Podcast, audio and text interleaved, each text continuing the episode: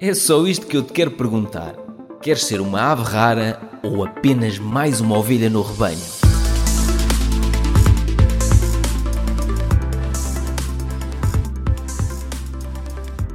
Hoje de manhã estava a tomar o café com os meus pais, como, é, como faço ao sábado de manhã, e foi engraçado que a minha mãe teve uma saída interessante que eu queria lançar aqui como início deste, deste episódio ou webinário, seja lá o que isto vai ser. Ela chega à casa, eu já estava a tomar um café com, os meus pai, com o meu pai, a minha mãe chegou a casa com uma série de compras e disse: Epá, isto é incrível. Eu cheguei, uh, eu fui ali comprar maçãs e as maçãs que eu costumo comprar a 1,14€ o quilo, hoje estão a 1,35€. Bem, então conclusão. Eu, eu, tenho falado muito sobre estas coisas com, com os meus pais e apesar de ainda não os ter eh, conseguido cativar para pegarem na, em parte das suas poupanças e investirem, e já vamos falar de que forma é que podemos investir para, para todas as pessoas que estão aqui à espera daquilo que nós possamos dizer em relação a isso, é mas apesar de ainda não conseguirem gerir as emoções, eu vou-lhes falando sobre isto e, que, e, a importância de conseguirmos gerir a, as emoções em relação às coisas que estão a acontecer, eles começam a sentir na pele esta questão de então, mas ainda na semana passada eu comprava a 1,14€ o quilo e agora está a 1,35€.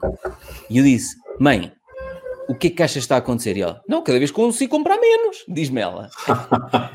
Esta coisa de cada vez consigo comprar menos, é aquilo que, que, muitas vezes nós vemos nos livros e nos vídeos e que às vezes é difícil de perceber, que é, tu perdes dinheiro para a inflação. Queres falar um bocadinho sobre isso? Eu, acho que é difícil, quando se usa estes termos, perdes dinheiro para a inflação. Assim nem toda a gente percebe. Okay. Queres falar nisso, Vitor? Quero, quero. É, isso é muito interessante porque eu tive na semana passada a fazer compras com a minha mulher Fiz exatamente no supermercado. E, desculpa, e para que as pessoas saibam, nós não combinámos nada disto. Nada, nada, nada. Portanto, isto vai ser assim, surfar uh, a onda. Surfar a onda. E um, eu fiz um vídeo no dia no TikTok sobre é. esse assunto. Por incrível que ah, pareça, no meu TikTok está recente, uma semana, de que eu comprava um pudim a 99, estamos a falar de um pudim, mas há várias uhum. outras opções, uhum. outros, outras, outros exemplos. Eu comprava um pudim a 99 cêntimos numa superfície e fui comprar naquela mesma altura estava 1,20€. Isto representa mais do que 20% de aumento num curto espaço de tempo. E eu até brinquei, falei assim, vocês não têm noção que para conseguir 20% ao ano de rentabilidade na bolsa, estamos aqui a andar a suar a camisa e tentar comprar boas empresas, bons negócios, é, que têm contas boas e que uhum. possam nos proporcionar isso ao longo de dois anos, não em três meses. Exato. ao longo exato. de dez anos para pelo menos né, 20% ao ano, ou 15% ou 10%, né, que é o mínimo que o S&P 500 costuma render, mas é para as pessoas entenderem que o dinheiro parado mesmo, é isso que estás a falar, o dinheiro parado, a inflação destrói tudo. O que, hum. Eh, quando eu cheguei cá em 2017, eu me lembro como se fosse hoje. Eu ia no, no supermercado com 50 euros. Eu trazia três sacas de compras. Eram três. Hoje em dia, com 50 euros, eu não encho nenhuma saca de compra. Eu vou comprar assim uma coisa às vezes e a menina pip, pip, pip, passa na caixa e daqui a um bocado ela olha, olha, 45 euros. Eu, desculpa, peraí, parti alguma coisa? 45 euros. Olha, neste Sabe? livro fala nisso. Ou tu estás mais fraco de braços, que agora já não aguentas trazer três sacos com, com 50 euros. É isso que é, ao longo dos anos, com o mesmo dinheiro, e eu acho que assim é mais fácil percebermos, ao longo dos anos, com o mesmo dinheiro, tu trazes menos sacos de compras. É triste portanto, isso. Não, eu sei que é triste, mas se for explicado neste formato, eu acho que as pessoas percebem. Porque quando se diz perdes dinheiro para a inflação, é difícil uma pessoa comum, uh, sem, sem qualquer. Sem, sei lá, acesso a estes conceitos mais ligados à literacia financeira, é difícil uma pessoa perceber, mas como é que a inflação me afeta? A inflação afeta-te logo, imediatamente, nestes bens uh, essenciais. essenciais. Tu não ganhas mais 20% de ordenado, mas de repente as tuas despesas fixas disparam muito mais. É que não é só a inflação, é que se tu reparares, muitos produtos dispararam muito mais do que o valor da inflação, que já por si é elevado. Sim, sim. É Portanto, mil euros hoje, daqui a 20 anos, continuam a ser mil euros. Se o euro não acabar, não é? Acho que não.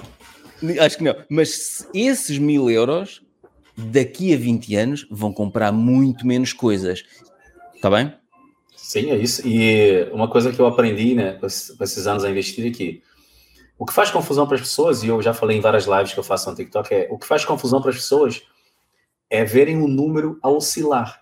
Porque as pessoas não estão habituadas a isso, as pessoas estão habituadas a deixar o dinheiro na conta ordem ou numa poupança e tem lá 10 mil euros. Daqui a 5 anos. Ah, estás a falar o número a oscilar com os investimentos na bolsa, investimentos porque diariamente bolsa. consegues Aquilo, ver.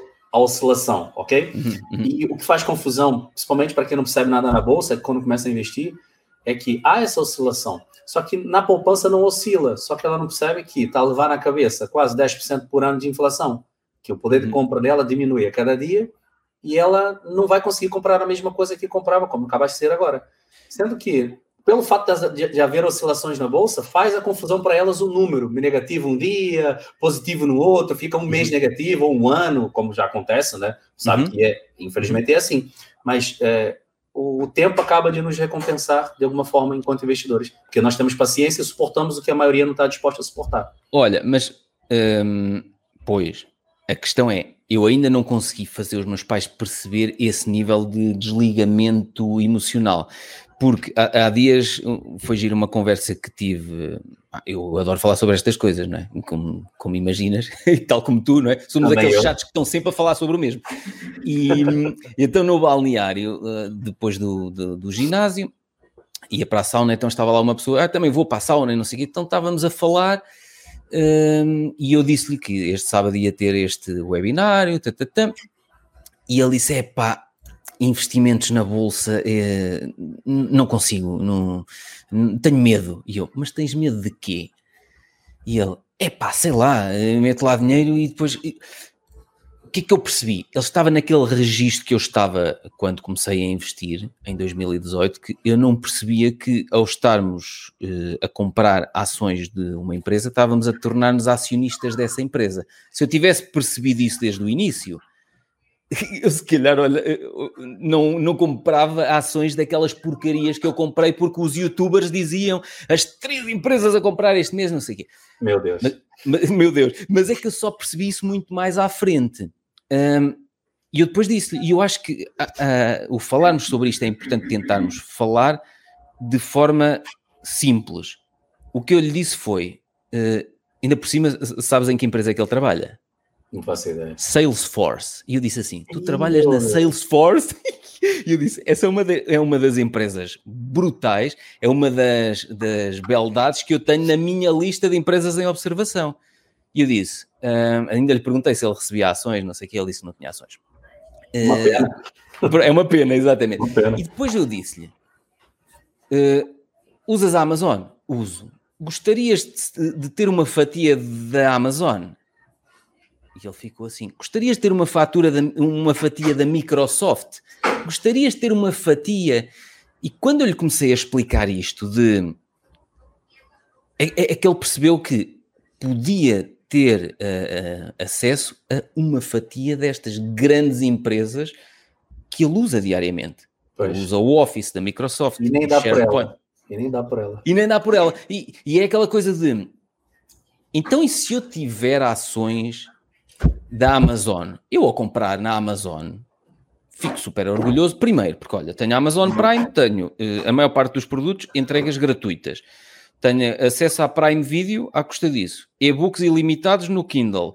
Um, e tenho mais o quê? Ah, ainda, ainda por cima, estou um, a dar dinheiro a uma empresa da qual eu sou acionista. Portanto, eu depois, quando comecei a perceber, eu posso ter uma fatia destes mega negócios, é que eu percebi tudo o resto que eu tenho, que é uma porcaria, foi por isso é que em junho de 2020 eu deixei cair tudo, tudo o resto que eu tenho, que é uma porcaria, é, é aquela porcaria que, que eu dizia assim: eu quero ser acionista disto. Eu quero emprestar dinheiro meu para ver se, na expectativa de que esta bio não sei quê, ou esta farmacêutica, lance o não sei o quê para desencarvar o pelo do cão. É que depois havia histórias do Arco da Velha, desde as bebidas à base de cannabis, quando as pessoas deixarem de beber cerveja e começarem a beber estas bebidas à base de cannabis, isto vai ser uma coisa. E eu acreditava nesta loucura estúpida. Mas é bom falar isso para as pessoas perceberem que também quem investe também cometeu erros, também, é, também perdeu dinheiro. Eu também andei na, na palhaçada do day trade. no meu começo na bolsa foi fazer day trade. Ah, oh, obrigado. Swing trade, day trade. Comprava na segunda para vender na sexta. Foi um desastre. Foram mil euros a vida, só nessa brincadeira. Vá lá que foram mil euros. No meu, oh, caso, foi, no meu caso foi, peraí que eu apontei. 21 mil e tal, não foi? Eu me lembro não, do valor. 22.612.91. Deus, que estúpido. Até me dá arrepios, até me dá arrepios. É, e, e, eu acabei por mais tarde dizer aos meus pais uh, quanto é que perdi no início. Ui, eles? Opa, uh, eu acho que ainda se assustaram mais. Estás a perceber? Porque ficaram naquela de, pois, uh, razão temos nós para não, não querer meter dinheiro nessas coisas.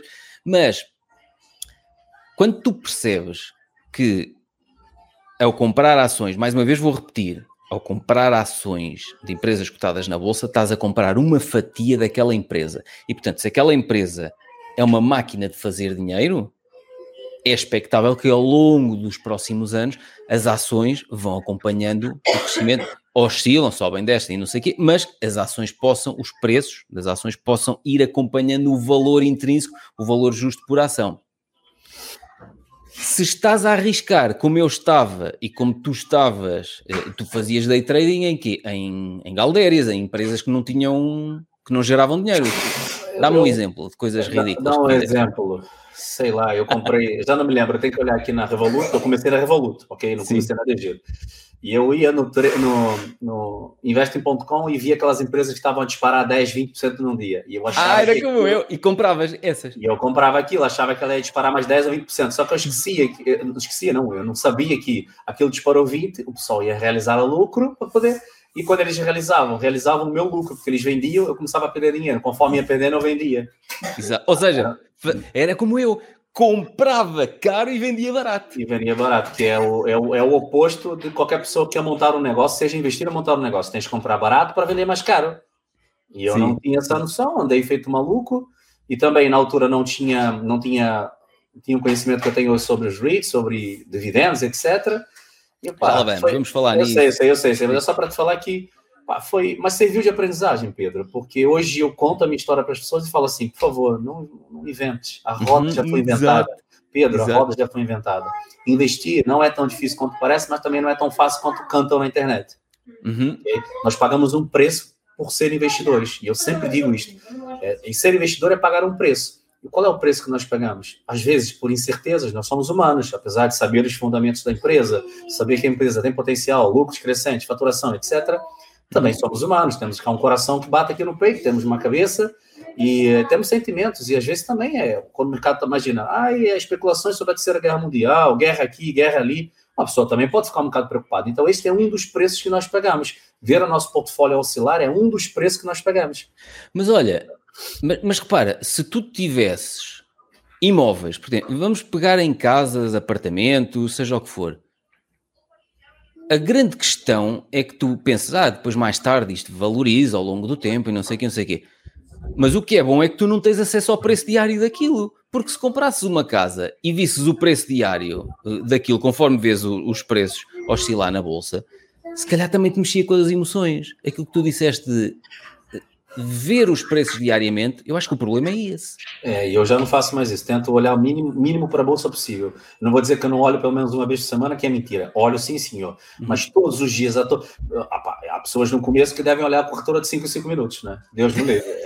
É, como é que é que tu fala? Isso é ter um problema de saúde, um problema de ansiedade, não vale a pena. Exato, vais ter um problema. Duas vezes por semana eu olho a bolsa duas vezes por uhum. semana, acho que é o saudável, é tentar saber o que, é que está a se passar e até para estar a acompanhar para ver se alguma das empresas que eu tenho observação se retraíram por algum motivo, uma notícia maluca. Tu fazes como eu faço, uh, tens lá dinheiro livre e depois prendes lá ordens de compra em contínuo em determinados valores de suporte não, ou não? Vais não, vendo? Eu, eu, vou, eu vou, eu gosto de comprar manualmente. Eu já fiz okay. isso na Coca-Cola, por exemplo. É, na altura que a Coca-Cola teve aí uma queda 4% e tal, é uma queda muito acentuada para a empresa que é. Uhum. eu mandei dinheiro para a corretora e coloquei a ordem contínua e por acaso ela bateu no 57 e tal, consegui pegar. Uhum. Mas de resto, não. Eu compro, por exemplo, ontem eu comprei mais três ações da LTC Properties, foi manual. Eu vi que ela apresentou bons resultados. E ela deu uma retração, se calhar foi uma realização de lucro devido à última subida que aconteceu. Foram quase uhum. 3% num dia. Eu falei, opa, vou ter que entrar. Eu preciso reforçar para fazer o meu, meu juro composto, eu faço uhum. isso com os dividendos que eu tinha recebido.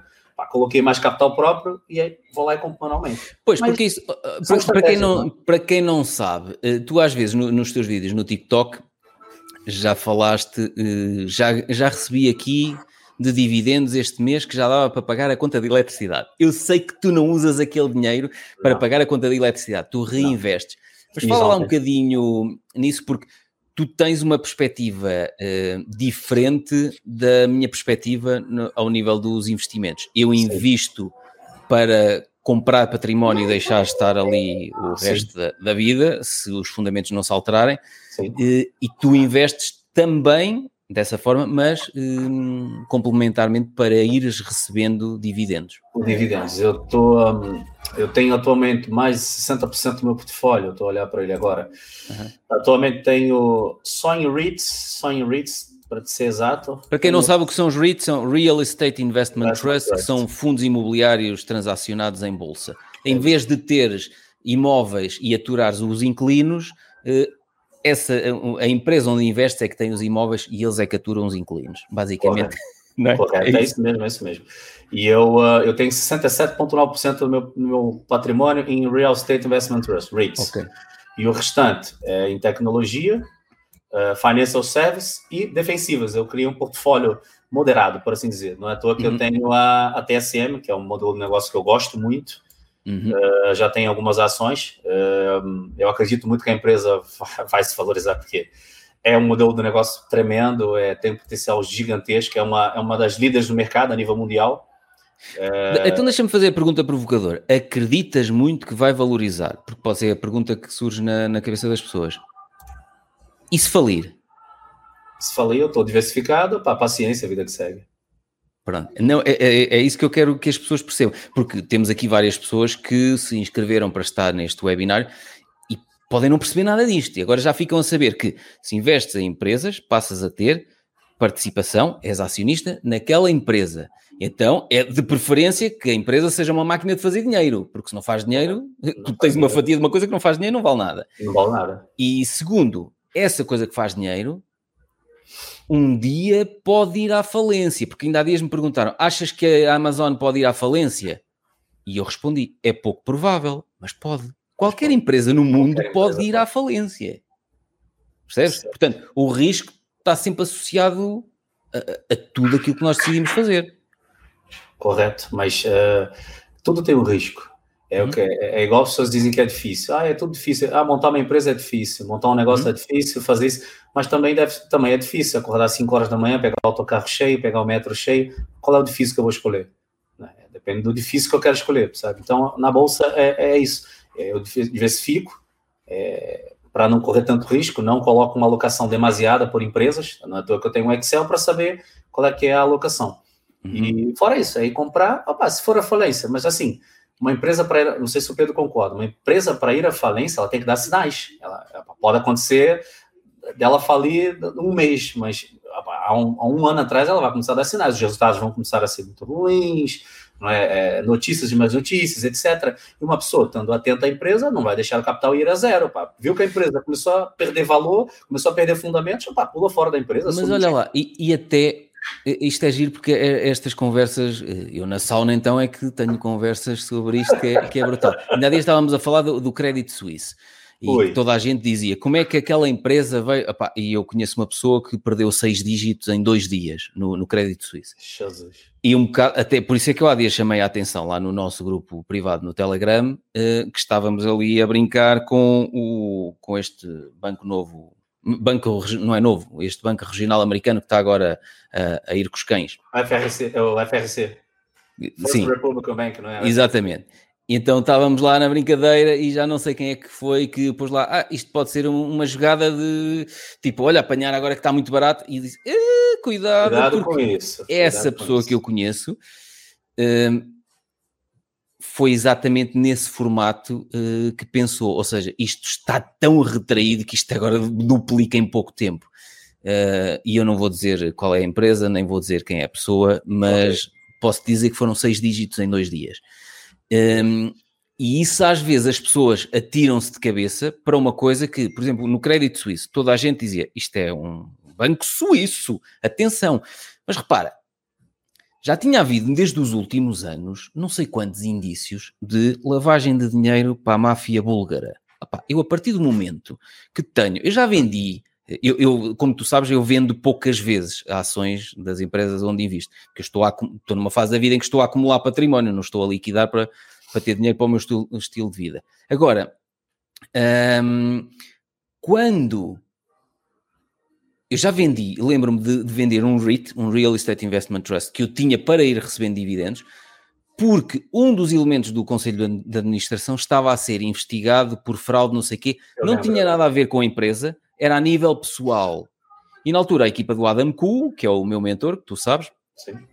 falou, está a ser investigado, mas é a nível pessoal. Epá, quando alguém está a ser investigado a nível pessoal por fraude e não sei o quê, eu olho e digo assim, não tenho certeza uh, se ele é inocente ou se é culpado, nem quero saber. Eu salto fora já. Estás a perceber? Portanto, eu quando começo a ver indícios, e, e no crédito suíço basta tu ver notícias para trás de ligações estranhíssimas, multas estra de, que eles tiveram que pagar por coisas estranhíssimas. Epá, essa então, quando as pessoas olham para associações à máfia búlgara, lavagem de dinheiro e não saem, não tá vendem. Está, não é? Está bonito, está. Uh, só porque se acredita que é um, um, um banco suíço. Epá, para mim, nessas coisas eu, eu olho e digo assim: não, estão aqui pequenos sinais, como tu dizes, isto não acontece de um ano para o outro, de um, de um, de um dia para o outro. Um para outro. Vai dando sinais, é isso. Vai dando sinais, mas pode acontecer de um ano para o outro. Por, por exemplo, esse, esse Banco Regional Americano, ainda há pouco tempo, uh, com, muito, com, com aqueles bancos, o Banco das Tecnológicas, uh, a ir por ali abaixo começou muita gente a tirar o dinheiro que tinha nos bancos, a levantá-los e a depositar em grandes bancos. JP Morgan, Bank of America, estou a falar no, no mercado americano. Sim, sim. Quando tu começas a ver as pessoas a perderem a confiança nos bancos e a levantar os, o dinheiro para ficar com ele ou para entregar só a grandes bancos muito, muito bem capitalizados, e não estou a dizer que o Bank of America e o JP Morgan sejam bancos espetaculares, até porque também têm histórias eh, loucas de multas sobre coisas louquíssimas. Eu detesto bancos, como, como tu já sabes. Mas quando tu começas a ver hum, pessoas a perder a confiança nos bancos, eu olho e digo assim: se os bancos grandes estão a cair por aí abaixo, os bancos regionais, mais pequeninos, não se vão segurar. E portanto, não, não. eu quando olho para aquele banco regional americano, eu, pá, não é preciso ser grande, não, ter pilhas na bola de cristal para tu olhares e dizes assim: isto está condenado, isto daqui a dias, toda a gente levanta daqui o dinheiro e acabou. Não deu outra. O Silicon Valley Bank, todo mundo levantou, aquilo entrou em colapso e acendeu uma luz de alerta também no que toca a bancos, né? Uhum. É, eu, eu não tenho exposição a bancos. Eu, eu tinha. Eu, isso eu digo para toda a gente: isso foi um golpe de sorte. Na bolsa também preciso ter sorte Uhum. Eu tinha o Toronto Dominion Bank, que é um banco do Canadá. Ah, eu lembro que tu falaste que tinhas isso. Olha, é, o Júlio está é. aqui a dizer que perdeu 6 mil em trading. Estás a ver? Toma, isto é só pessoal a... mete-se no trading e mete-se a fazer coisas que não sabe. Perdeu, perdeu seis vezes mais do que eu. Olha, só um minuto aqui. Olha, Pedro, por que desvaloriza os dividendos num critério de escolha de ações? Olha, já lá vamos, já lá vamos. Pronto. E, um, e Tem um perfil antes... de cada um, sim. Pois, eu e tu eu, temos perfis de investidores muito diferentes. diferentes. Uhum. E eu e eu vendi o Toronto Dominion Bank, que era até então um banco que paga bons dividendos, quase 5% ao ano e etc. Uhum. Tem uma taxa de crescimento até aceitável, estava com as contas redondas. Simplesmente eu estava ali com 300 e tal euros de, de, de, lucro.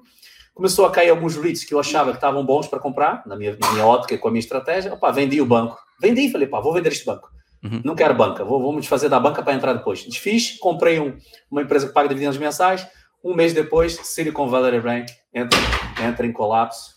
Então, já anda a partir tudo, o investidor. O Nicolas derrubou a cadeira, está a fazer gracinhas e derrubou a cadeira. Muito bom.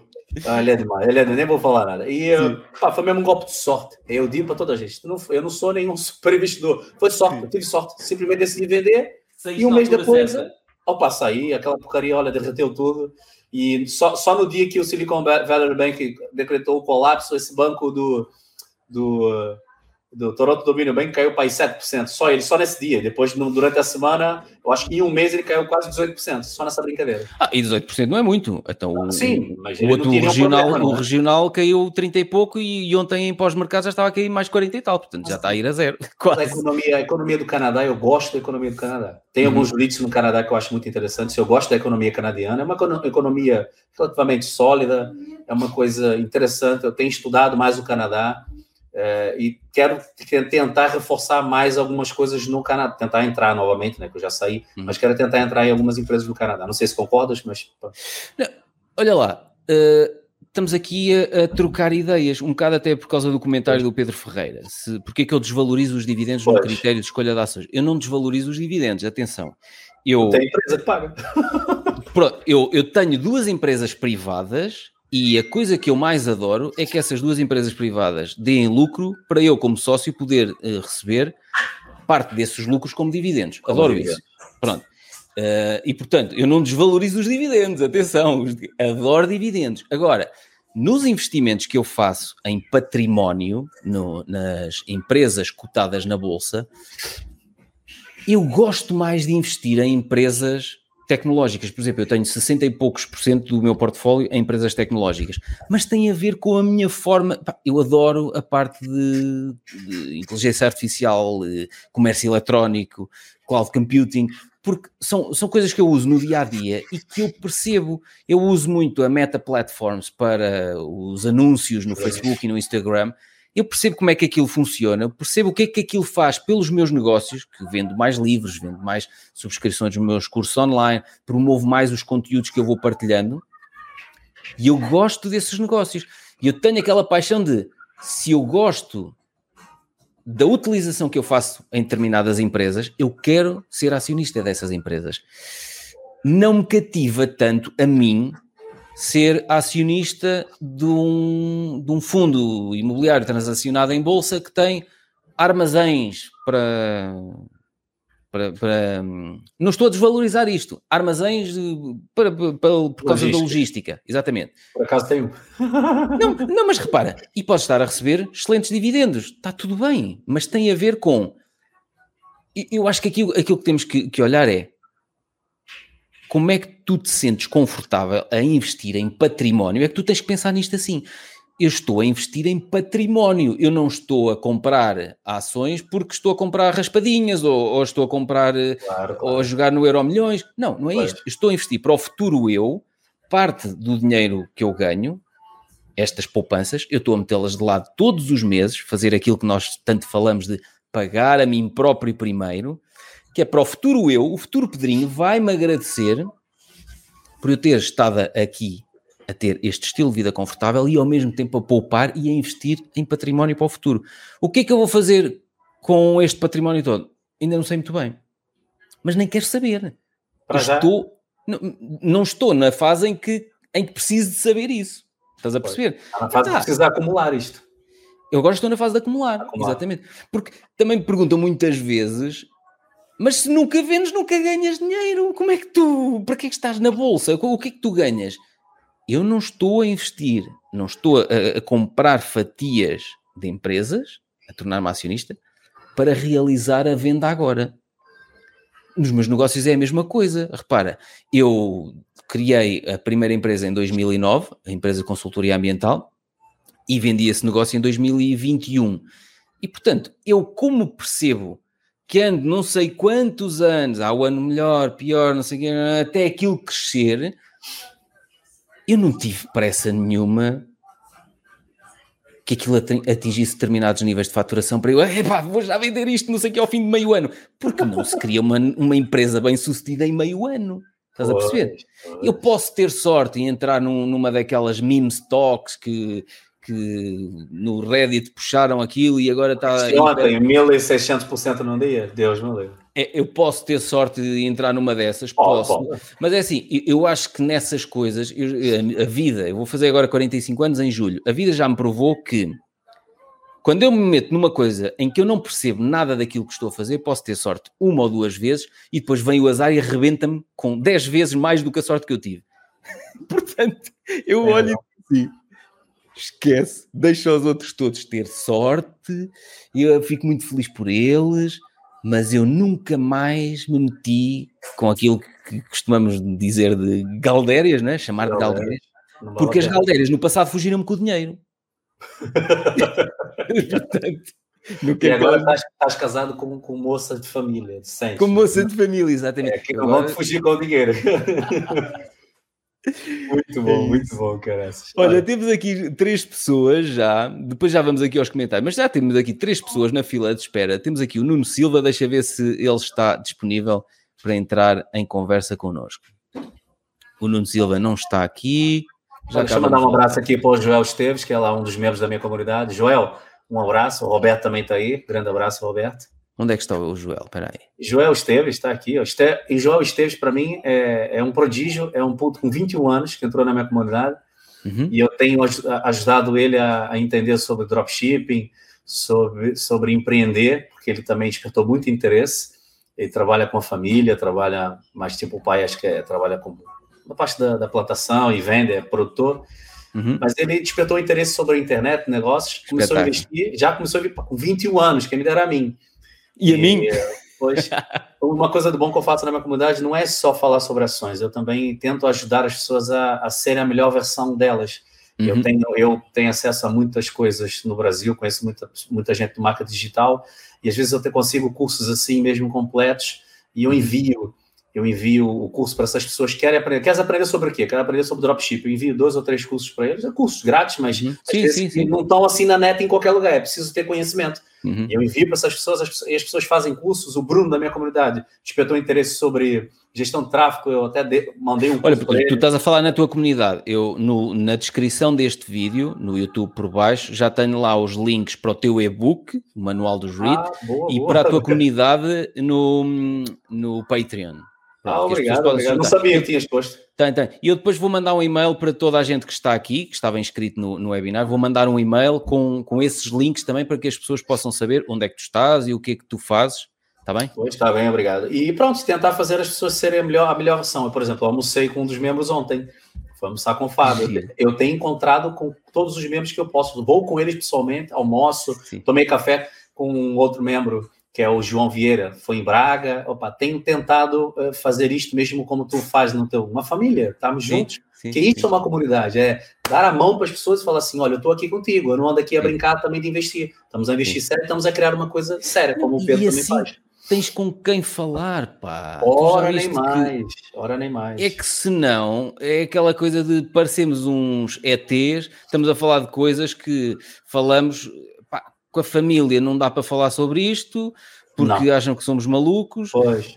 E assim, nestas comunidades é fixe porque nós podemos, mesmo dúvidas que às vezes pensamos, ah pá, isto é uma dúvida existencial. Não é nada existencial. E ridículo é não perguntar. Ridículo é aquele que fica com a dúvida e vai fazer as neiras. E estas comunidades são, são espetaculares porque nos ajudam a todos a manter a cabeça no sítio quando está tudo a cair e quando está tudo a subir.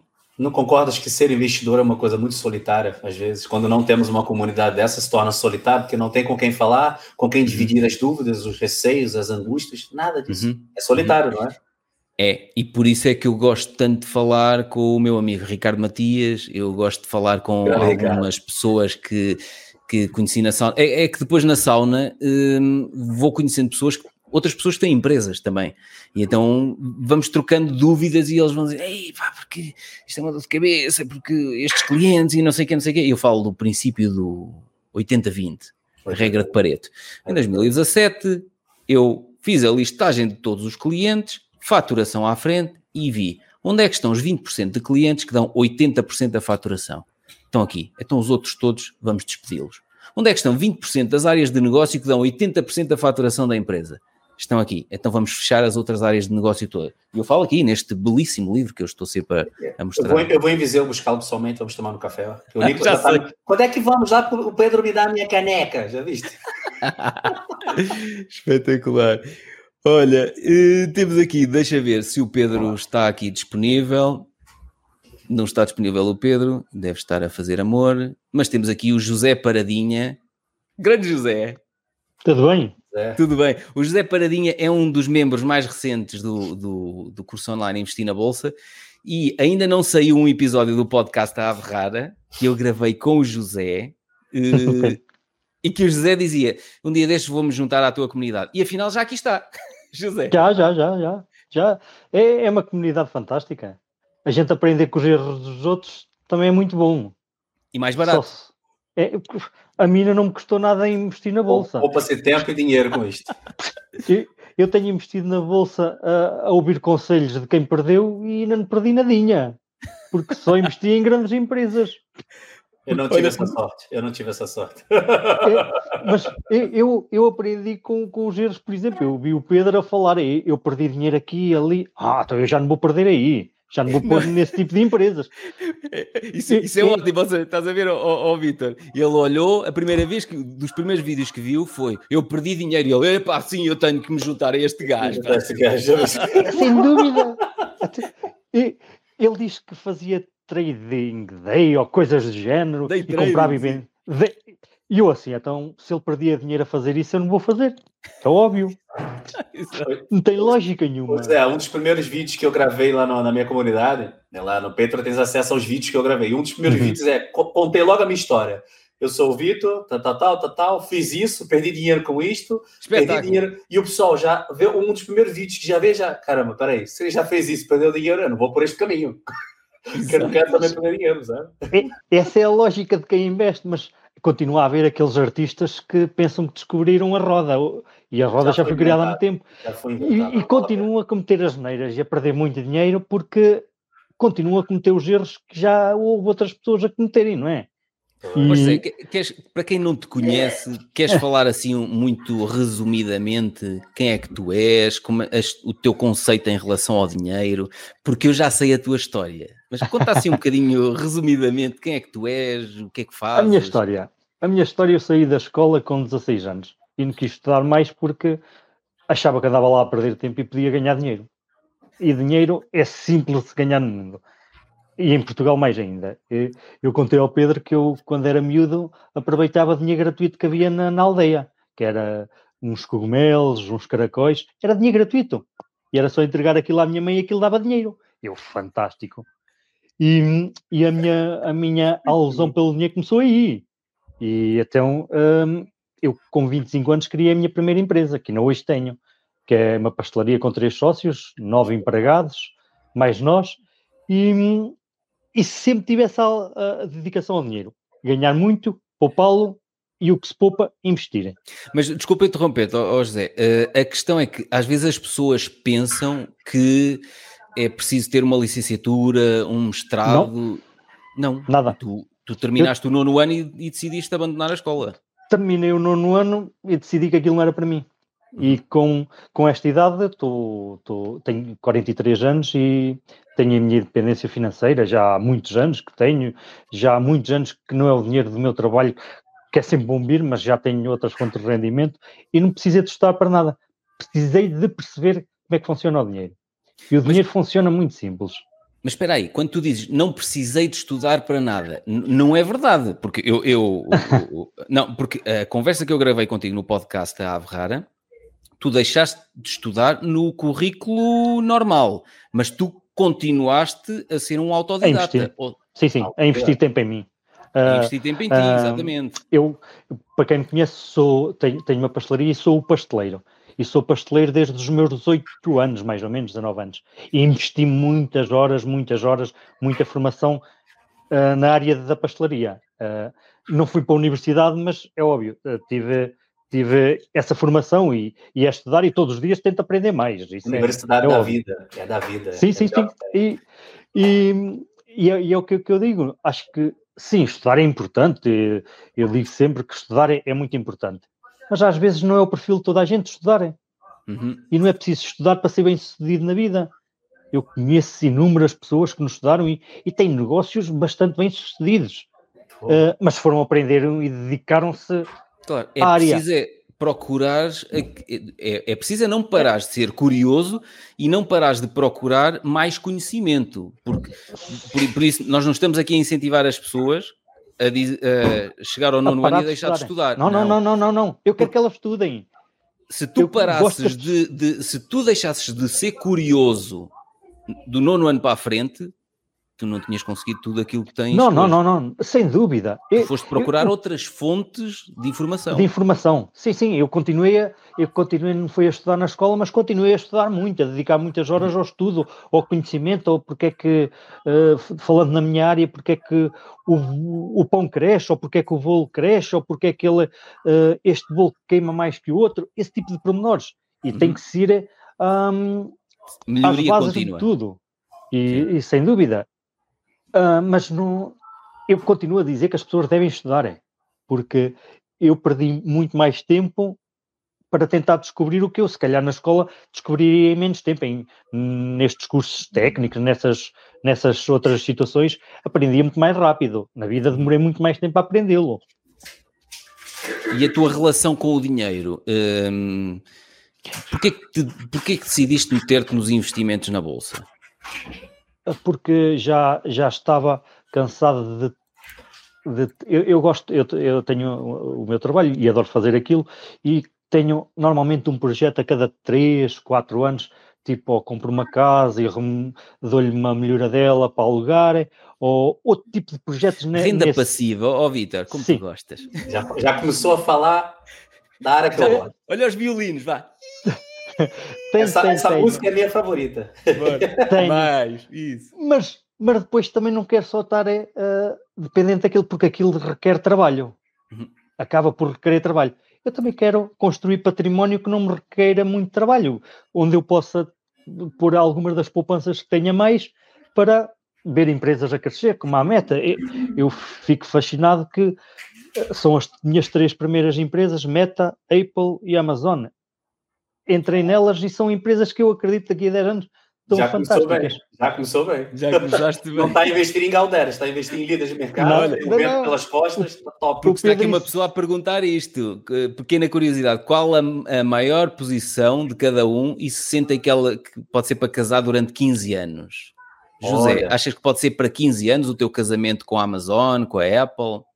Eu tenho a previsão de 20 anos de casamento com a Amazon, Apple e Meta. é a minha previsão de casamento com essas três. E depois tenho umas outras que, que comecei há menos tempo, que é a Alibaba e mais uma outra. Uh, que JD, uh, JD, já investiste? JD também e a Tencent. Também, também, também. Vou reforçar agora. Não, mas espera aí, ó Vitor, tu, tu, tens noção. O José entrou agora há pouco tempo, comprou uh, uh, Deixa eu ver se eu consigo mostrar aqui. Ele comprou .com, jd.com 70% abaixo do valor intrínseco. Estás a ver como é tu aprenderes com os outros? Comprou um euro por 50 cêntimos, já viu? Não, por menos, por menos. Comprou, comprou um euro por 30 cêntimos, porque ela está com 70% de desconto face ao valor intrínseco. Sem, sem, dúvida, mas é aí que a gente, é aí que a gente aprende, é, é com pessoas. É, porque é que eu hei de aprender com pessoas que sabem menos que eu? É, é estupidez. Ora nem, ora nem mais. Eu, eu quero aprender é, é com quem sabe mais que eu. É isso. Porque para saber tanto ou menos que eu, continuo como estou. Então, se o Pedro uh, perdeu dinheiro a investir por cabeça dele e por, porque pensava que era assim que se investia e ia atrás de, de, deste youtuber ou daquele e perdeu dinheiro. Os youtubers, e depois, exato. E depois começou a seguir o, o, tal mentor dele, começou a perceber como é que isto funcionava e a ganhar dinheiro.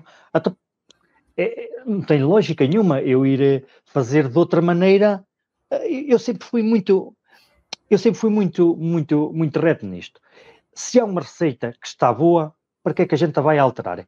E se aquele gajo está a fazer uma receita que dá resultados, porque é que eu vou tentar ter a mania que sei mais que ele?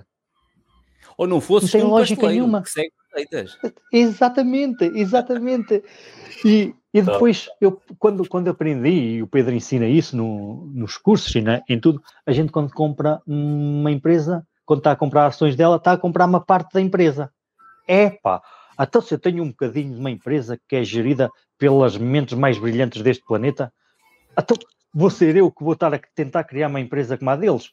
Ah, Ora, será que trabalho? Antes prefiro, antes prefiro eu comprar a empresa deles. Pegando Esse... o gancho, pegando, desculpa lá, pegando o gancho que ele falou, do, da, a, primeiramente tudo, Elsa Martins está aí, grande Vitor e a nossa comunidade. Muito obrigado, Elsa. Uma das mulheres que faz parte da minha comunidade. Tem poucas, mas ela é mulher. maravilha, maravilha. Olha, uh, pegando esse gancho da empresa, eu, a meu, minha maior posição neste momento é a LTC Props, uma empresa que trabalha com casa de repouso para idosos e não só.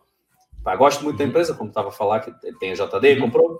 Gosto da a, a Wendy Simpson, que é a CEO e a chairman da empresa. Gosto do trabalho que ela vem fazendo na empresa e acredito que ela consegue gerar valor e pagar dividendos de quase 7% ao ano para os acionistas pelos próximos 10 anos, porque há 10 anos atrás ela já vem pagando e esse dividendo vem crescendo. Eu acho que, que sim. Só para pegar o gancho, como, como o rapaz perguntou qual é que era a maior posição e tal, para responder o que o rapaz queria. a minha maior posição é, é a Meta Platforms, já Meta representa. Atualmente já representa acho que 11% do meu portfólio. Já é uma posição bastante grande um, tu geralmente tem 5%, não é? Sim, se os fundamentos se alterarem. Opa, assim, eu, eu, como tenho 20 empresas no portfólio, eu, eu normalmente pois. quero dividir mais ou menos igual por todas e atribuir ali 5% de alocação a cada uma. Portanto, 100 eh, a dividir por 20, os 5%. A questão é que esta alocação é por uma questão de diversificação e gestão do risco. Mas eu violei um bocadinho esse princípio, porquê? Opa, porque quando tu tens empresas com preços das ações tão retraídos e quando tu sabes o, o valor intrínseco, uma, uma, a questão é se tu não sabes o valor intrínseco, não tens uma orientação.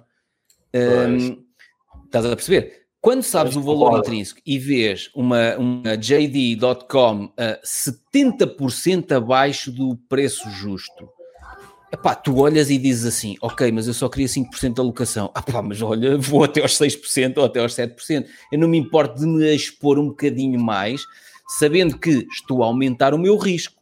Estou exposto e como dissemos no, no início, e se for à falência, se fores à falência no máximo, se não estiveres alavancado, se não estiveres a, a investir com margem, se fores à falência no máximo perdes o dinheiro todo que lá investiste. Que pode ser muito, não é? Mas por isso é que nós diversificamos por áreas de negócio, por setores de atividade e por geografias. No caso da meta, como eu a apanhei tão retraída, eu a última vez que comuniquei lá no grupo Telegram, comprei meta, foi aqui, 88 uh, dólares, uma coisa assim. Mais ou menos.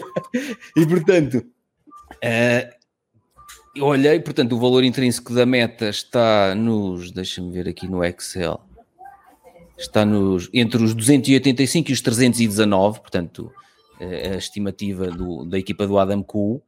Epá, quando eu a apanhei 88%, foi o equivalente a apanhar a meta 70% abaixo do valor intrínseco. Só para as pessoas terem noção, é o equivalente, como, como falámos há bocadinho, a tu com, poderes comprar um euro por 30 cêntimos. Um euro isso é, é um verdadeiro negócio. Isso é um negócio. Isso sempre foi um negócio né? É isso, isso é que é brutal. Olha aqui, meta intrínseco entre os 285 e os 319 e eu comprei aqui, da última vez neste nível de suporte. 88, 70% abaixo do valor intrínseco. Pegou ela muito abaixo mesmo, muito abaixo. eu já, eu já não apanhei a meta, porque Mais quando coisa. eu entrei a meta já estava a 129. Quando eu entrei, quando comprei a minha primeira vez ações, foi a minha primeira ação, foi Meta e Apple. Já estava a 129, mas mesmo mas assim. mesmo a 129. Está, já, já estava mesmo bem a 129, repara, já apanhaste, olha aqui, apanhaste mais ou menos aqui. A 123 uhum. era um dos níveis de suporte que está aqui neste Excel. A 123 estava 59% abaixo do valor intrínseco. Sim, sim, sim. sim Só para dúvida. quem não isto é importante nós comprarmos com uma margem de segurança, porque apesar do valor intrínseco já ser calculado pela, pelo, pela equipa do Adam Cool eh, de forma bastante conservadora, e eu gosto que eles sejam conservadores nos pressupostos que assumem no cálculo dos valores intrínsecos, nós convém comprarmos com uma margem de segurança grande. Eu lembro-me que quando comecei a, ali a seguir os princípios do Adam Cool, uh, a partir de 2020, eu começava a comprar se os preços das ações estivessem cerca de 20% abaixo do valor intrínseco. Há pequenas coisas comprado, que nós vamos afinando. Eu tenho comprado e, e, há tanta oportunidade neste momento que eu não preciso comprar, eu, preciso, eu compro a, cinco, a mais de 50%, porque a gente não consegue gerar capital suficiente para. Temos. Ah, obrigado, também gostava, também gostava de gerar capital ah, suficiente. A Amazon está 50% ou 60% abaixo do preço, do valor intrínseco. É, é, a minha maior posição até é a Amazon.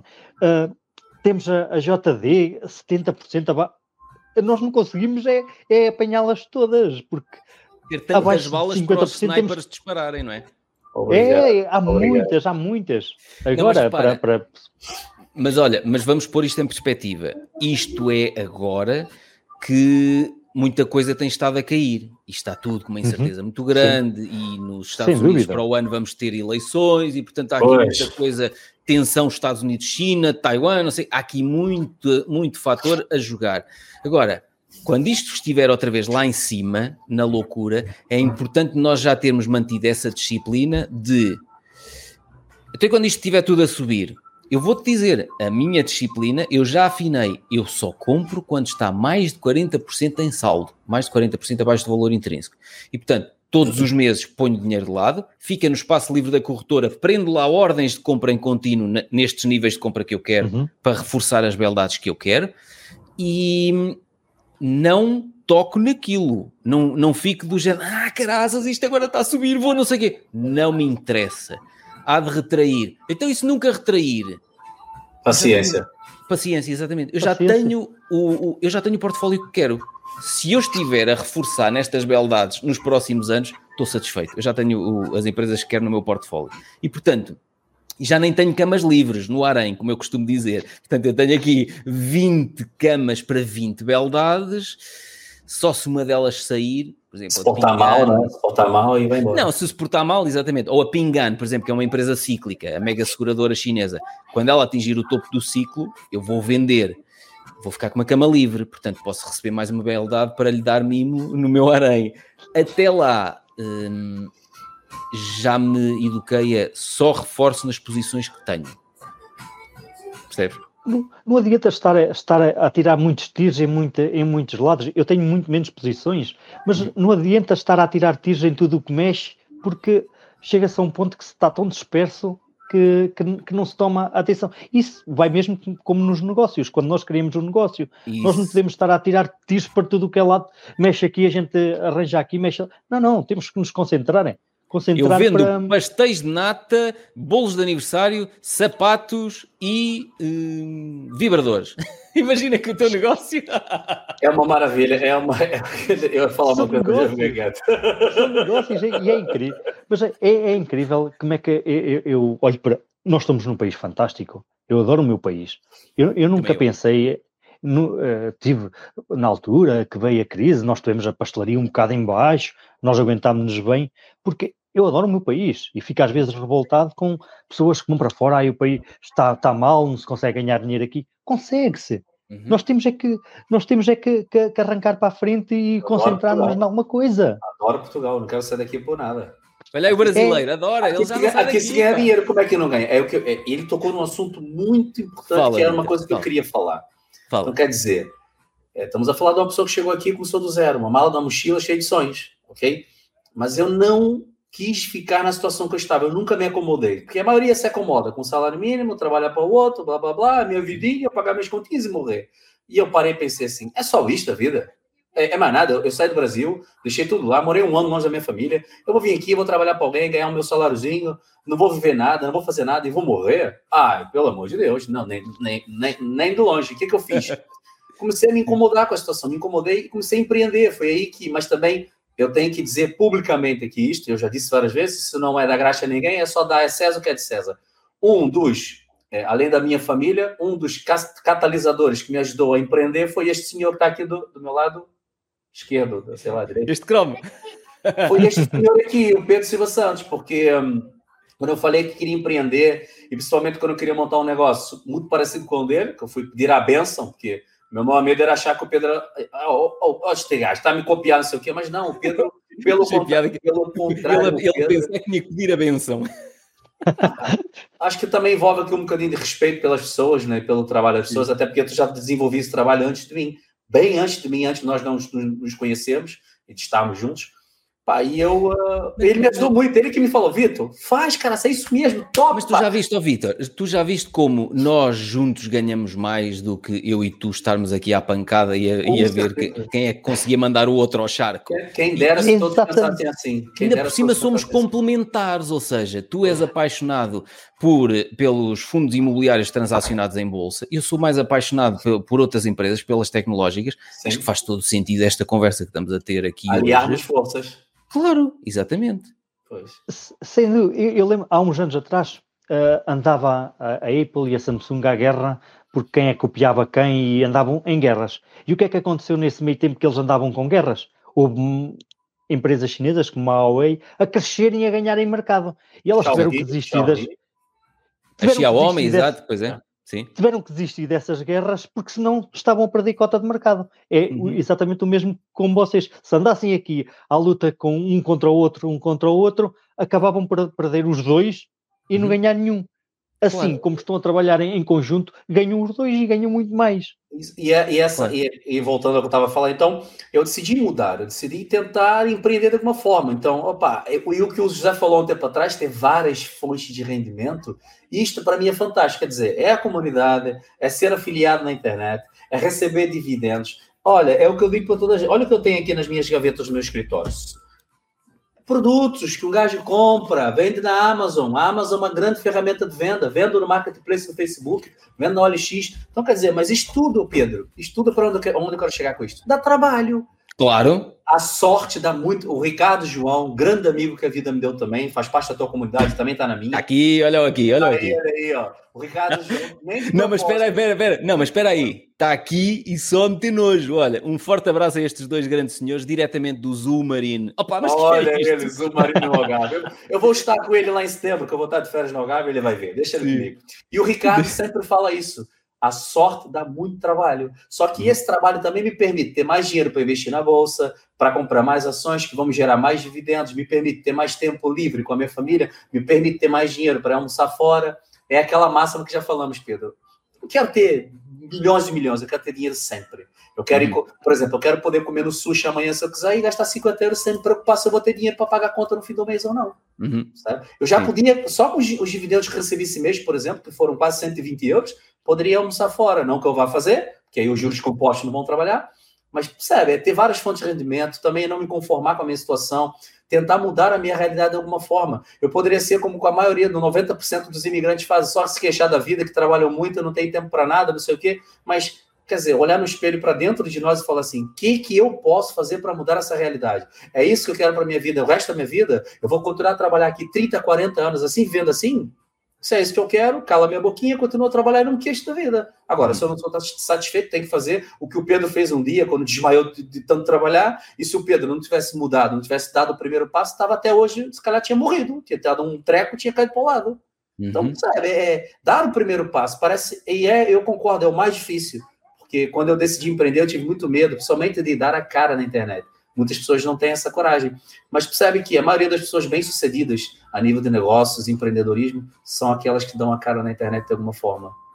Sejam elas garoto propaganda do próprio negócio, ou fazendo vídeo no YouTube, ou não interessa. As pessoas têm que dar a cara de alguma forma, ou seja, na frente de uma padaria, como o José é, dá a cara dele. Os clientes vão lá e olham para ele. ele tá quando falas de dar a cara, estás a lembrar-te há bocado quando eu falei em bolos, vibradores, sapatos, estás a, a falar também, garota de programa, ias ah. concretizar algum negócio especificamente em que fosse preciso dar a cara? Ah, mas estou eu para gozar. Não, eu sei, eu estou eu tô, eu tô entendendo. Porque eu sei que tens aí entalado, tu queres reagir àquilo que eu disse há bocado, dos vibradores e do, e dos, e do chantilly e dos bolos. Tu disseste, Cara, eu ia... Eu ia, que que eu ia dizer que essa mistura dava uma, uma doçura erótica, por assim dizer. Ah, pronto, okay. Era uma doçura. Ia montar uma padaria chamada Doçura Erótica, que vendia okay. bolos, vibradores. Olha, podia ser. Eu queria falar, mas, mas eu não falei porque eu achei mas que... há, há muitos sítios que, que, fazem esse tipo de travessuras, bolos assim mais marotos, e, e é o negócio de, de, alguns, de alguns pequenos espaços só trabalham com bolos assim mais marotos, mais esse tipo de bolos em formas é um mais marotas. É um nicho de mercado? É, claro. é, e, e, é um negócio é, legítimo. É um negócio e gira milhões e milhões por ano, não tenho as dúvidas. Só que precisa ter coragem para fazer. Quer dizer, imagina, eu quando dei a cara na internet, eu uh, fiquei com medo. Inclusive, um, um dos Mas motivos... tinhas medo de quê? Do que é, pode ser uma coisa estúpida, mas eu não tenho problema nenhum em falar isso. Eu sou muito uhum. transparente com, minha, com, as minhas palavras e com, com, o meu jeito de ser e de estar. Eu tinha medo do que as pessoas iam achar de mim. E, e um, na última live que fizemos eu não falei, mas uh, também isso foi uma pequena parcela também, além de outros motivos, mas um dos motivos de despedimento da outra empresa que eu trabalhei foi isso, que um dos chefes quando me chamou na sala para me despedir falou assim, opa, aqueles teus vídeos no TikTok, opa, sei lá, eu acho que não estão assim muito alinhados com o fio da é empresa. Sério? Falou, falou. Sem citar nomes, mas falou. E, mas eu te juro que quando eu saí de lá. Quando ele... Eu agora ia fazer um gesto e ia dizer uma coisa em brasileiro. Ah, mas não, não pode, mas, é, mas eu, quando eu saí de lá, quando eu vim embora para casa, e a minha esposa é testemunha disso, que quando eu abracei ela no quarto, querendo chorar, mas não chorei, que eu falei para ela uhum. assim: eu vou dar a volta por cima. Eu me lembro que naquela altura eu só tinha, eu só tinha pró, próximo de mil, quase mil seguidores no, no TikTok, que eram 900 e tal. E eu só sei que naquele período que ele que, que me disse aquilo e aquilo me deu mais força para continuar, foi que eu comecei a gravar pai 20 vídeos por dia, o cara, e eu saí daquela quantia para quase 5 mil onde eu estou hoje, com uma Sim. comunidade incrível, com mais de 50 pessoas naquela comunidade. E percebe? Mas foi preciso dar a cara, foi, dar a cara, foi preciso é, ir, ir, contra os meus próprios medos, que a, a maioria das pessoas, Pedro, vive num não sei explicar. Eu, é que eu já estou do lado de fora desse globo, sabe? Eu, eu consigo te falar isso porque eu já vivi que em 2000, 2004, quando eu comecei a acompanhar os primeiros parques eólicos no Alto das Serras, um, eu tinha uma namorada na altura que eu disse-lhe: Olha, uh, vou começar a fazer o acompanhamento ambiental da construção de uns parques eólicos. Obrigado. E ela disse-me exatamente isso. Mas o que é que tu percebes disso? E era a minha namorada, estás a ver? Nossa. E Ainda bem que tu não está mais com ela, né? Exato, exatamente. E, e, e é um bocado. Hum, eh, nós temos que ganhar um bocado essa, essa resistência em relação aos outros, porque para os outros, nunca vai ser boa ideia começar um negócio agora, nunca vai ser uma boa ideia investir em empresas cotadas na bolsa, nunca vai ser boa ideia despedir-se daquele contrato público que te dá tanta tranquilidade e segurança e não sei quê, nunca vai ser boa ideia despedir-se daquele emprego que te dá, porque é muito seguro. Agora, um empre... qualquer emprego é seguro até o patrão te mandar embora. Portanto, qual é a segurança de um emprego? Não existe segurança. A única segurança não... que nós temos é que vamos morrer um dia. E as pessoas Exato. têm que ter essa noção. Desculpa te interromper, mas as pessoas têm que ter essa noção. Então, pá, eu é isso. Eu acho que isso brotou dentro de mim com, com tal força, com tanta convicção de que eu, eu olho para mim mesmo hoje e sinto orgulho da pessoa que eu me tornei, porque eu decidi sair da corrida dos ratos. Eu decidi não ser só mais um na multidão. Eu decidi empreender. Então, hoje em dia, eu trabalho para uma empresa e empreendo. Então, são várias fontes de rendimento. É um princípio que o senhor Warren Buffett, que, é, que eu considero um mentor para mim, ele sempre uhum. diz: é, tenha várias. Se tu depender só de uma fonte de rendimento, essa fonte seca, tá desgraçado. Ok? Então, ser, ser investidor me permitiu ler livros, livros, estudar e entender como é que os ricos fazem, Pedro. Como é que os ricos têm uma boa vida, têm segurança financeira? Então, é, se é assim que os ricos fazem, eu vou fazer igual a eles fazem. Essa era a minha curiosidade há, há muitos anos, era como é que há pessoas que têm tantos negócios a funcionar sem eles. Como é que há pessoas que os meus pais, às vezes a minha mãe sacava aquela pois dinheiro faz dinheiro e nós, como não temos. Mais. Pois, mas, mas eu usava isto para desculpar. E nós, como não o temos, não o fazemos. E isto é um registro limitante. Muito, Estás a perceber? Muito limitante, muito. muito limitante. E a minha mãe, quando eu era mais novo, dizia-me isto: Pois, dinheiro faz dinheiro. Se nós tivéssemos dinheiro, também era fácil, não sei o quê. Como não temos, não dá. Ah, isto mais tarde começou-me a irritar. Principalmente quando eu comecei a ler uh, este livro, que tanta gente fala, o Pai Rico, Pai Pobre. Eu já li este, também recomendo para toda a gente, Segredosamente Milionária. Segredos, também já tenho aqui. Quando eu li esses, Pai Rico, Pai Pobre, Segredos da Mente Milionária, foi aí que eu me apercebi que tudo aquilo que eu tinha aprendido em relação ao dinheiro em casa e na escola estava tudo errado e estava ali, era tipo uma âncora a ganhar lodo e a ganhar ferrugem que não me deixava fazer às vezes de forma diferente porque estava cá dentro um não, tu não, não dá porque tu não tens dinheiro, não dá porque tu não, não, não és de uma família com mais posses, não, não te vão abrir as portas porque não sei quê, não é porque não sou bonito, eu bonito sempre fui e pronto, e humilde, sempre fui assim. É uma humildade, meu Deus. Uma humildade. Mas, assim, eu, sou, sou a pessoa mais humilde aqui de Viseu, né? exato, exato. Diz, José, diz. Mas é, e, essa mentalidade existia em minha casa. Mas uhum. para repararem que eu já Sim, tinha desconto. Eu, com 23 anos, 24 anos, quando eu comprei a minha pastelaria mais os meus sócios, precisámos de muito dinheiro, que não tínhamos. Eu fui bater a vários bancos, bati a vários bancos para me emprestarem dinheiro e eles, mas espera aí, então, mas foste bater à porta numa, numa atitude um bocadinho ingênua a pensar. Ingênua, okay. ingênua, a pensar que eles me emprestariam dinheiro e batia carrada de porta de bancos e ninguém. Então, mas tu, tu és maluco? Então emprestar-me-te agora aí dinheiro para isso. Tu és maluco? E eu, ai, então, mas eu até tenho conta aqui no banco, no, uhum. uh, não tenho muito dinheiro aqui, mas. E esta não é a vossa função, não é? Emprestar dinheiro? Então, não, é, eu fiquei completo, mas, mas não desisti, acabo por não parar por aí, uhum. porque essa, essa situação limitante uh, existia, também existia em casa, de famílias mais, mais pobres, existia. Ah, mas eu nunca me conformei com isso, eu nunca me uhum. conformei em, em seguir aquele ciclozinho. Eu uhum. sempre, sempre tentei em, em fazer o que, não, o que me diziam que não dava para fazer. Porque sempre me diziam que não dava para fazer isto e eu sempre fui atrás para provar a toda a gente que era. Eu também era, um bocado assim. O meu pai, diz, o meu pai disse que. não vou. Não, o meu pai disse que eu devia ter ido à tropa, que eles metiam-me na linha. Ele disse: a ti fazia-te bem ir à tropa para baixar a, a grimpa ou a garimpa, ou não sei o que, que ele costumava dizer. Fazia-te bem que eles punham-te na linha. Exatamente, porque, porque também sempre tiveste a mania que queria fazer o que diziam Ai, não que não conseguias fazer. Não, então, agora é que eu vou fazer mesmo. Vou te provar que dá. Quando eu falei que eu ia migrar também para cá, as pessoas da minha família, porque eu era servidor público no, no, Brasil, no Rio de Janeiro. Eu fiz uma prova, passei, trabalhava na Secretaria de Educação do Mesquita. Rapaz, tinha um cargo estável, trabalhava cinco horas por dia, de segunda a sexta. Era uma duas, três férias por ano, porque a escola para duas vezes, eu ainda tinha 30 dias de férias. É um emprego de sonhos, o pessoal. Tu és maluco, vai para Portugal para limpar merda e não sei o quê, limpar sanitas.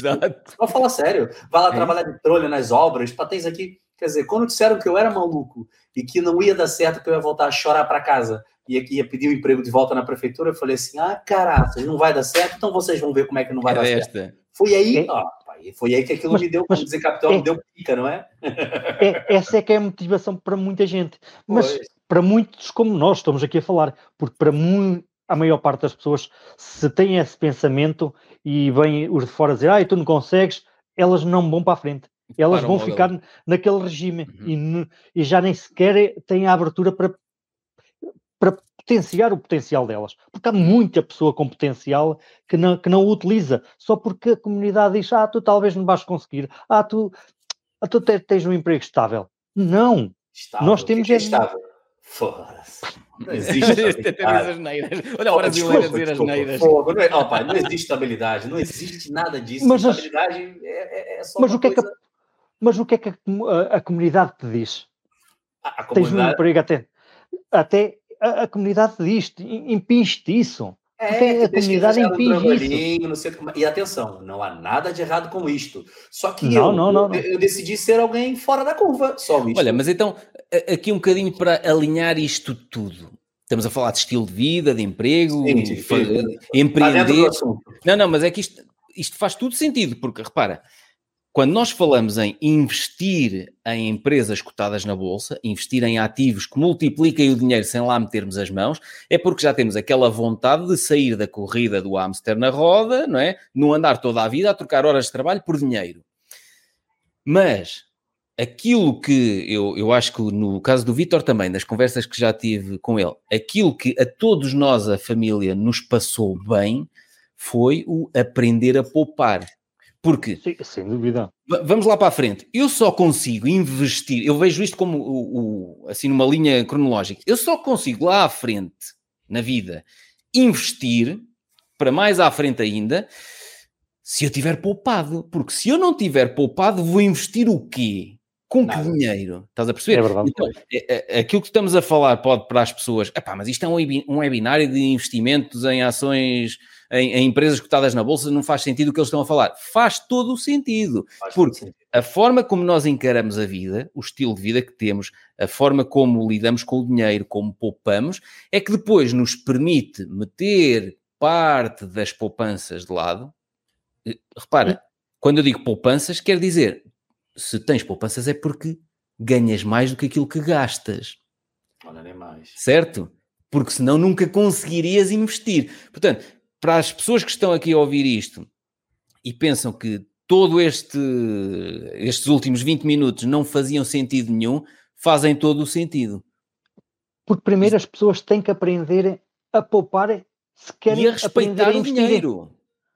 Porque se as pessoas não aprenderem primeiro a pouparem, não precisam de aprender a investir. Não, precisam de aprender a investir. Nada, nem, nem tens dinheiro, uh, nem tens forma de investir. É, és aquela pessoa. Vamos pegar no exemplo de quem ganha o Euro Milhões. Teve sorte. Não, não sabe como é que vai replicar aquilo outra vez. Mas a pessoa, vamos imaginar que é um completo idiota e teve a sorte de ganhar o Euro Milhões.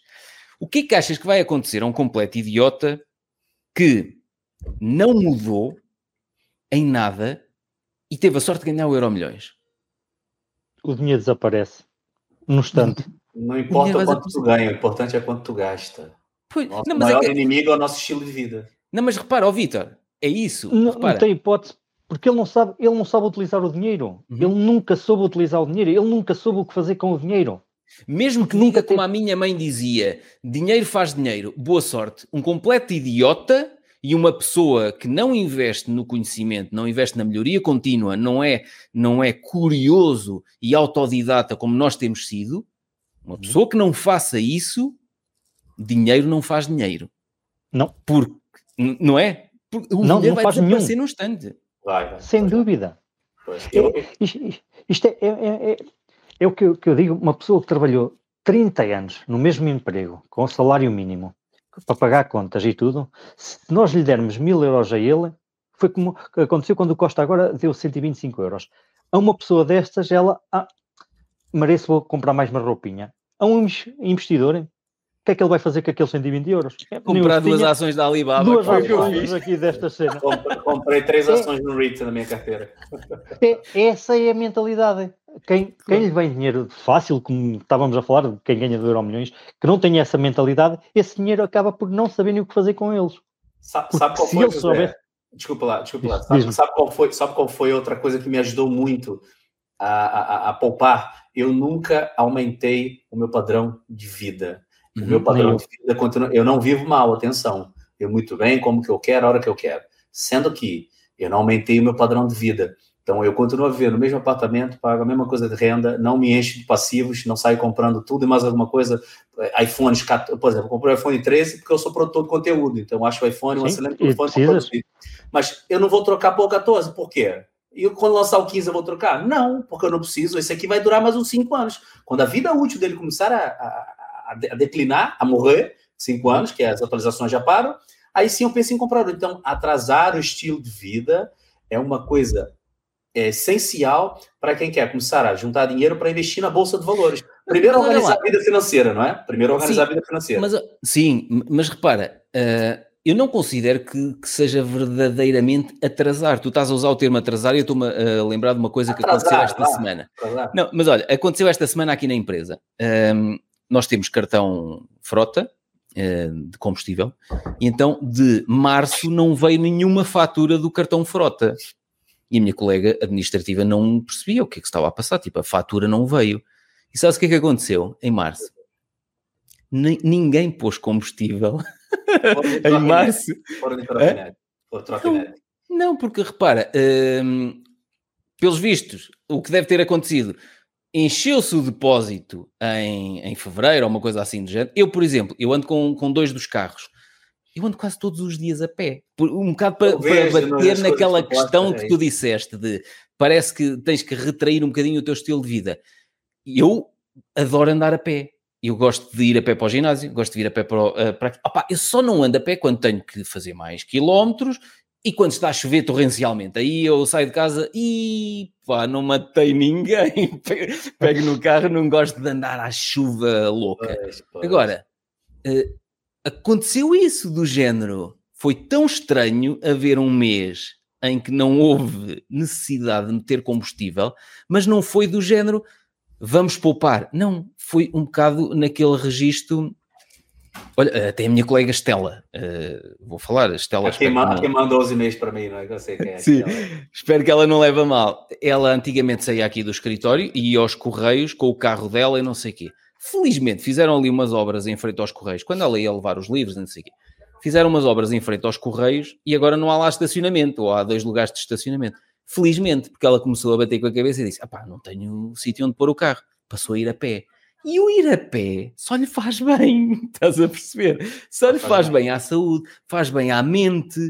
Uh, e depois acontecem coisas deste género. Não foi propositado, mas houve um mês em que no, nos cartões frota ninguém usou o cartão frota para meter combustível. Eu, e isso eu... não é poupar, é, é, é, mesmo. São coisas que acontecem, porque o estilo de vida continua igual. O estilo de vida é continua igual, exatamente. Continua igual. Não, não andámos para trás. Foi, é, é, que depois há determinadas coisas que vão acontecendo do género. Um, o José é como eu, uh, não liga nada à roupa. Opa, eu compro nada, roupa, sei lá. Eu, eu, já não compro roupa há mais de 20 anos. A minha mãe dá-me umas calças Pronto, de Natal. Isso, isso, também é um exagero. Coisa... Mas mas é, eu não, eu não destruo. 8 ou 80, não é? Não, mas eu, eu, eu tenho, eu ando bem vestidinho, roupa toda catita. Porque a minha mãe compra-me sempre roupa no aniversário e no Natal, depois vem mais uma e compra mais uma t-shirt. Ah, vou comprar para quê? Para estar no armário? Eu tenho camisolas que ainda não as triei, por isso não tem lógica. Aqui, Pedro, posso falar uma coisa aqui? Lembro quando eu te conheci a primeira vez, fomos tomar café lá no Palácio de Gelo em Viseu, e o Pedro, não vou falar números, o Pedro com patrimônio muito expressivo, e eu olhei para os pés do Pedro e ele com a sapatilha furada. o Pedro, Vitor, eu sou assim, eu posso ter milhares e milhares de euros vestidos, mas Exato, eu, o Pedro de uma. Olha, olhavas para o Pedro e não dizia o patrimônio que isto não tem. Coitado. Mas é, o Pedro não liga nada para isto. Eu vi isto pessoalmente. A minha mãe, a minha mãe durante muito tempo metia-lhe confusão. Eu já disse isto no, é sério, ela no podcast. Metia-lhe confusão minha... porque ela dizia-me tu pareces um pedinte. A minha mãe, a minha mãe diz-me isso. E este domingo eu saí para ir ter com um amigo, ele levava uma suéte normal que eu tinha, a minha mãe, essa é a mais velha que tu aí tens, veste uma das novas. Mas eu não me incomodo, não sei, está tá bom, está lavado, está tá limpa, está tá bonita, não me incomodo muito com esse estilo. E o Pedro é igual, já estou a ver que o Pedro também eu comprei, eu não liga um agora, Eu comprei um carro agora recentemente, mas o meu carro hum. que eu comprei foi questão mesmo de necessidade, porque eu moro a sei lá, 3, 4, quase 4 quilômetros da escola do meu filho. Imagina na Pova, onde eu vivo aqui, com uma nortada, um vento terrível a chover, e eu já fui muitas vezes na chuva com o menino, pá, e pronto. E tu pensaste, eu, eu não matei ninguém. Não matei ninguém. Comprei um carro, mas atenção, não é? Comprei um carro, poderia comprar um carro duas ou três vezes melhor, mas eu falei, para quê? Quatro Exato. rodas com motor vai me levar do ponto A ao ponto B. Eu não tenho que ostentar. Era muito bonito eu deixar o menino em frente à escola com uma BMW. Eu acho que, Ih, aquele gajo aqui é, caraca, puta do uma Olha, as minhas, as minhas enteadas, as minhhas enteadas, olha, ele aí a reagir. As minhas enteadas sabe, tinham vergonha, tinham vergonha quando eu ia levá-las à escola, porque eu ia no Ford Taunus, um carro de 1978. Oh, era uma vergonha. É giro, pá vai-lhes dizer isso. Elas diziam: deixa-me aqui, deixa-me aqui, da escola. E uma altura, uma altura na empresa de consultoria ambiental, nós tínhamos uma pick-up, uma, uma carrinha 4x4, daquelas de caixa de madeira aberta atrás. E, e uma das minhas enteadas disse-me assim: Olha, só falta teres a escada atrás e dizer EDP. Elas tinham muito vergonha, bom. meu. Muito bom, muito bom. Mas, mas, é, mas eh, acontece, a sociedade também olha muito para isso. E eu percebo é... que a é. sociedade olha, olha para isso e te exige isso. Uhum. O status tu... conta muito, José. O status. Sem dúvida. O de aparência. Eu não preciso viver disto, eu não preciso provar nada. Vi, nada. Mas, mas, já viste a pinta de passar com Ford Taunus de 1978? Ah, mas é muito giro. É mas muito giro. Eu gostava, então não Isto tem gostava. muito mais pinta. Pá, eu adoro aquele carro. Olha, foi o carro que eu trou- trouxe hoje. Hoje, hoje É muito giro, pá. é, é. Então vocês quando vierem a Viseu depois damos uma volta. É um dia destes, um dia destes dou Tu cheira a volta gasolina que não é fácil. O Nicolas é que vai adorar, nem digas nada. Vai adorar dar a volta. Agora carros. Ai, Olha, voltando- carro. Voltando um bocadinho aqui à, à ideia de, ok, estilo de vida, ganhar, criar condições para ganhar mais do que aquilo que gastas, não te endividares com cartões de crédito, com tudo e mais alguma coisa, mas sempre no mesmo princípio, eh, até podes utilizar créditos, cartões de crédito, não sei o quê, vocês sabem que eu não sou fã- nada fã disso, Eh, utilizo cartões de crédito a nível pessoal e a nível da empresa, mas depois tenho pagamentos a 100%, que assim não pago juros. Juros, é, é.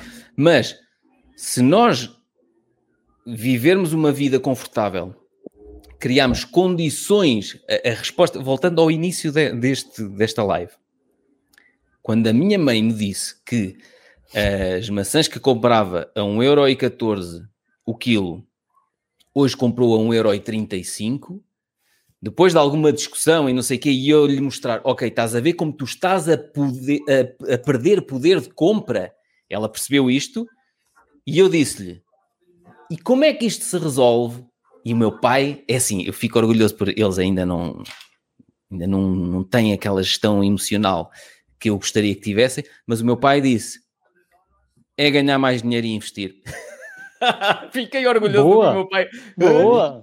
Foi espetacular. Quantos anos tem teu pai? exatamente. Quantos anos tem teu pai? Tem 66. São novos, os meus pais são São novos. novos, mas com uma mentalidade assim, já mudando a mentalidade. Muito é boa, bom, muito é? boa. Mas foi brutal, fiquei super orgulhoso quando ele atira esta. Veio a lágrima assim do olho, assim, ô Pedro, ai, desculpa. Quase, quase. Porque tu, ganhando mais dinheiro, não quer dizer que não sintas este aumento, mas tu, se ganhas mais dinheiro, não ficas com a corda ao pescoço. Porque te sobem a renda, e sobe a eletricidade, sobe o gás, sobe tudo, sobe o preço das maçãs, estás a ver? Mas tu estás a ganhar mais. Se tu estás a ganhar mais, consegues suportar aquilo tudo e é bom que o faças, porque daqui a 20 anos vai ser pior do que hoje, Ah, em termos obrigado. de poder de compra, não é? Obrigado. Claramente.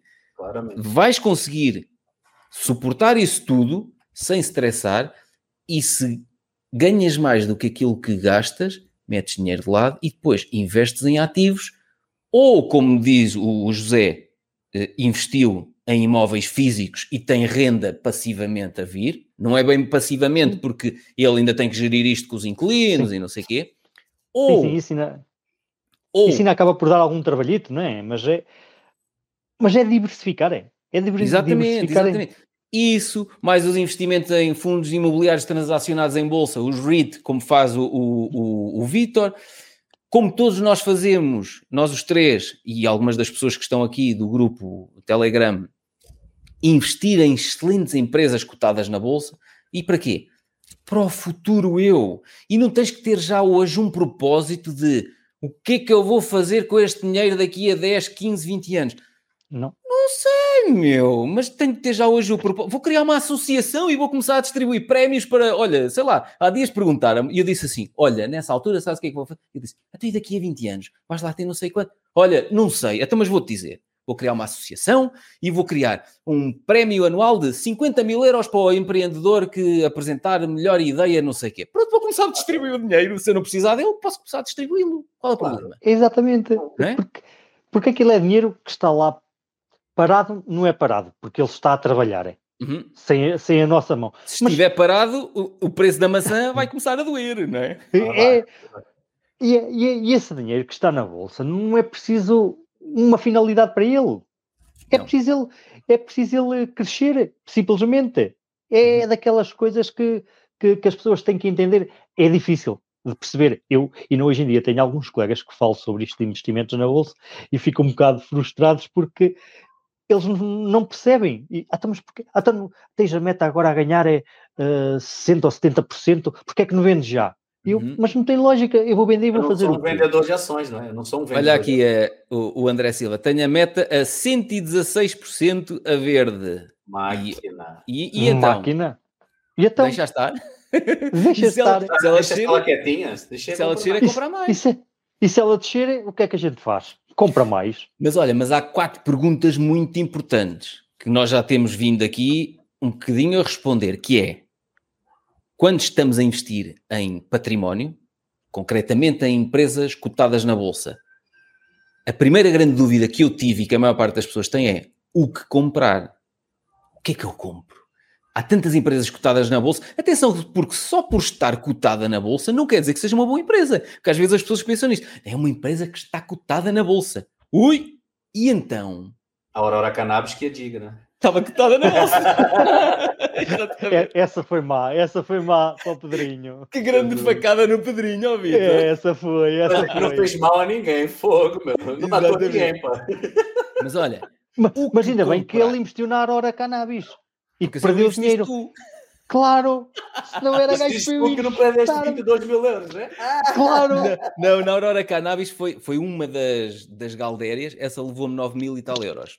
Num... Portanto, para tu perceber, os 22 mil foi nessa e noutras e, galdérias. E noutras. Eu já vi divórcios mais baratos. já vi divórcios mais baratos. Foram, foram, divórcios quase milionários. Jesus. Olha, mas então, pensando, o que comprar? Pois. Que tipo de empresa comprar? Que tipo é? de empresa que é? comprar?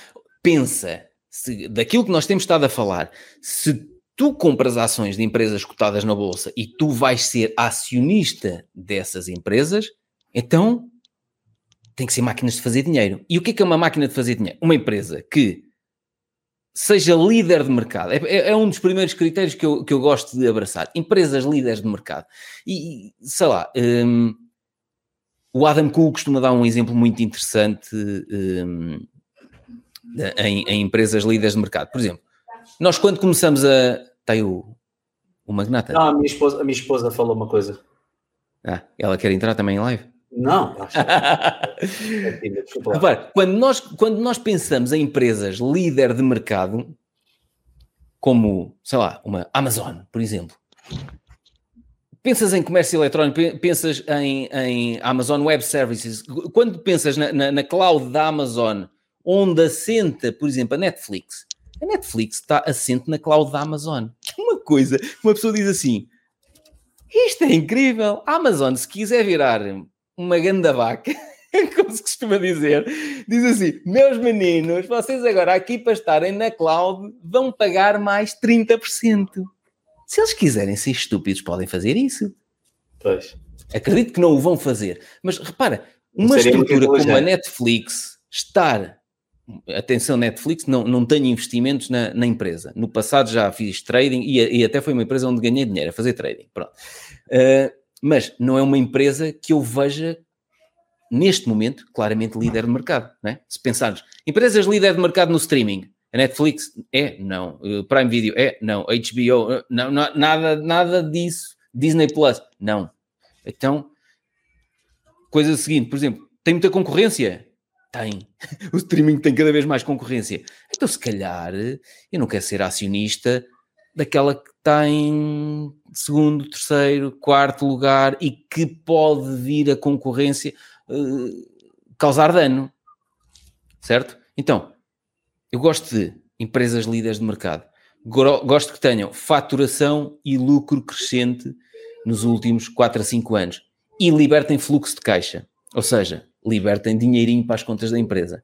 E atenção que o fluxo de caixa é aqui uma coisa, por exemplo, no caso da Amazon se formos, por exemplo, ao site Guru Focus um, e formos ver o, o, Free Cash Flow, vamos ver que eles não têm, está negativo nestes últimos trimestres. E o pessoal pensa assim: isto vai à falência, a Amazon já vai à falência. Mas é preciso ver quando, quando se está a analisar isto o que é que estão a fazer ao dinheiro. É preciso ver se estão a investir em galdérias e strippers porque querem ser o próximo lobo do Wall Street e champanhe e não sei o quê, ou se estão a investir, ainda há dias eu partilhei no, no grupo Telegram, a Amazon e a Meta também estão neste momento em num novo ciclo de investimentos. Estão a investir brutalmente uh, grande parte do dinheiro que geram para crescer. E eu gosto quando as empresas fazem isso. Eu não gosto quando as empresas estão a, a gerar dinheiro e ficam ali um bocado à sombra da bananeira uh, com esse dinheiro. Eu prefiro que. Eu, eu até, e, e, lá vão agora dizer que eu sou contra dividendos. Mais uma vez, eu não sou contra dividendos. Mas, por exemplo, nestas empresas tecnológicas, eu acho que estas empresas tecnológicas não deviam pagar dividendos. Ponto. Deviam pegar na dinheiro, exatamente, e reinvestir no crescimento do negócio. Como a Amazon faz. Como a Amazon tem feito, como a Meta tem feito. A Meta tem feito isso incrível. Eu adoro visto o crescimento da meta. Mas muita gente olha para estes indicadores financeiros, o, o dinheiro livre, e, e, e pensa: é pá, isto já não tem dinheiro livre. Olha, então os gajos faturam tanto isto. Calma, mas onde é que eles estão a encaixar esse dinheiro? Porque eu fiz isso na, na, no, nos meus, nas minhas empresas privadas, nos meus negócios próprios. Se eu não andasse anos a fio a investir reinvestir os lucros da empresa, eu durante muitos anos nem tirava dividendos para mim, como sócio. Mais tarde passei a tirar parte de dividendos e deixar outra parte para reinvestir no crescimento. Se eu não tivesse vindo a fazer isso ao longo dos anos, as empresas não, tinha crescido, não tinham crescido, eu não tinha desenvolvido outras áreas de negócio, eu não tinha criado as tais sete fontes de rendimento complementares que eu tenho. E, portanto, para mim é muito fácil perceber que estes ciclos de investimento, apesar de contabilisticamente darem mau aspecto, não é? tu olhas para as contas e dizes assim: ah, como é que isto gera tanto dinheiro? E depois vais, isto não tem dinheiro na conta bancária. Calma. Mas já, eu acredito que há, há, muitas pessoas que ficam assim preocupadas porque se calhar é, se calhar não percebem como é que funciona. Eu próprio digo que temos alturas que estamos a, a melhorar equipamentos na, na, pastelaria, a investir, uhum. e aquilo... Mas lucros... estás a fazê-lo porquê? Então, é isso, estás a fazê-lo porquê? Porque és idiota, pegavas nesse dinheiro... não, eu, eu, eu, já comentei contigo no, no, no, no, podcast, comentei que em 2012 estava a crise instalada, mesmo severa, e o que é que nós decidimos fazer? Investir, investir e forte. Uhum. Porquê? Porque nós temos que, que, melhorar, temos que crescer, não podemos estagnar, porque nós estávamos ali confortáveis, e está confortável, está a gerar. Mas quando veio a Se, crise, exato, nós temos que melhorar. Sentavas-te à sombra da bananeira e estarias onde estás hoje? Não, não, não. Tinha morrido. Isso tinha acabado, não tinha hipótese, porque claro. ia virar aquele, aquele espaçozinho em que já se calhar só ia lá quem ia beber um cafezito ou qualquer coisa. Não, não, Exato. nós temos que melhorar, hein? nós temos que melhorar, temos que chamar um novo tipo de clientes. Quais são os clientes que nós. nós eu, eu, eu comento esta história várias vezes, que nós não expulsamos clientes, mas demos-lhes a entender que eles não eram bem-vindos. Uhum. Uh, nós tínhamos muito cliente que no início estavam com o hábito e iam lá beber um copito de vinho tinto. Epá, eu não quero esse cliente na minha casa, também não os vou expulsar. O que Exato. é que eu faço? Compro uma garrafa de vinho daquelas caríssimas e cada taça de vinho custa um, dois, três euros. Eles próprios deixam de lá ir. É tão simples aqui é como é... isso. É isso, é isso. Uhum. E, e, e, nós também temos que selecionar o tipo de cliente que queremos para, para o nosso negócio. E então temos que investir, isso é preciso investir, melhorar a qualidade do espaço, melhorar a qualidade dos equipamentos, melhorar essas coisas todas. É por isso que eu não me preocupo se a meta está a dar prejuízos. Ela está a investir o dinheiro de certezinha absoluta. E aqueles gajos são crânios para investirem. Ah, o CEO é um crânio. Eu sou fã do Mark. Demais. Eu, eu também, eu também. Eu também. Eu também. É, Só não gosto do penteado é... dele. Eu acho que ele podia ter um penteado assim, diferente, mas, mas, de, mas de, facto. Mas, uh, mas sim, aí está, uh, essas pessoas, se calhar, ficam preocupadas porque não percebem que a empresa só cresce se a gente investir. Se pegar nos lucros e espetá-los lá outra vez. Lá interromper. Olha lá atrás, olha lá atrás o magnata a passear olha, com o gato. O, o magnata, sai daí, deixa o gato quieto, pá. É o magnata da Coca-Cola, não é? Magnata é, da Coca-Cola, exatamente. Comprei mais, na última, última queda da Coca-Cola, comprei mais 10 ações para ele. É, assim é Pronto, é que é. Mas, mas olha, então, do compraste mais. O que comprar, diz aqui o Filipe. O que, que comprar, comprar, e a que preço comprar. Pronto, esse, esse, esses dois pontos.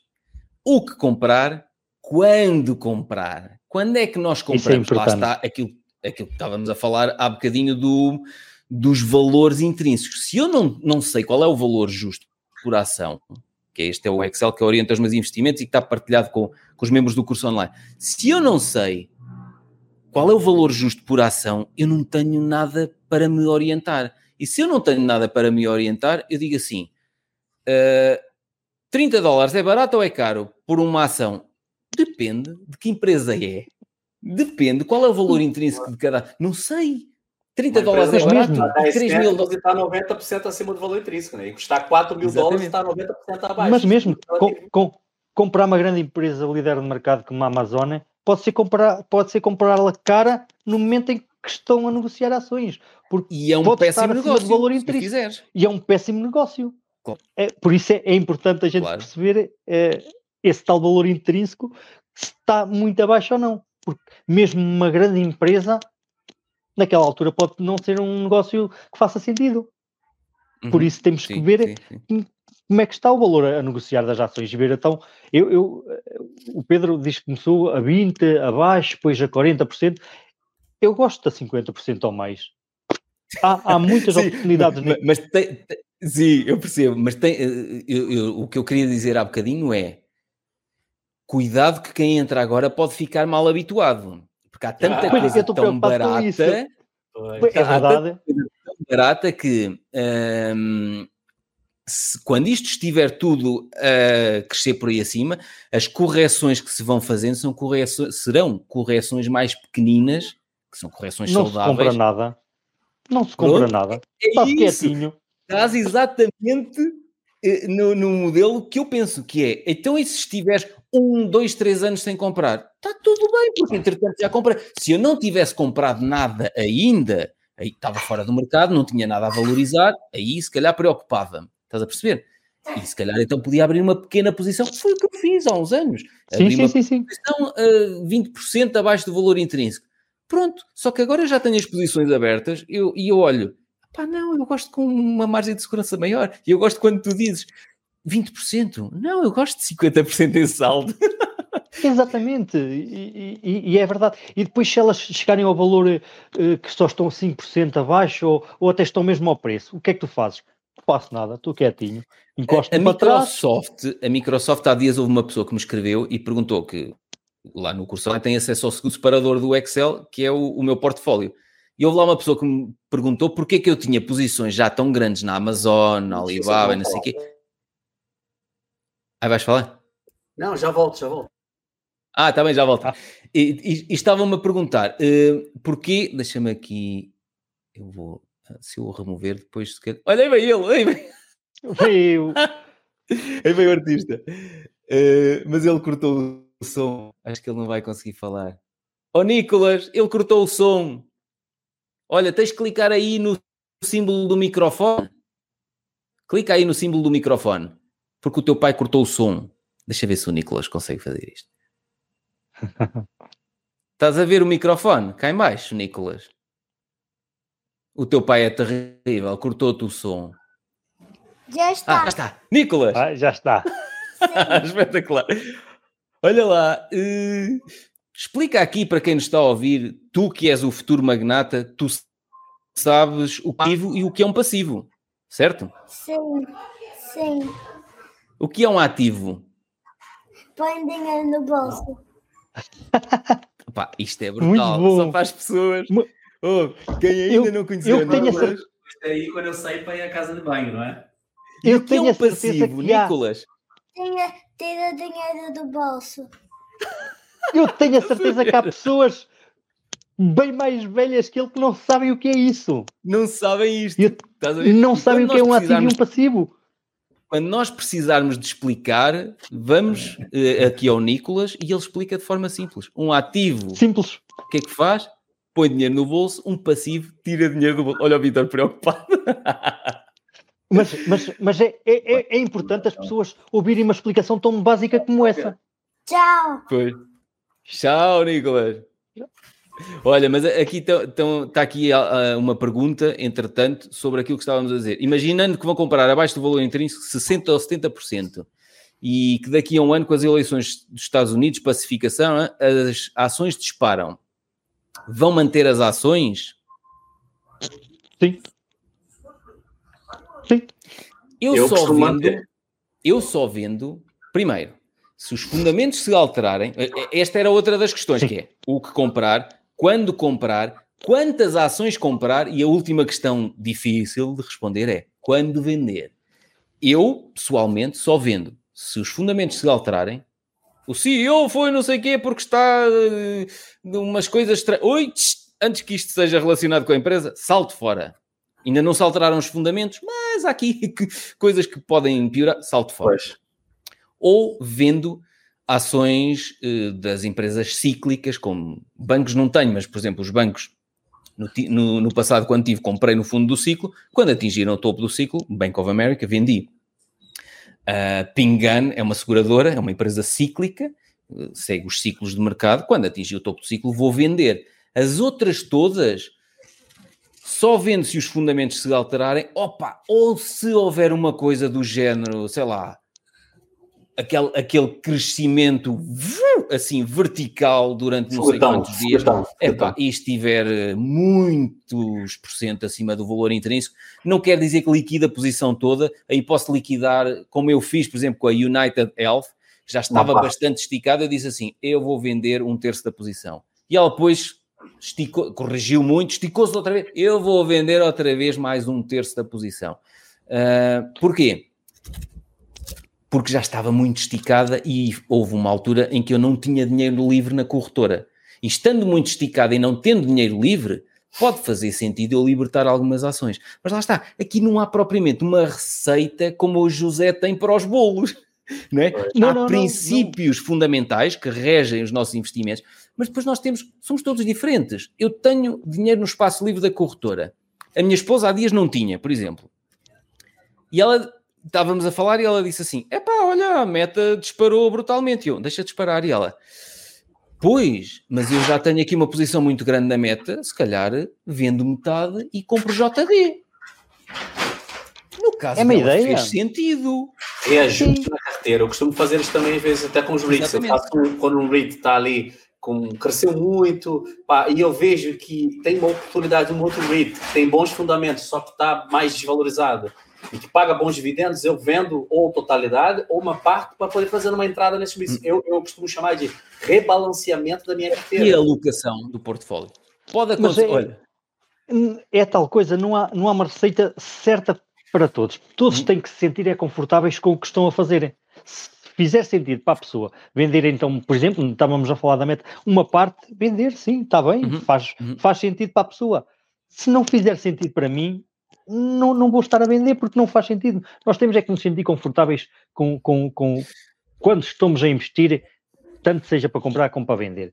Porque Mas sabes como é que nos é... sentimos confortáveis? Havia aqui um comentário qualquer em cima que dizia isto, que era sentimos-nos confortáveis quando, deixa eu ver o que é que dizia aqui, olha aqui, uh, a cota emocional que temos nos investimentos é a forma como nos identificamos com as empresas que compramos. Sim, eu sinto-me confortável em não mexer, não vender meta, porque eu digo assim, mas eu vou vender isto porque eu estou a investir a muito longo prazo. E se tivermos um, um, ciclo de retração, como diz aqui também outro comentário, vamos daqui a 4 ou 5 anos vamos ter outro ciclo, outra crise, não sei o quê. Compro outra vez, compro mais. Porque se eu ando a entrar e a sair, nunca vou conseguir. Olha, onde é que um dos livros que eu estou a ler agora é este. A Hundred Beggars, que é eu nunca vou conseguir retornos de 100 vezes numa empresa se eu ando a entrar e a sair, porque eu nunca lhe dou tempo, tempo suficiente para o crescimento dos preços das ações, os múltiplos a que ela está a ser negociada, nunca lhes dou anos suficientes para que isto aconteça. Pois. Estás a perceber? Exatamente, exatamente. É isso que eu ponho na cabeça, que é um, eu vou vender parte do meu património se eu não preciso neste momento para nada. Não. Então, é que mais valia, como o Vitor disse no início, mais valia não ter acesso às variações de preços diárias. Porque se eu não tivesse acesso às, às variações de preços, eu não sabia a que preço é que estava. Se não sabia, também não tinha emoção. Comprava. Mas aí está. Eu, eu, por exemplo, acho, acho piada. Eu, vocês dizem que não, não costumam consultar isso. Eu consulto todos os dias e não me incomoda nadinha. Nada. Não te incomoda, sabes porquê? Porque queres ser dono de parte daqueles negócios. Agora, Sem se, dúvida. Agora, se tu Sem tivesses dúvida. participação numa farmacêutica que está a desenvolver um, um, um medicamento que vai uh, resolver a questão do pelo encravado nas doninhas, não sei o quê, tu olhavas e dizias assim: Hum, não se, caía 20%. E que, qual era a tua reação, José? Hum, se calhar as doninhas não interessam para nada. As doninhas não, eram, não foram um bom investimento, não é? Pois. Mas aí está, se nós investirmos com estes princípios, não nos afeta emocionalmente nada. Uhum. Afeta tanto quando elas crescem como quando elas descem. A meta estes dias cresceu estupidamente e o sentimento foi exatamente igual ao quando vi agora no outro dia uma das empresas a cair 5% no dia. Foi exatamente Sim. o mesmo sentimento. E a meta cresceu tanto e é a minha maior posição. E o que é que eu fiz? Nada. Primeiro, porque ainda está abaixo do valor intrínseco. Segundo, porque eu tenho dinheiro livre no espaço da corretora. E, portanto, eu vender meta para lá ficar com dinheiro livre, para quê? Não tem lógica. Não tem, não tem, não tem lógica. Mas... O, o, o, os imóveis que tu compraste, José, é uh, pá, isto agora está uma crise, não sei o quê. Por acaso não é verdade, mas uh, não valem metade do que tu deste por eles. Mas imagina que valem metade do que deste por eles. E tu dizes, é pá, vou vender já, que se lixa as rendas que eu estou a receber, vou vender. É? Não, não tem lógica. É, é daqueles. Mas, mas, mas é preciso desprender-se esse, esse, essa emoção sobre as variações de mercados ou não. É, porque eu percebo pessoas que veem aquilo a cair, aquilo a cair e elas ficam preocupadas, deixam-me vender agora antes que vou perder tudo. Mas Exato. se há empresas como estas, se tu não, não percebes o negócio, se tu não percebes o negócio, é isso, não consegues gerir as emoções.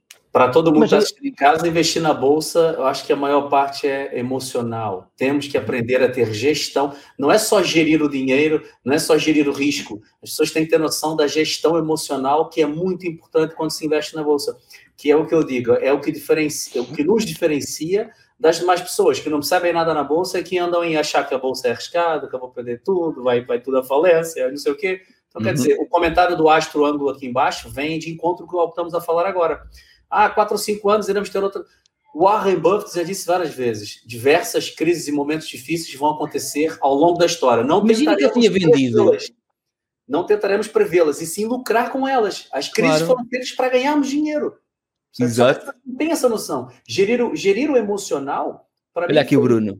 Quando o valor desce, é a altura de festejar e comprar, porque está em saldos. Ora, nem mais. nem mais. Vais, vais à Nike comprar uma sapatilha e descobre que a sapatilha que tu viste a 50 euros na semana passada, agora Hoje está a 10. 25, ou está a 10. E tu? E é já agora. Não, volto para a semana. Não, volto para a semana. É, na outra semana acabou a promoção, já não compras mais, está a 50 outra vez. É mais ou menos essa analogia, sabe?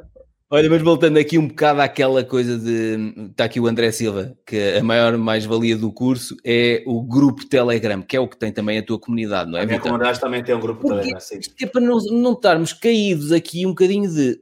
Uh, onde é que este gajo deixou a nave? Ele está a falar de quê, não é?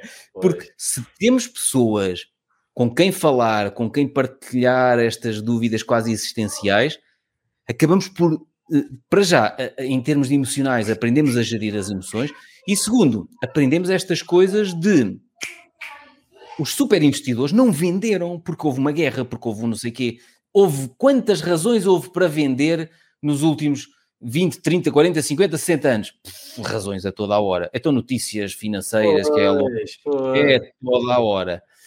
Vendiam, não tinham os retornos que, que alcançaram. E não é só dizermos ah, se eu tivesse comprado a Amazon em 1999, agora estava bilionário, não sei o quê. A questão é, a Amazon ainda há dias esteve uh, eh, 50% abaixo do valor intrínseco, ou mais.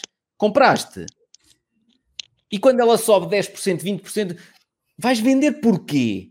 Daqui a uns anos vais dizer, pois, quem me dera não ter vendido. Ah, eu acho que muitos dos investidores, um, ehm, dos livros que eu tenho lido e até vídeos que são partilhados lá no grupo Telegram, muitos deles aquilo que dizem é quando são beldades maduras, empresas com faturação e lucro crescente, quando são empresas líderes de mercado, o grande arrependimento deles nem é não ter comprado mais, é ter vendido cedo demais.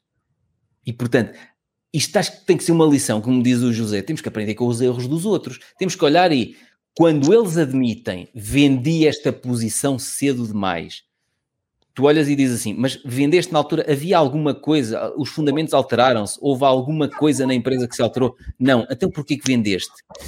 Foi um bocado emocional. Então tens que aprender com isto. É, exatamente, e foi o que eu disse. Nós temos que aprender com este tipo de, de, pessoas. Eu, a nível de investir na bolsa, aprendi com o Pedro e só o conheço há pouco tempo. Mas foi o gajo que admitiu erros e que me disse, e que disse do género, uh, ele não o disse, mas disse do, do género, uh, não investas desta maneira nisto porque vais perder dinheiro. Eu já o perdi, tu também vais perder. Exato.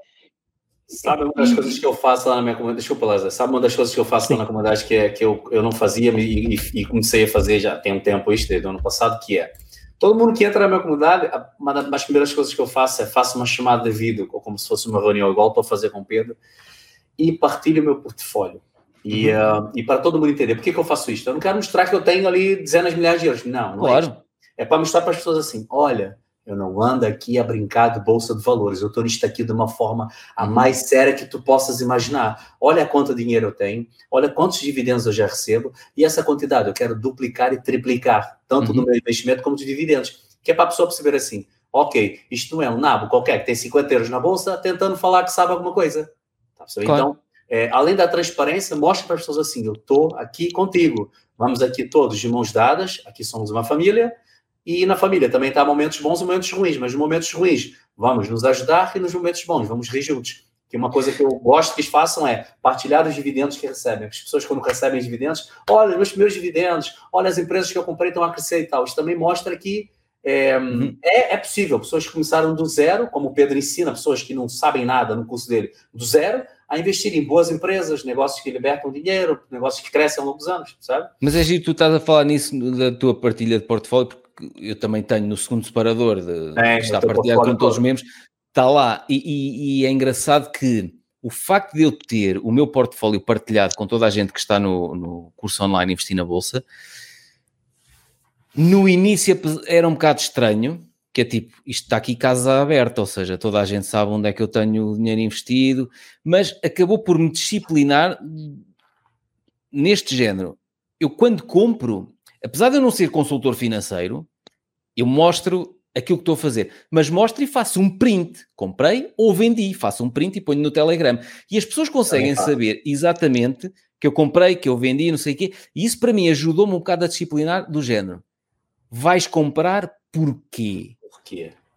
Porque a questão é, se eu tenho isto partilhado com toda a gente, vou dizer assim, comprei mil ações da empresa não sei o quê especulativa, uma de bebidas à base de cannabis. Qual foi o racional por trás disso? Oh, Pedro, mas passaste-te o quê? Estás a ver? E é que eu, eu próprio tive que começar a questionar se eu fosse membro da minha comunidade e investir na bolsa, como é que eu veria esta compra? Como é que... E, e, então, apesar de haver coisas que vamos afinando, tipo margem de segurança, quero mais de 40% em vez de mais de 20%, eu compro eu defini aqueles princípios. Eu compro quando está, lá está, empresa líder no mercado, com faturação e lucro crescente nos últimos, não sei quantos, 4, 5 anos, que liberta fluxo de caixa, que tem eh, níveis muito conservadores em termos de dívida, que tem uma vantagem competitiva muito grande face à concorrência, e os preços têm que estar abaixo do valor intrínseco, mais de 40%, e têm de ter retraído a um nível que serviu anteriormente de suporte. E o facto de eu ter definido estes passos todos, ajuda-me a decidir quando é que eu entro. Eu entro porque está mais de 40% abaixo do valor intrínseco, ou seja, já cumpriu os outros pressupostos todos, não é? Empresa com faturação, lucro crescente, líder de mercado, já está aqui, no, já só está aqui porque é uma beldade, não é? Neste Excel. Mas, quando é que eu compro? Quando está mais de 40% abaixo do valor intrínseco e compra 88, 89, 90, 91 ou 92 Depende. Onde é que está o nível de suporte? 88. Então é 88, não é 90.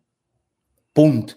E eu definir isso para mim ajudou-me imenso e ajudou-me o facto de eu saber que tenho a pressão do outro lado, que alguém vai dizer assim: uh, Ó oh Pedro, então, mas os níveis de suporte estavam entre 92 e 84. Compraste 89 porquê? Estás a perceber? Também nos disciplina. Disciplinou-me, porque eu assim, não, então mete lá a ordem. E depois acordo de manhã, é, que surpresa agradável, já comprou. Onde é que comprou? Está ali no Excel. Nível de suporte, era onde eu tinha a ordem. E eu normalmente até ponho um bocadinho abaixo da ordem. Imagina, a última vez que comprámos, que eu comprei, JD.com em Hong Kong, foi a 139. Qual era o tinha? Uh, o nível suporte era 139 dólares de Hong Kong e eu comprei a 138,70, acho eu, uma coisa assim do género, porque eu gosto sempre de ter o 7. Então é abaixo. Já nem sei se comprei a 70 cêntimos abaixo ou acima, já não sei. Mas é sempre o nível de suporte e ali tem que ter um 7 lá pelo meio. Mas isto ajudou-me a disciplinar e ajudou-me a definir critérios. E a partir do momento que tenho critérios bem definidos, e se a coisa está a resultar, eu só tenho que continuar a fazer assim. E se eu consigo gerir bem as emoções, tendo lá as ordens em contínuo presas, então eu só tenho que trabalhar no que está antes disso, que é, eu só tenho que ganhar dinheiro, gastar menos dinheiro do que, do que ganho, mandar poupanças todos os meses para a corretora, ficar lá no espaço livre, quando lá tenho dinheiro, prendo nas ordens, quero esta, quero aquela, quero aquela, quero aquela. Pronto. Top. Eu também tenho um Excel, também, também, graças a ti, não é? Que acho que a ideia da organização também é, é, foi muito boa para mim. E eu também criei um Excel, justamente com os valores intrínsecos dos REITs, das empresas que eu, que eu quero comprar, quero ser dono e que eu estou sempre de olho, né? não consigo ter todas. E também, e também compras quando retrai a níveis de suporte? compro quando há retrações. Eu não tenho nível de suporte, não coloquei, eu não coloco uhum. nível de suporte. Opa, é, acho que a experiência já me faz olhar para um gráfico, eu consigo perceber exatamente o que, que se passa no gráfico. Não, não uso médias móveis, não uso, uhum. mas okay. sei, eu sei, eu sei traçar um nível de suporte, seja horizontal, enfim, não interessa. Sim, horizontal, ou seja, porque os horizontais às vezes não são dados pelas médias móveis, são pois. níveis que anteriormente serviram de resistência isso, e outras isso. vezes serviram de suporte. Ou, seja, ou sejam para cima ou para baixo, tem o um suporte de descida, está tá, retrai muito, e eu sei, sei ver isto só de olhar. Há pessoal uhum. da comunidade que não, não, não, não, se calhar não, não sei, não sei. Eu, é uma coisa que eu pretendo fazer, até colocar nível de suporte, mas eu não queria complicar muito, porque envolve um bocadinho mais de análise técnica. O Pedro é muito melhor que análise técnica do que eu. Dá mais mas, trabalho, claro. Dá mais Sim, trabalho. Dá mais trabalho. Eu, eu, tenho os valores intrínsecos, ok? É, tenho, estou olhar aqui para o Excel agora, tenho os valores intrínsecos, o que está a ver está, está, está abaixo do valor intrínseco, o que está vermelho está acima do valor intrínseco no Excel. As pessoas veem que opa, tal, tal empresa está 36% abaixo do valor intrínseco. E elas vão decidir que opa, 36% okay. eu acho que é um bom desconto sabe? Uhum. E 30%, 20%, 18%, agora vai depender da estratégia de cada um. Eu sou mais forreta, quero mais desconto, não sou tão forreta. sabe? Isso vai da. É Sim, o José ainda é mais forreto. Eu quero é 50, 70. E há quem queira, mas, quem queira 20, não há nada de errado, é estratégia de não, não, É a estratégia de, das pessoas. Mas eu, por exemplo, vejo empresas fantásticas como a Amazon, Alibaba, um, Tencent, JD, com esses valores, porque é que, olha, então, coloque nessas aí que estão 70%, 70%, 70 abaixo do valor intrínseco. É então, é... Muita fruta.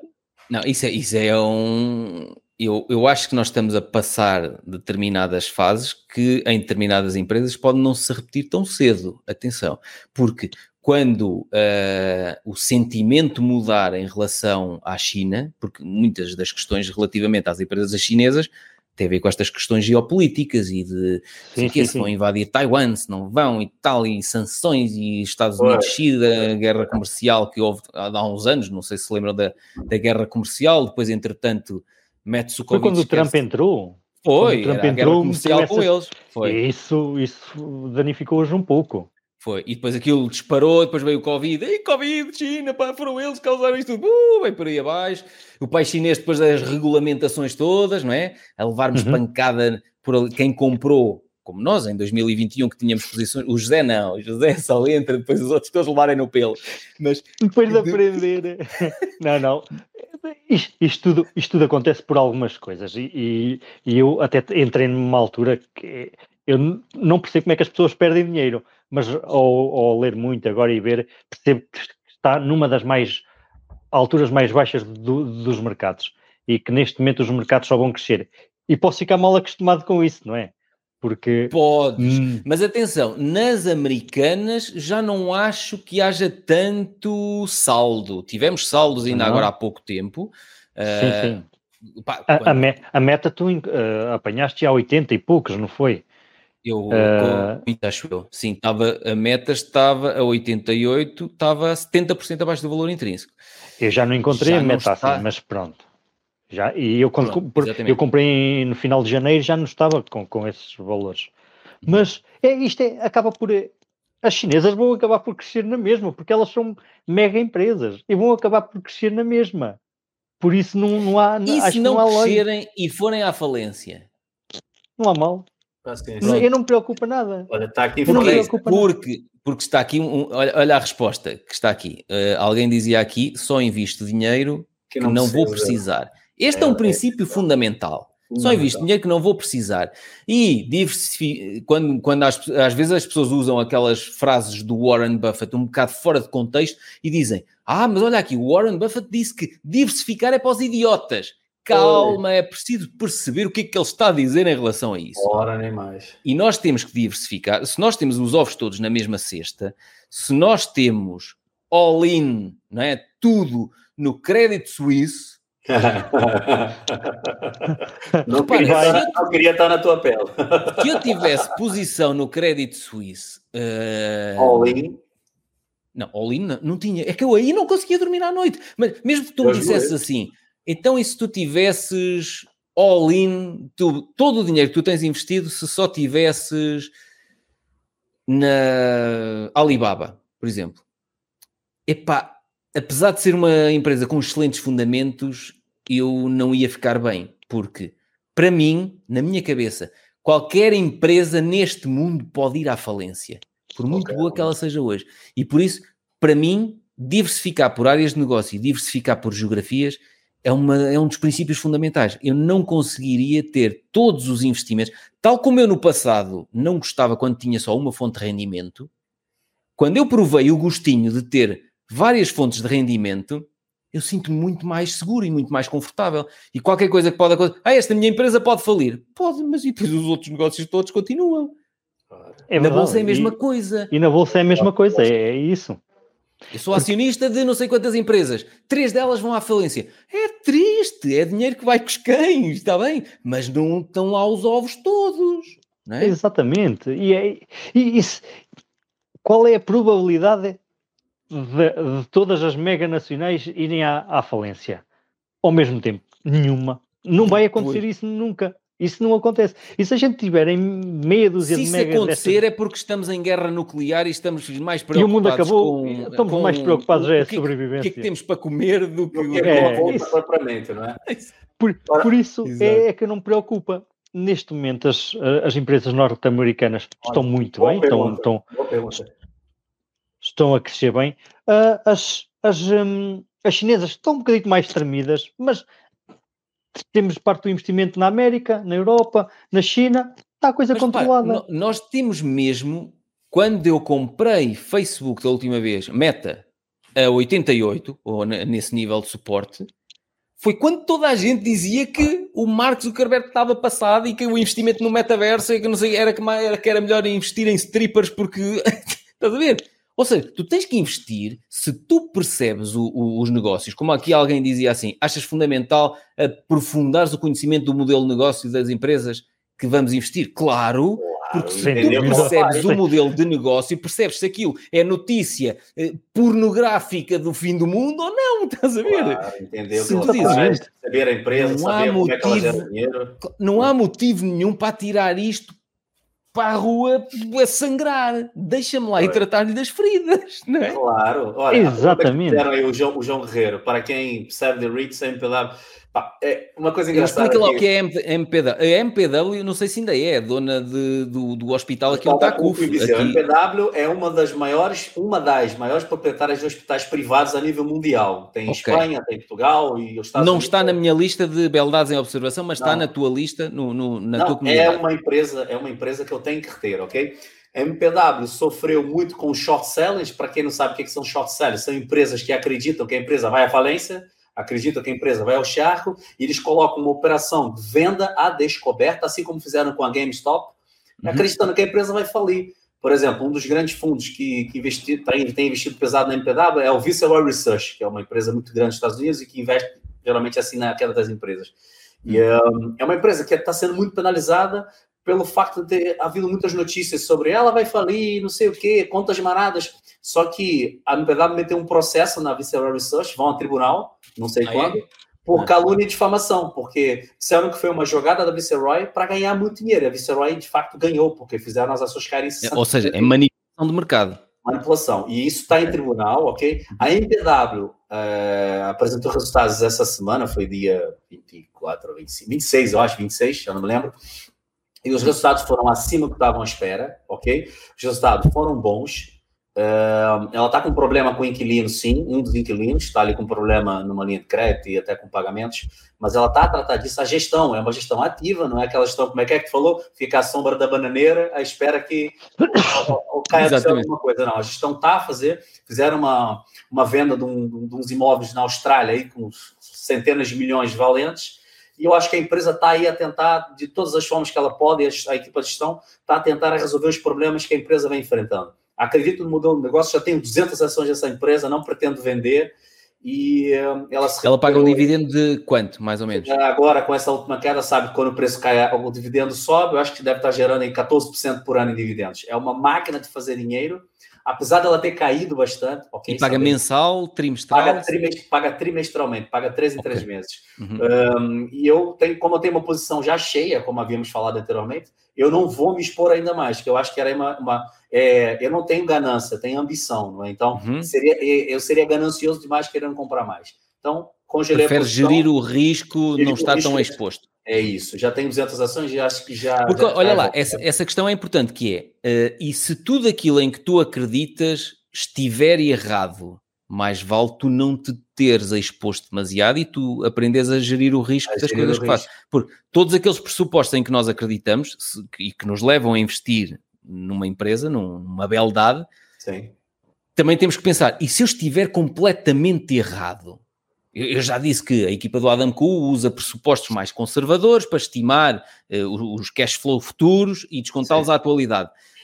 E se ele estiver errado, ok, por isso é que compramos 40% abaixo daquele valor estimado. Caso alguém esteja errado, compensa. Então, e se estivermos todos errados e aquilo for à falência? Pronto, então por isso é que nós diversificamos e não temos 100% de, dos nossos investimentos numa única numa empresa. Numa única empresa. Oh, Sim, é por, isso eu, por isso eu não comprei mais e só se ela cair a níveis tipo de 2008 nós chegou a bater 3 dólares, que naquela altura da, da, da, crise, não é? Que aconteceu em 2008, aquilo foi um Deus nos acuda, e caiu tudo e ela não foi indiferente. Ela saiu para aí de, de 9 ou 10 dólares para 3 dólares, então ela caiu 70%. Uhum.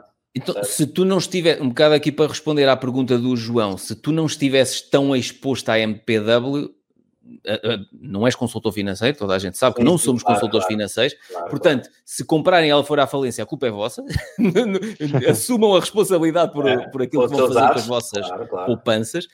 Uh, se não estivesses tão exposto, estás a dizer que comprava. Comprava mais. Ah, de certeza que eu comprava. O preço que está, a 8 dólares e tal, eram mais 200 ou 300 ações, sem uhum. pensar duas vezes. Mas como eu já tenho 200, é, acho que eu só tenho sete empresas no meu portfólio. Atenção, acho que por dinheiro que eu tenho, não é? Eu acho que sete empresas para já. Eu quero fechar o ano 2023 com 10 empresas e quero fechar o ano 2023 com o objetivo de 100 euros por mês em dividendos de forma passiva, sem fazer absolutamente nada. E, e deixar uma coisa bem clara, rapidinho. É, deixar muito não, bem claro isto. Podemos é, demorar renda passiva, toda. Renda Olha, passiva. Estamos aqui, renda, podemos ficar a tarde toda, não tem que ser rapidinho. É, é para é ensinar isso para as pessoas. Ah, tenham em atenção em uma coisa: renda passiva não significa dinheiro fácil. Uma coisa Exato. não tem nada a ver com outra. É quando eu digo renda passiva, parece até o. Estou a fazer uns testes. O, o Jedi. É, então, renda passiva não tem nada a ver com dinheiro fácil. Eu não ganho dinheiro fácil. Eu ganho renda passiva. Eu tenho que estudar as empresas, entender o que é que elas fazem, estar por dentro do que está a se passar no processo da empresa, se aquilo realmente pode perder os fundamentos se eu tentar sair a tempo, etc. Isso não é uhum. é dinheiro fácil, é renda passiva. Eu aprendo uma skill, aprendo uma coisa isso me gera rendimentos passivos. Mas para que é possas deixar de estar no modelo de trocar horas de trabalho por dinheiro. Por dinheiro, porque 100 euros por mês em dividendos é como se eu tivesse uma garagem arrendada no centro do Porto, sem ter a chatice de estar a lidar com o inquilino, saber se aquilo vai ficar vazio ou não, blá blá blá, e etc. Quem é que está lá, se vai me pagar para o mês que vem, se não vai, pagar MI, etc. Uhum. Eu não lembro nada disso. Então, eu já coloquei o objetivo que até o fim do ano 100 euros e até os meus 40 anos, até 35, quero estar a receber 500 euros por mês. A, partir do ano que vem eu quero aumentar de 100 em 100 todos os anos, porque eu também sei que a quantidade de dinheiros na bolsa vai ser maior e as coisas começam a acelerar uhum. muito, muito mais rápido. Mas é o meu modelo, eu, é o que eu quero. Eu quero também aliar isso com empresas de crescimento. Tenho a TSM, pretendo adquirir outras empresas de uhum. crescimento também para tentar aliar tipo 70% do meu portfólio focado exclusivamente em dividendos e 30% eu me permito correr o risco de empresas de beldades que, que podem retornar 10, 15, 20, 30 vezes, como historicamente vem acontecendo com algumas, não é? Sim. Olha, estava só aqui uma questão um bocadinho mais técnica. Está aqui uma pessoa a perguntar o que é, que é o ADR e o OTC, que aparece muitas vezes associado às empresas chinesas. Para não sermos muito técnicos,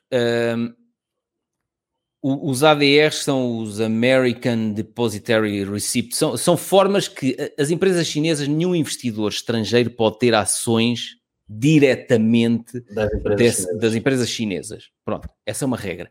Então a forma eh, como se arranjou é podemos ter uns, uns, uns, certificados, uns depósitos relacionados com isso. E são Quase replicação na, na, na, Bolsa Americana. Exatamente.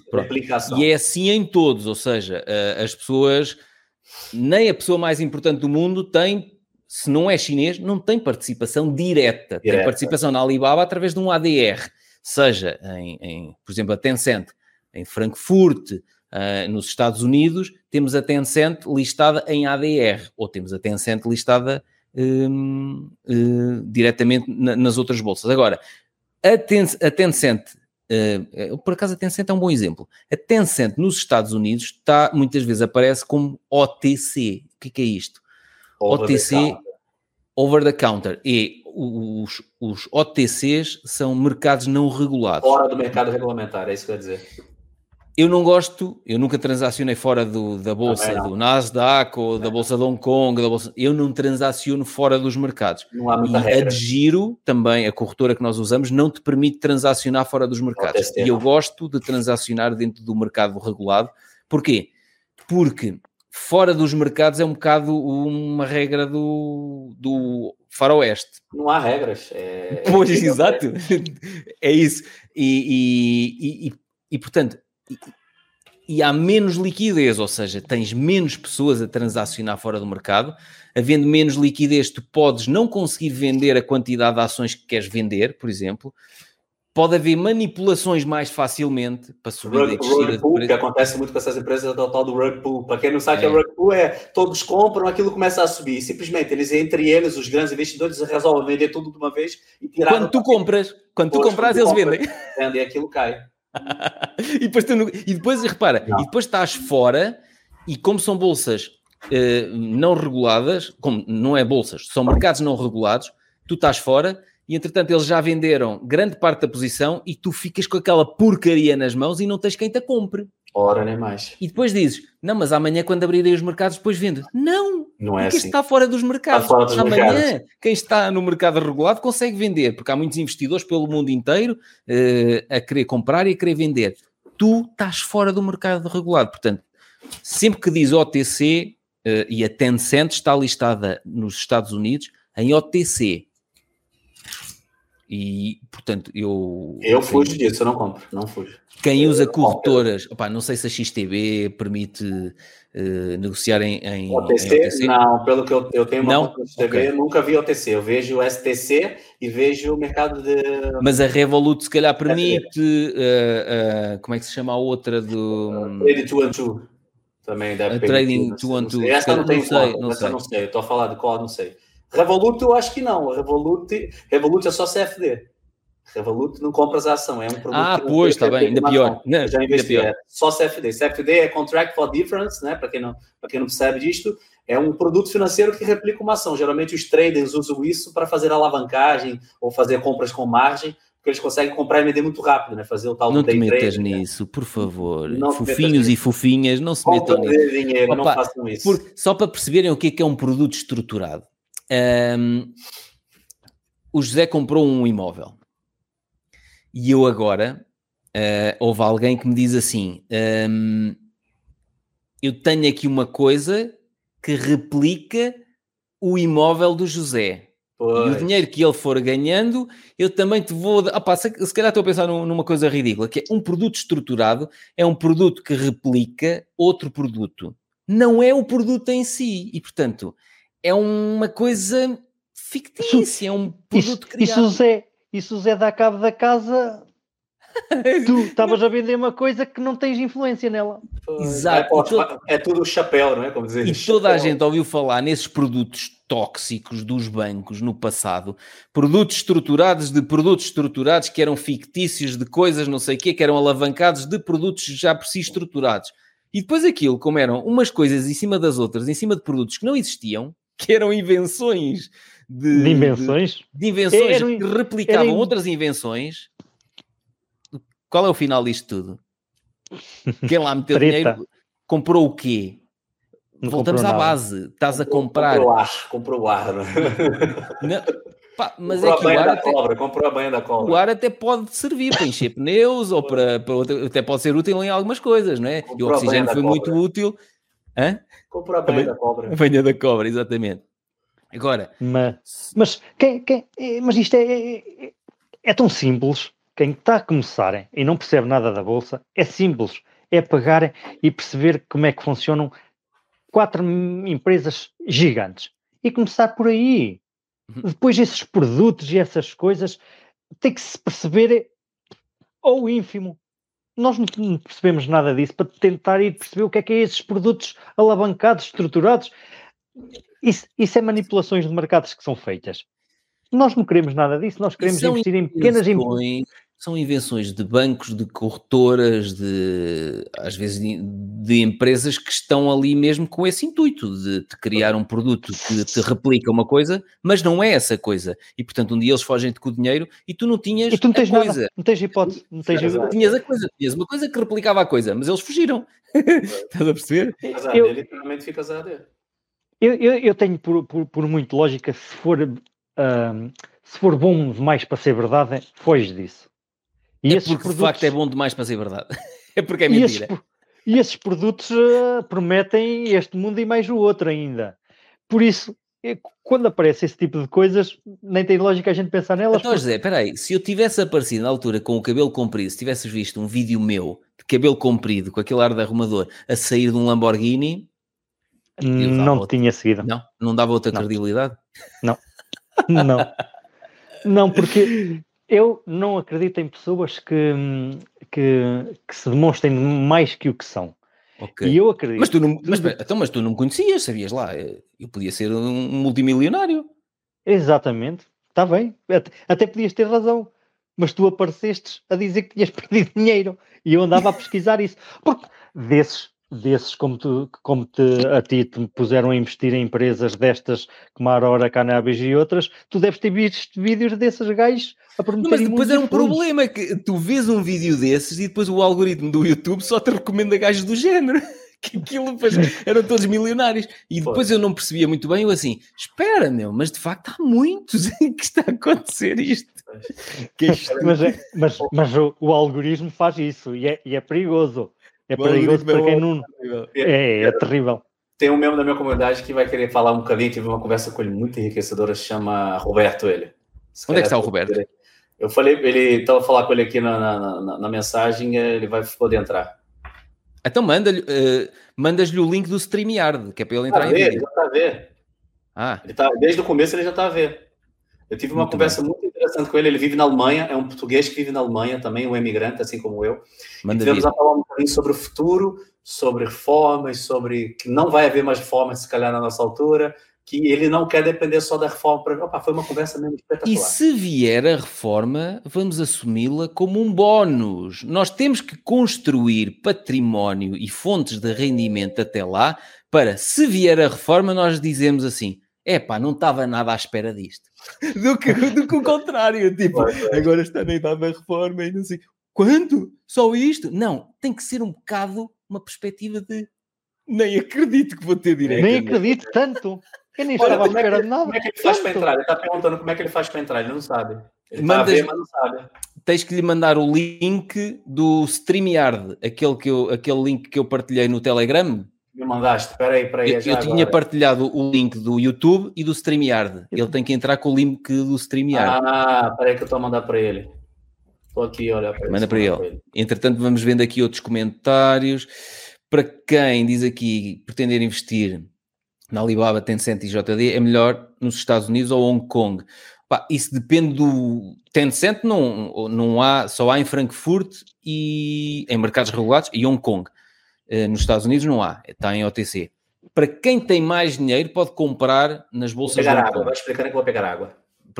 Eu compro nas bolsas de Hong Kong hum, mas aí tens que comprar em lotes mínimos de 100 ações, no caso da Tencent e da Alibaba, e em lotes mínimos de 50 ações de cada vez, no caso da, da JD. Eu, por acaso, tenho comprado as minhas eh, praticamente todas nas bolsas europeias. Não, não, Pronto, não vejo. Antigamente, antes de tu entrares, na altura do Trump, ainda nos Estados Unidos, eh, eles aprovaram uma lei qualquer no Senado em que nos três anos seguintes, empresas chinesas que não cumprissem determinados eh, requisitos podiam ser delistadas das bolsas americanas. Das bolsas americanas. Então, por causa desse risco de delisting, é que nós começámos a pensar: bem, se calhar vamos investir, mas é em Hong Kong, porque se forem delistados. Acho que agora Sim, o, o, risco de delisting é muito mais baixo. Uh, tá, isso a partida está resolvido. O problema uh, aqui é se a tua corretora negocia em Hong Kong e na Bolsa Americana, não tens problema nenhum. Se for delistada da Bolsa Americana, pedes à corretora para transferir um, um, as ações para a Bolsa de Hong Kong. Uhum. Estás a perceber? Sim, Portanto, sim, sim, sim. Aqui é só trabalhar com uma corretora que, que transacione nestas que, várias bolsas. Que seja uma corretora de confiança, não seja mais. Exato. Não seja mais, não seja uma mais daquelas. Uma... Olha, está aqui o Roberto que não aparece ainda, o Roberto.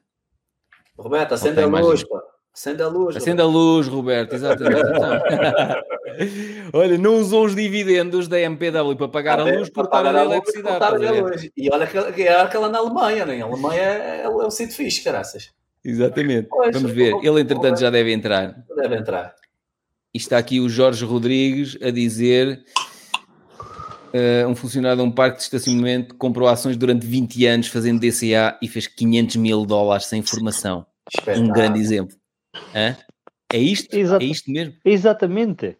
Não é DCA, preciso. DCA, para quem não desculpa, DCA, para quem não sabe, só para explicar, DCA é Dollar Cost Average. Resumindo, comprar um, várias ações ou uma ação, um ETF, não interessa, todos os meses, sem se preocupar com o preço. Se está para cima, Umas se vezes compras baixo, assim, outras vezes assim, outras vezes assim. Outras não interessa, aqui. todos os meses compra o mesmo e valor. o preço médio ao longo destes anos todos fica relativamente baixo. Pois, pois, é isso. Só para explicar. Olha, uhum. o, o, Roberto ninguém consegue ver, saiu, saiu o homem. Saiu. Qual é a vossa opinião em relação a ETFs? José não, e, e Vitor. Não invisto em ETFs. Gosto de tenho. em empresas individuais, gosto de entender o que é que elas fazem, como que elas ganham dinheiro, uhum. entender as contas das empresas, saber o posicionamento delas no mercado, etc. Mais ou menos isso. Uma, eu de uma também. Forma bem simples, atenção, de uma forma bem simples. Eu ainda tenho, eu prefiro muito mais, eu para mim, se quer investir, eu tenho que sentir aquela vibração e aquele orgulho de eu sou acionista disto. Olha para isto. ETF. Tenho posição no ETF de, de semicondutores e de, um, tenho do. O que é que eu tenho? De energias renováveis também. Porque nas energias renováveis não há claramente uma empresa líder do mercado. E então aí, por gestão de, de risco, eu digo assim: então para isso, ter um ETF. Quero estar exposto a esta área de negócio, ainda por cima é uma área de negócio que eu conheço e que vi, ok, dos últimos anos, de facto não há líderes de mercado. E então aí estou exposto a um ETF. Agora, repara, uh, aqui o livro, este, do Ramit Sethi, o que tem aquela I will série... Teach you to be rich, ok. I Will Teach You to Be Rich, o que tem agora uma série na Netflix chamado Como Ficar Rico. Oito episódios na primeira temporada que eu aconselho quem ainda não viu. Como Ficar Rico. Vale a pena. Ele diz que a forma mais fácil, e não é só ele, vários livros, a forma mais fácil e passiva é fazer isto, DCA, ao longo de não sei quantos anos, compra um ETF, por exemplo, das 500 maiores americanas, o VUAA, que tem eh, dividendos acumulativos, é pá, compra. Estás, aí estás a dizer que nos próximos 20 anos a economia americana vai continuar a existir, vai continuar a ser forte. Pá, parece-me que sim. E portanto, aí é a forma mais simples e despreocupada de investir, é investir num ETF, por exemplo, que siga as 500 maiores americanas. Está aqui o Roberto a tentar entrar. Roberto, fala, fala alguma coisa, Roberto. Vocês me estão ouvindo? Sim, estou a ouvir. Ah, nós conseguimos ouvir-te, mas não te conseguimos é ver, Roberto. Pois, não entendo porquê. Estás no telemóvel ou estás no computador? Estou no telemóvel. Ah... E no computador, não consegues entrar, não? No, no computador não me aceita, não, não, não dá, diz que, que eu, eu tenho o, Mac, o MacBook da Mac e ele diz que não é compatível, que tinha que ter. Vende já as ações da Apple. Vende já porque isso vai falir. Isso vai aos tenta, tenta aí nas configurações, Roberto. Tem, tem, um botãozinho de configurações da câmera. Se é, calhar se cá nisso, em baixo, sim. Eu acho que pode ter é, exatamente Desativado, cá em baixo, da... naquela roda dentada das configurações. Yeah, vou ver, yeah. câmara, câmara frontal. É isso. Frontal. Tenta ligar a traseira para ver. Às vezes a câmera traseira liga, é só virar o telefone. Mas cuidado, estás vestido. Eh, é, pois, cuidado, senão estás aí sem roupa. Vai, aí vai ser mesmo a, a, a, padaria, como é que é? Doce erótico. Doce erótico, exatamente. Pode crer, ver lá.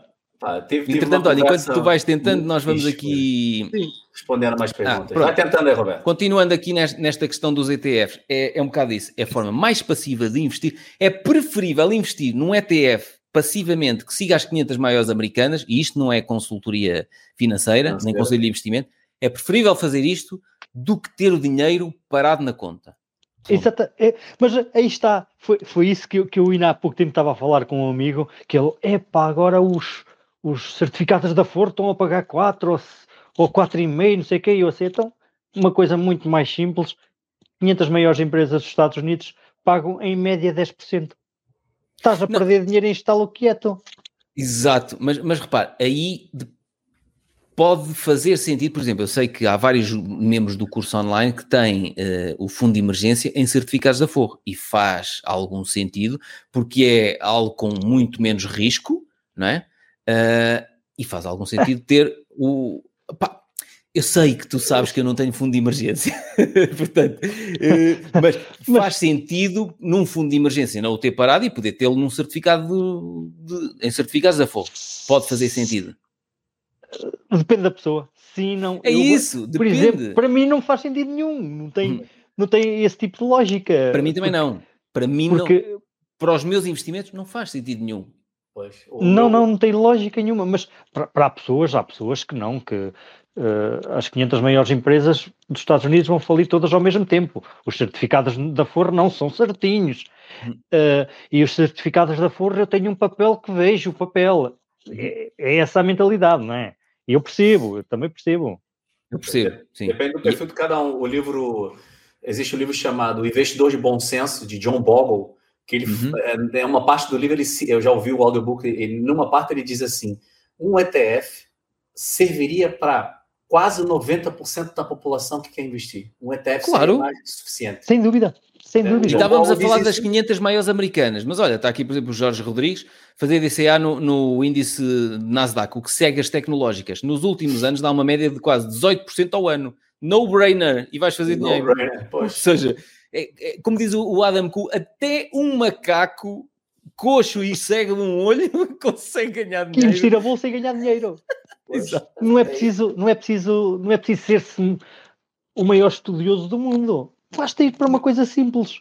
Mas olha, é olha, espera aí que já o temos aqui. Mas Out. olha, é, é, esta, eh, já vamos a ti, Roberto. Esta aqui é que me dói. Como é, a primeira vez que eu ouvi o Adam Kuhl a dizer até um macaco zarolho e perneta ganha dinheiro se investir num ETF, não sei o que, eu penso assim, como é que em 2019, um ano em que as 500, o SP500, as 500 maiores, subiu para aí 20 e tal por cento, como é que eu perdi 30%? Como é que o meu portfólio veio a 30% negativo? Ou seja, se um macaco zarolho e coxo fazia isto facilmente, como é que eu consegui fazer pior do que um macaco zarolho e coxo? Vê lá como é que eu me senti. Eu, eu, eu diria-te, não viste os vídeos do Pedro Silva Santos. Não, tu não perdias dinheiro. É Exato. tão simples. Olha, Roberto, já estás aqui. Olá, boas. Boas não, bons. Ainda não há mulheres bons. então, conta-nos a tua história. Conta aí um bocadinho, Roberto. Pois, pois a minha história, pois eu sou um imigrante também, sou português. Um, vim para, para a Alemanha, uh, estou aqui agora há 22 anos. Agora, eu gostei do agora há agora? 22 anos. já faz 22 anos, já. E, e, e, nada, pois eu tive uma, uma vida um pouco, uh, digamos que atribulada, digamos assim, não? E, uh, Atribula... teria... Com, queres concretizar? Eu, uh, opa, eu sou muito curioso, eu gosto de saber tudo. Sim, sim. Ah, não, não, na boa. Uh, problemas familiares. Uh, o meu pai tive muitas dificuldades. ou seja, a maneira dele pensar é um pouco, um pouco não é, não é normal, digamos assim, não? Hum. E claro, na infância tive problemas, como, como, toda, como todos os miúdos, como todos os jovens. E... Mas tá, desculpa lá a minha curiosidade. Opa, sim, minha sim. Eh, eu às vezes até tenho medo de fazer perguntas que não devo fazer. Um, quando falas de, a, a, questão do teu pai, a mentalidade que em relação ao dinheiro, em relação hum. que gasta, a forma como gasta? Uh... Não, pelo contrário. Meu hum. pai é uma pessoa que, que é de admirar porque é uma pessoa que, que vem de, de ser o maior bêbado de, de toda a freguesia a ser uma pessoa respeitada, ter um património imenso, uhum. tem uma, ele superou, ele é um exemplo, uhum. isso, isso tenho que dizer, mas hum, em questões de dinheiro, digamos assim, em questões de negócios, o meu pai é uma máquina fazer uhum. dinheiro. meu pai, tudo que toca faz dinheiro, como ele diz. É um. A toque de Midas. ele tem sempre essa coisa que diz: ah, eu tudo que toco faz dinheiro, eu, eu dou 50 e recebo 100. Diz ele isso, e é verdade, porque realmente ele, ele, quando eu nasci, o meu pai não era nada. O meu pai era uma pessoa que às 7 da manhã já estava perdido de bêbado, e então a minha mãe teve que lhe dizer até como é. Uh, vai ser assim para sempre. Então ele deixou de beber, deixou de fumar, começou a trabalhar e construiu património e tem hoje um património impressionante e, e estou muito orgulhoso dele. Uhum. Mas como pai falhou. Como pai que é... Mas estás, estás à vontade para partilhar isso publicamente, assim? Estou à vontade. Ou seja, okay. que, que isso acho que até me vai fazer bem. Sim. É porque essa história se calhar nunca contei a ninguém. Uhum. E eu, claro, eh, tive problemas com problemas com, com drogas, de, de, de jovem, que, que, que vais atrás daquele e vais atrás do outro. E aí, quando eu mais precisei dele, ele não esteve. Uhum. Ou seja, um, ehm, foi aquela rejeição, foi aquela meteste nelas, desenrasca-te. Não quero uhum. saber, não estou lá, desaparece de casa. Uhum. Essa foi a reação. Isto também não sabe o Vitor. O Vitor está agora a olhar muito. Foi, foi. Conversa não, não tinhas contado comigo na live, não, não. não. Ele estava a guardar, ele sabia que ia entrar em é, live, é, guardou. Isto é, isto é a primeira vez que eu estou a contar isto, incluso a alguém, e mais numa live, mas pronto. Mas até é bom sair para fora para as pessoas saberem de onde é que eu venho, digamos assim. E então eu, eu fui para a Espanha desorientado e, e tratei da minha vida, saí do mundo das drogas, que não foi fácil, mas saí.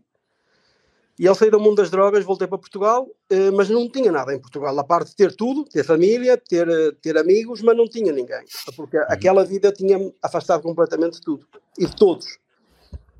Entendo que, que, que, que é normal, as pessoas.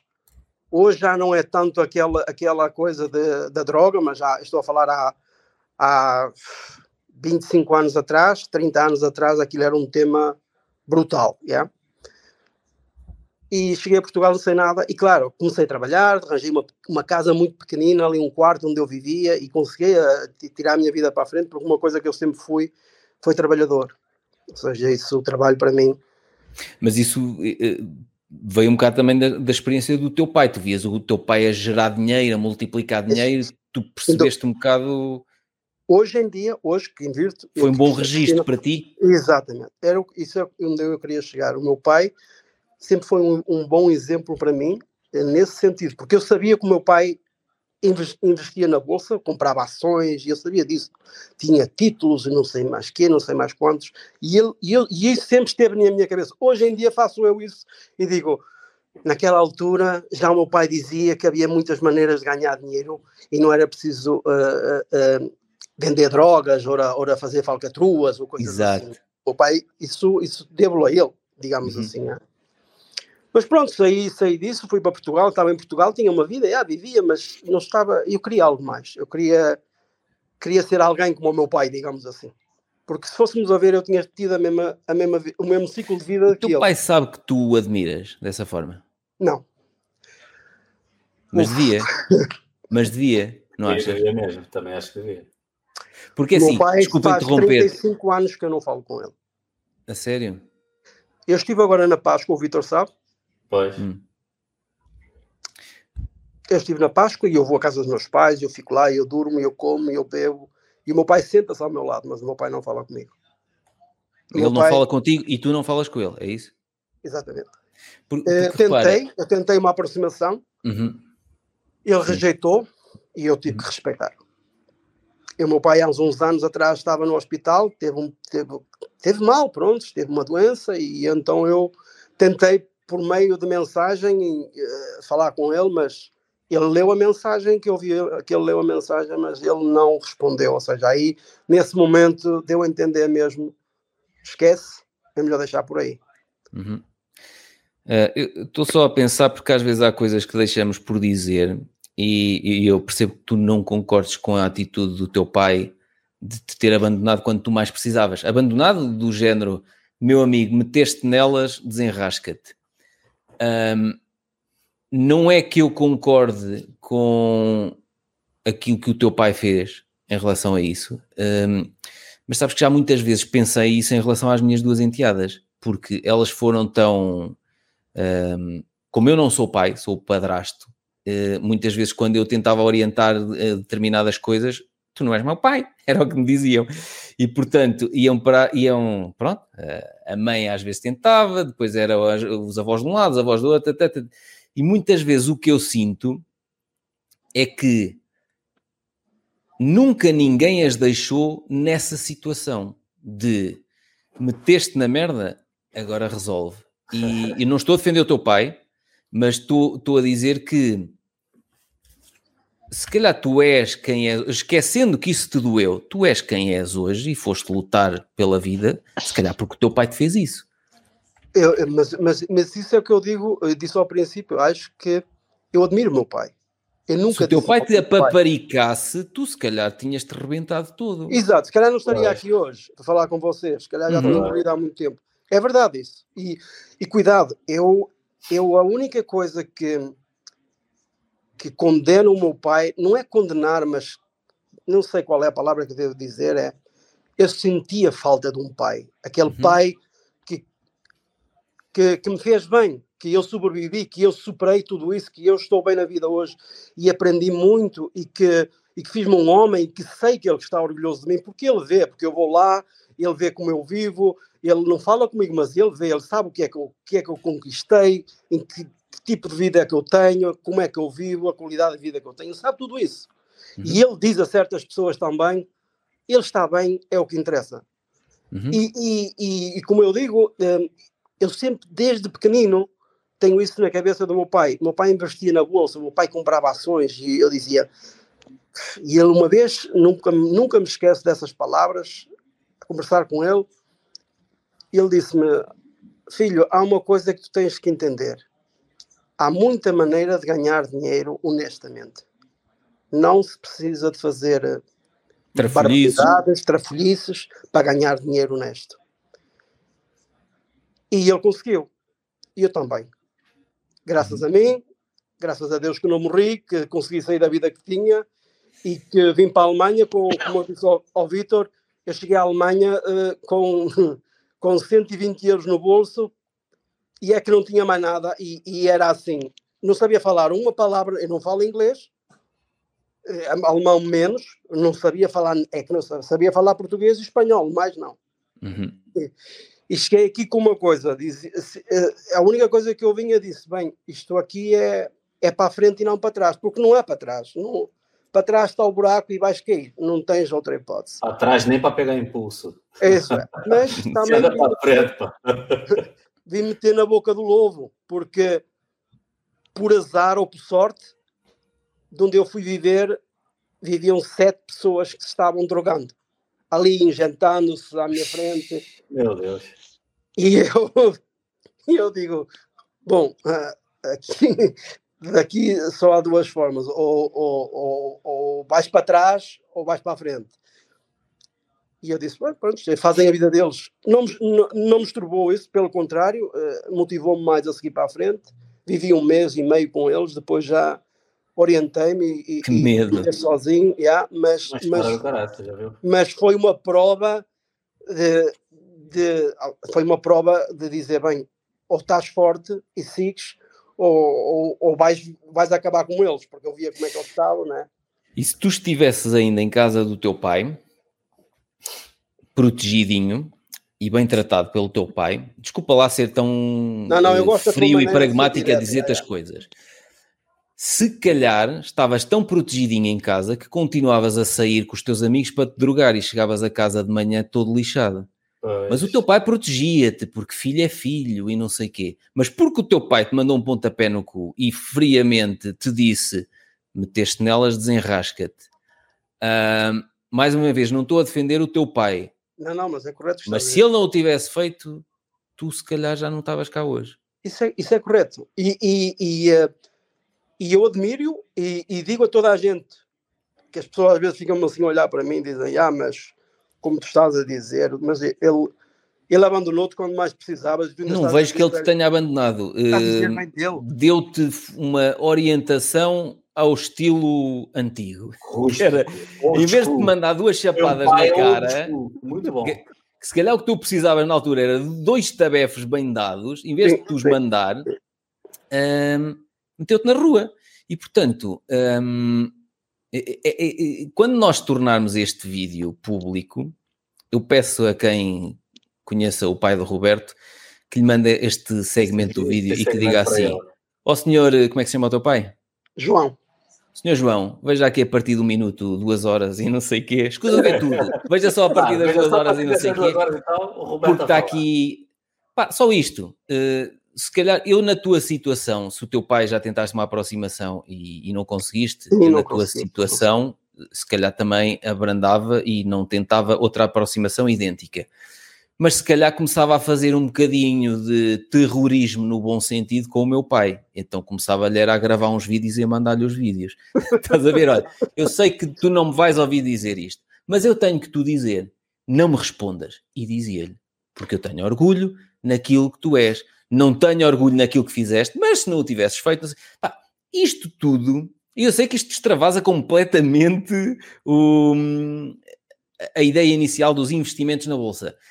Pode parecer que extravasa, mas efetivamente, se as nossas relações, a, a forma como nós pessoalmente nos desenvolvemos, as nossas relações familiares afetam muito a nossa vida.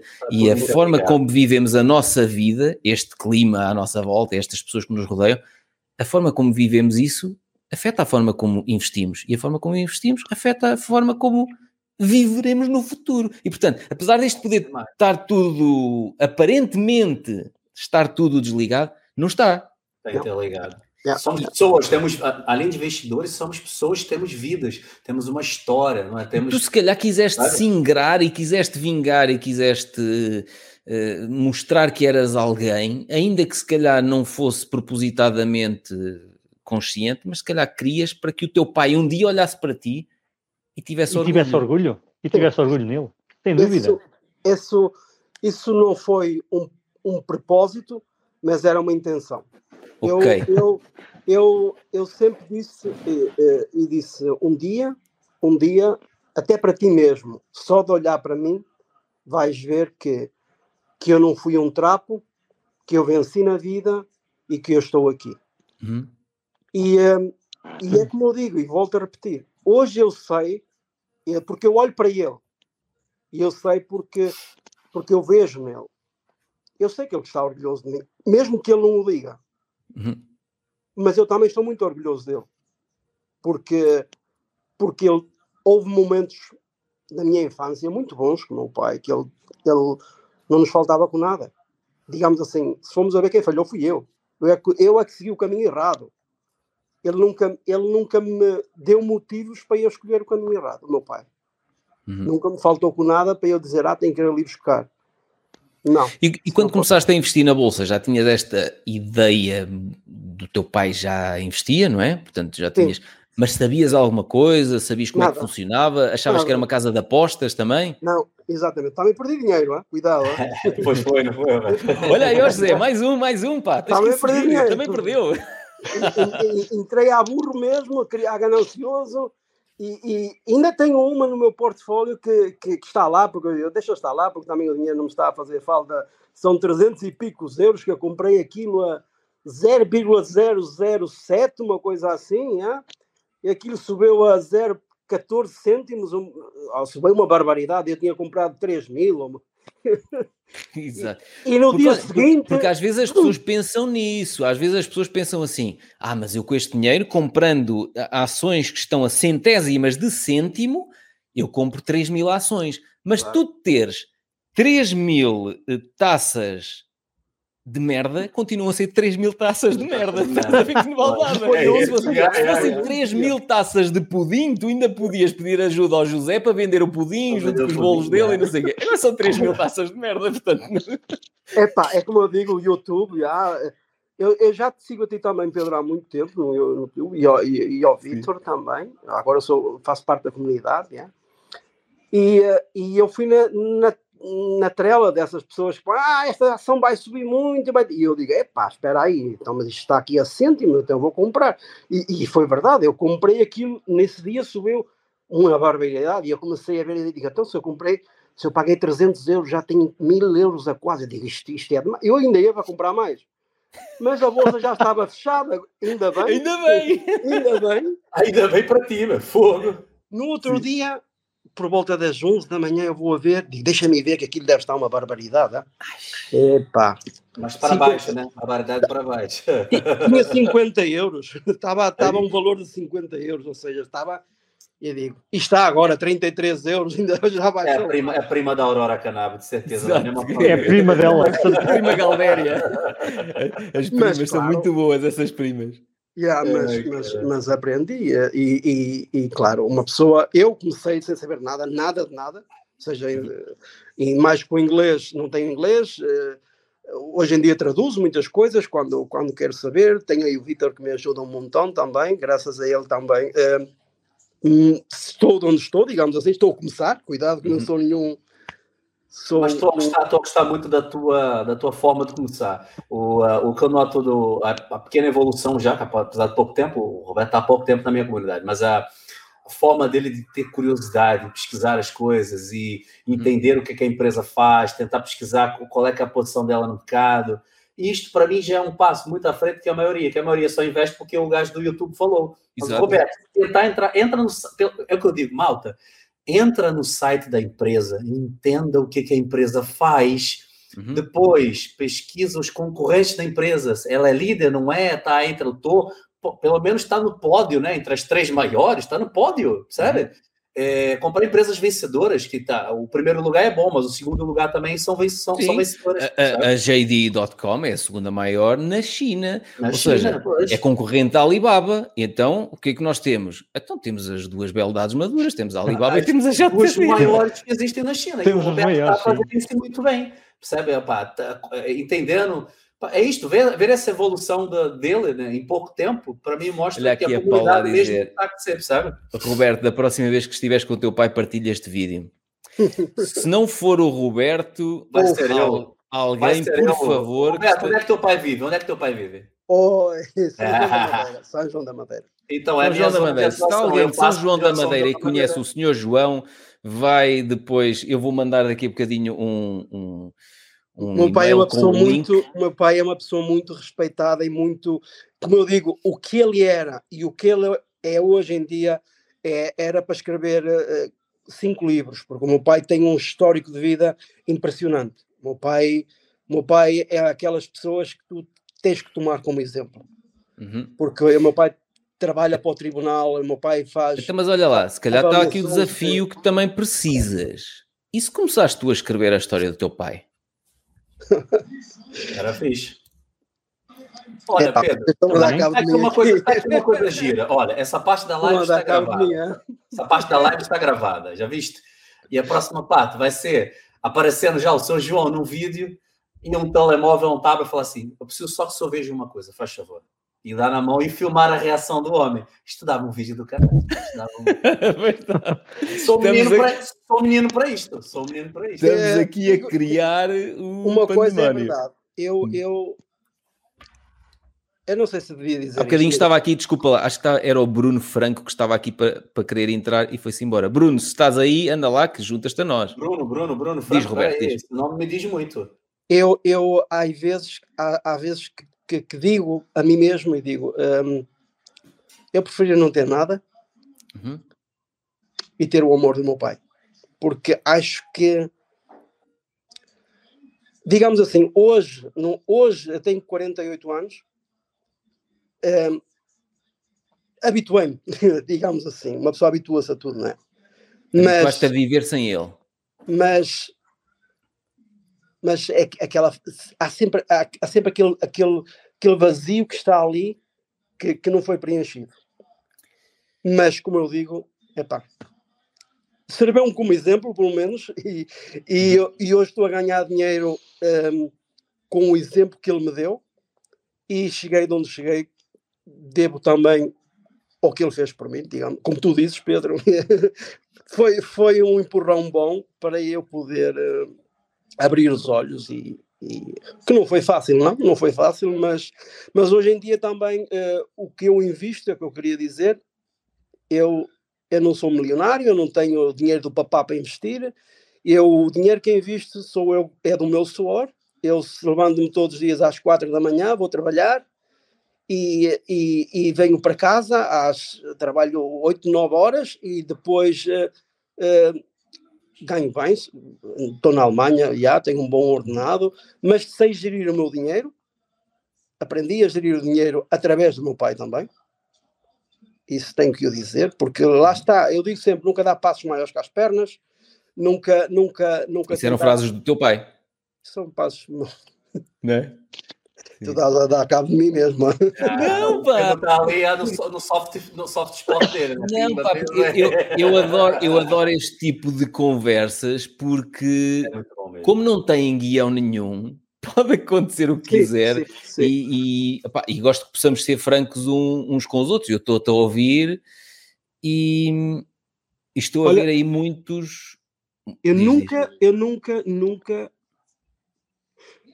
Eu, por exemplo, eu tenho, eu tenho pessoas amigas aqui, eu tenho. E não sabem a minha história. Não sabem e estou a compartilhar isto com vocês agora, em, em live ainda por cima. Que não nos conhece de lado nenhum. Espetáculo. mas se calhar até conheço, porque ah, sigo-os há muito tempo e, e- e- e sei que às vezes não é preciso estar com a pessoa para conhecê-la. Não precisamos estar Uhum. com as pessoas para conhecê-las. Sim. Mas, ah, mas é o que eu digo. Está aqui o, o Rogério, desculpa, o Rogério a dizer quando vies a Portugal vai ter com o teu pai. O Rogério, ele já foi ter, mas o pai não. Estive lá na Páscoa, sentado ao lado dele. E E, e- e impressionante que isto agora, é isto agora vocês vão ficar se calhar assim um pouco surpreendidos, mas eu, o dia antes de sair de lá, eh, eu tinha que vir para o aeroporto, não é? E então digo, digo eu assim, estava a conversar com a minha mãe e o meu pai estava lá, e digo eu assim, bem, eu amanhã tenho que ir para o aeroporto, eh, o meu voo, tenho que entregar o carro, a que horas é que eu devo sair? Será que vou apanhar estal, eh, ah, ah, ah, trânsito? Trânsito. Estal, e a minha mãe, epá, não sei, mas espera aí, pergunta ao teu pai. E o meu pai disse, ó ó, João, então o teu filho amanhã vai, vai para o aeroporto, a que horas Mas o vais teu pai sair?" ali ao lado, ou seja, a tua mãe era o intermediário. Ao lado, ao lado. que horas é que Teu achas que ele deve sair de casa? E ele diz assim, Diz ao teu diz-lhe a filho. ele, diz-lhe a ele que por volta das seis e meia, Fátima é melhor, porque, epá, é brutal isso. Por isso é que eu te digo, ó, ó, Roberto, contrariamente ao que disse aqui o Rogério, eh, opa, já tentaste, portanto, agora tens que fazer em jeito, por isso é que, entre aspas, em jeito de terrorismo eh, de filho. Ou seja, vais arranjar ehm, forma de lhe fazer chegar essa mensagem. Ou nem que seja alguém que esteja a ver este vídeo, eu depois vou mandar um e-mail com o link do replay para quem não conseguiu aceder aqui ao, ao vídeo em direto. Eh, tu, tu vais fazer isso, Vitor? Achas que não tem. Quer dizer, eu acabei de dizer que a minha zona de atuação como comercial é São João da Mandeira. Eu mando uma mensagem para o Roberto. Roberto, qual é a morada da casa da tua mãe, se faz favor? Tá, chego lá, São João. Olha, juro-te como, como começa a Senhor João, a vamos lanchar e você vai assistir a este vídeo. É, Sr. João, tem uma coisa para mostrar para si. Faça favor, pá. Você não me conhece lado nenhum, mas eu precisava que o senhor visse uma coisa só até o fim. O senhor depois pode me xingar, pode fazer o que você quiser. Mas, por favor, veja isto aqui. Pá, e o homem olhar e falar assim, agora fica do seu lado. Eu agradeço pelo bocadinho e vou-me embora. Opa, depois eu não faço mais nada, porque já são coisas que já ultrapassam a minha alçada. Tu mas, tens opa, noção pode... que. Acho que para ajudar um pai e um filho a voltar a se falar. Não, mas não, mas espera aí, mas tu, tu tens noção. Que, ah, ah, algum de vocês tinha noção às duas e meia, quando começámos esta live, que íamos chegar aqui e é que isto e que isto pode acontecer daqui a dias com o Vitor a chapar o telemóvel em frente ao teu pai. Eu vou fazer tudo, quando eu sair de casa, eu estou saindo de casa agora, vou lá mostrar o vídeo ao pai do Roberto Sou João. E vou fazer o vídeo e vou depois publicar isto, se o Roberto autorizar, é claro, não é? E também tem que ver se o Sou João autoriza, porque é a imagem do Sou João. Não, publi... não, não, não, não vais publicar o vídeo. O que tu vais fazer é... Mandar para o Roberto. Se tu conseguires... Não, fazes isso de Senhor João vai aqui. Se conseguires a atenção dele, afastas-te e deixas que o resto aconteça. Depois os planetas têm que se alinhar e não sei o quê, para ele ver se, se quer com, voltar a falar com o filho ou se diz à mãe, diz aí ao teu filho que da próxima vez que não, que não mande pessoas aqui com os vídeos, que me deem na cara. Graças. Eu mesmo é de piorar a situação. Já viste o homem lá me dar com um pau na cabeça? Olha, és tu, Também? Também? Ah, não acredito, não acredito. Acho que não, acho que não. Me bateu. Não, não, não. Podia mandar para o caraças, mas bater não. Olha, tu Sim. tens filhos, ou oh, Roberto? Tens filhos? Não, não tenho, não tenho. Não, não tenho tens. filhos. Ok. Pronto, porque, porque senão ia-te fazer a pergunta uh, se estavas com isso em mente e se ias tentar evitar isso, porque é o que eu, às vezes ao tentar evitar determinados comportamentos que nós achamos que foram demasiado agressivos ou demasiado frios e pragmáticos, às vezes ao proteger demasiado numa situação dessas, criamos inúteis. Sim, sim. Aliás, que eu tenho exemplos de amigos que, que, que, que tenho, ou seja, que daquele entonces, que eram pessoas que, que estavam na mesma, na mesma situação de que eu, e que agora tenho que assumir isso já, porque os pais não fizeram nada, uhum. seguem vivendo com os pais, mas seguem também vivendo na mesma vida. É isso, é isso. Porquê? Porque é demasiado confortável. É muito confortável tu estares naquela vidinha em que os pais te pagam tudo, tu dormes até à hora que queres, vens e a mãezinha fez comida e não sei o quê, e depois tu sais toda a noite para te drogar e para emborrachar e não sei o quê, e amanhã repetes outra vez. E portanto, não, isso, isso, é verdade. Quando não, eu, eu... eu digo, eh, eu nunca o condenei por isso, cuidado, hein? nunca, e tenho um orgulho muito grande nele, porque, uhum. porque ele fez, porque ele, eh, como eu digo, eu, eu tenho, eu tenho, vocês estavam a falar de, estavas a falar da carrinha da, da EDP, não? Eu lembro-me, eu lembro-me de eu, de eu ser miúdo e o meu pai tinha uma Volkswagen daquelas que agora valem um, um balúrdio, aquelas... Uh, Caixa aberta atrás? Não, daquelas uh, fechadas, mas aquelas uh, que agora até estão a sacar modelos elétricos a, a imitar. Ah, ah é, pão de forma, é, é aquela é. dos hippies, sim. Mas toda velha a cair, pá, é, é verde, verde, assim um verde, que aquilo nem era verde, nem sei que cor era aquilo. Abrias a porta lateral para nós sairmos e a porta, se não seguravas, ela caía. É pá, aquilo a cair de podre, ah? E meu pai ia nos levar à, à, à catequese, à missa, e eu Com dizia sempre. Que eu dizia sempre, para aqui um bocadinho atrás, para aqui um bocadinho atrás. é para como as minhas enteadas, pá. É, igual, para igual. aqui atrás, não me leve lá para a frente com isso, que eu tinha vergonha. Mas o meu pai, no entanto, isso, isso muita gente, ou seja, isso envolve-me a mim também hoje, lá está, é uma, uma parte mais que eu tenho dele. O meu pai podia andar com o melhor Mercedes podia andar com, com o melhor carro de luxo. E o meu pai tem um Golf 4. Que grande carrão! Esses motores duram a vida toda. Tanque de guerra. Meu pai nunca, nunca, meu pai chegou a comprar um carro novo para a minha mãe. Meu pai nunca comprou um carro novo para ele mesmo. Uhum. Meu pai nunca teve um carro que diga, ah, este carro é novo, saiu do standard. Nunca. Pois. Porque ele, ele, ele diz, se este anda, para que é que vou comprar melhor? Uhum. Para que é que vou estar a andar a, a, destruir milhares de euros nos buracos das estradas portuguesas, como ele diz sempre isso? Para que é que o dinheiro mais bem emprega noutras coisas? Exato. Exato. Yeah. Vou comprar um carro para andar a destruir milhares de euros nas estradas esburacadas de Portugal. Exato.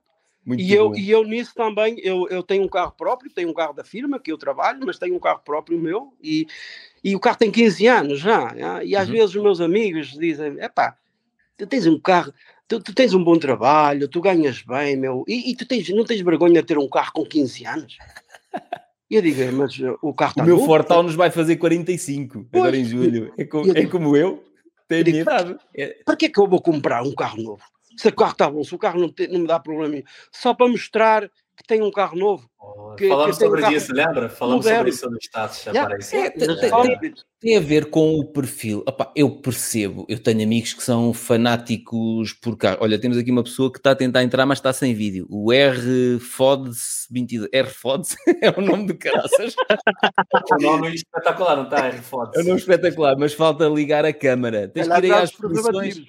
as configurações. Se calhar traz os, os, os vibradores, o AirPods. Ah, se calhar, exatamente. Falámos dos vibradores e ele agora vem com os preservativos, é isso.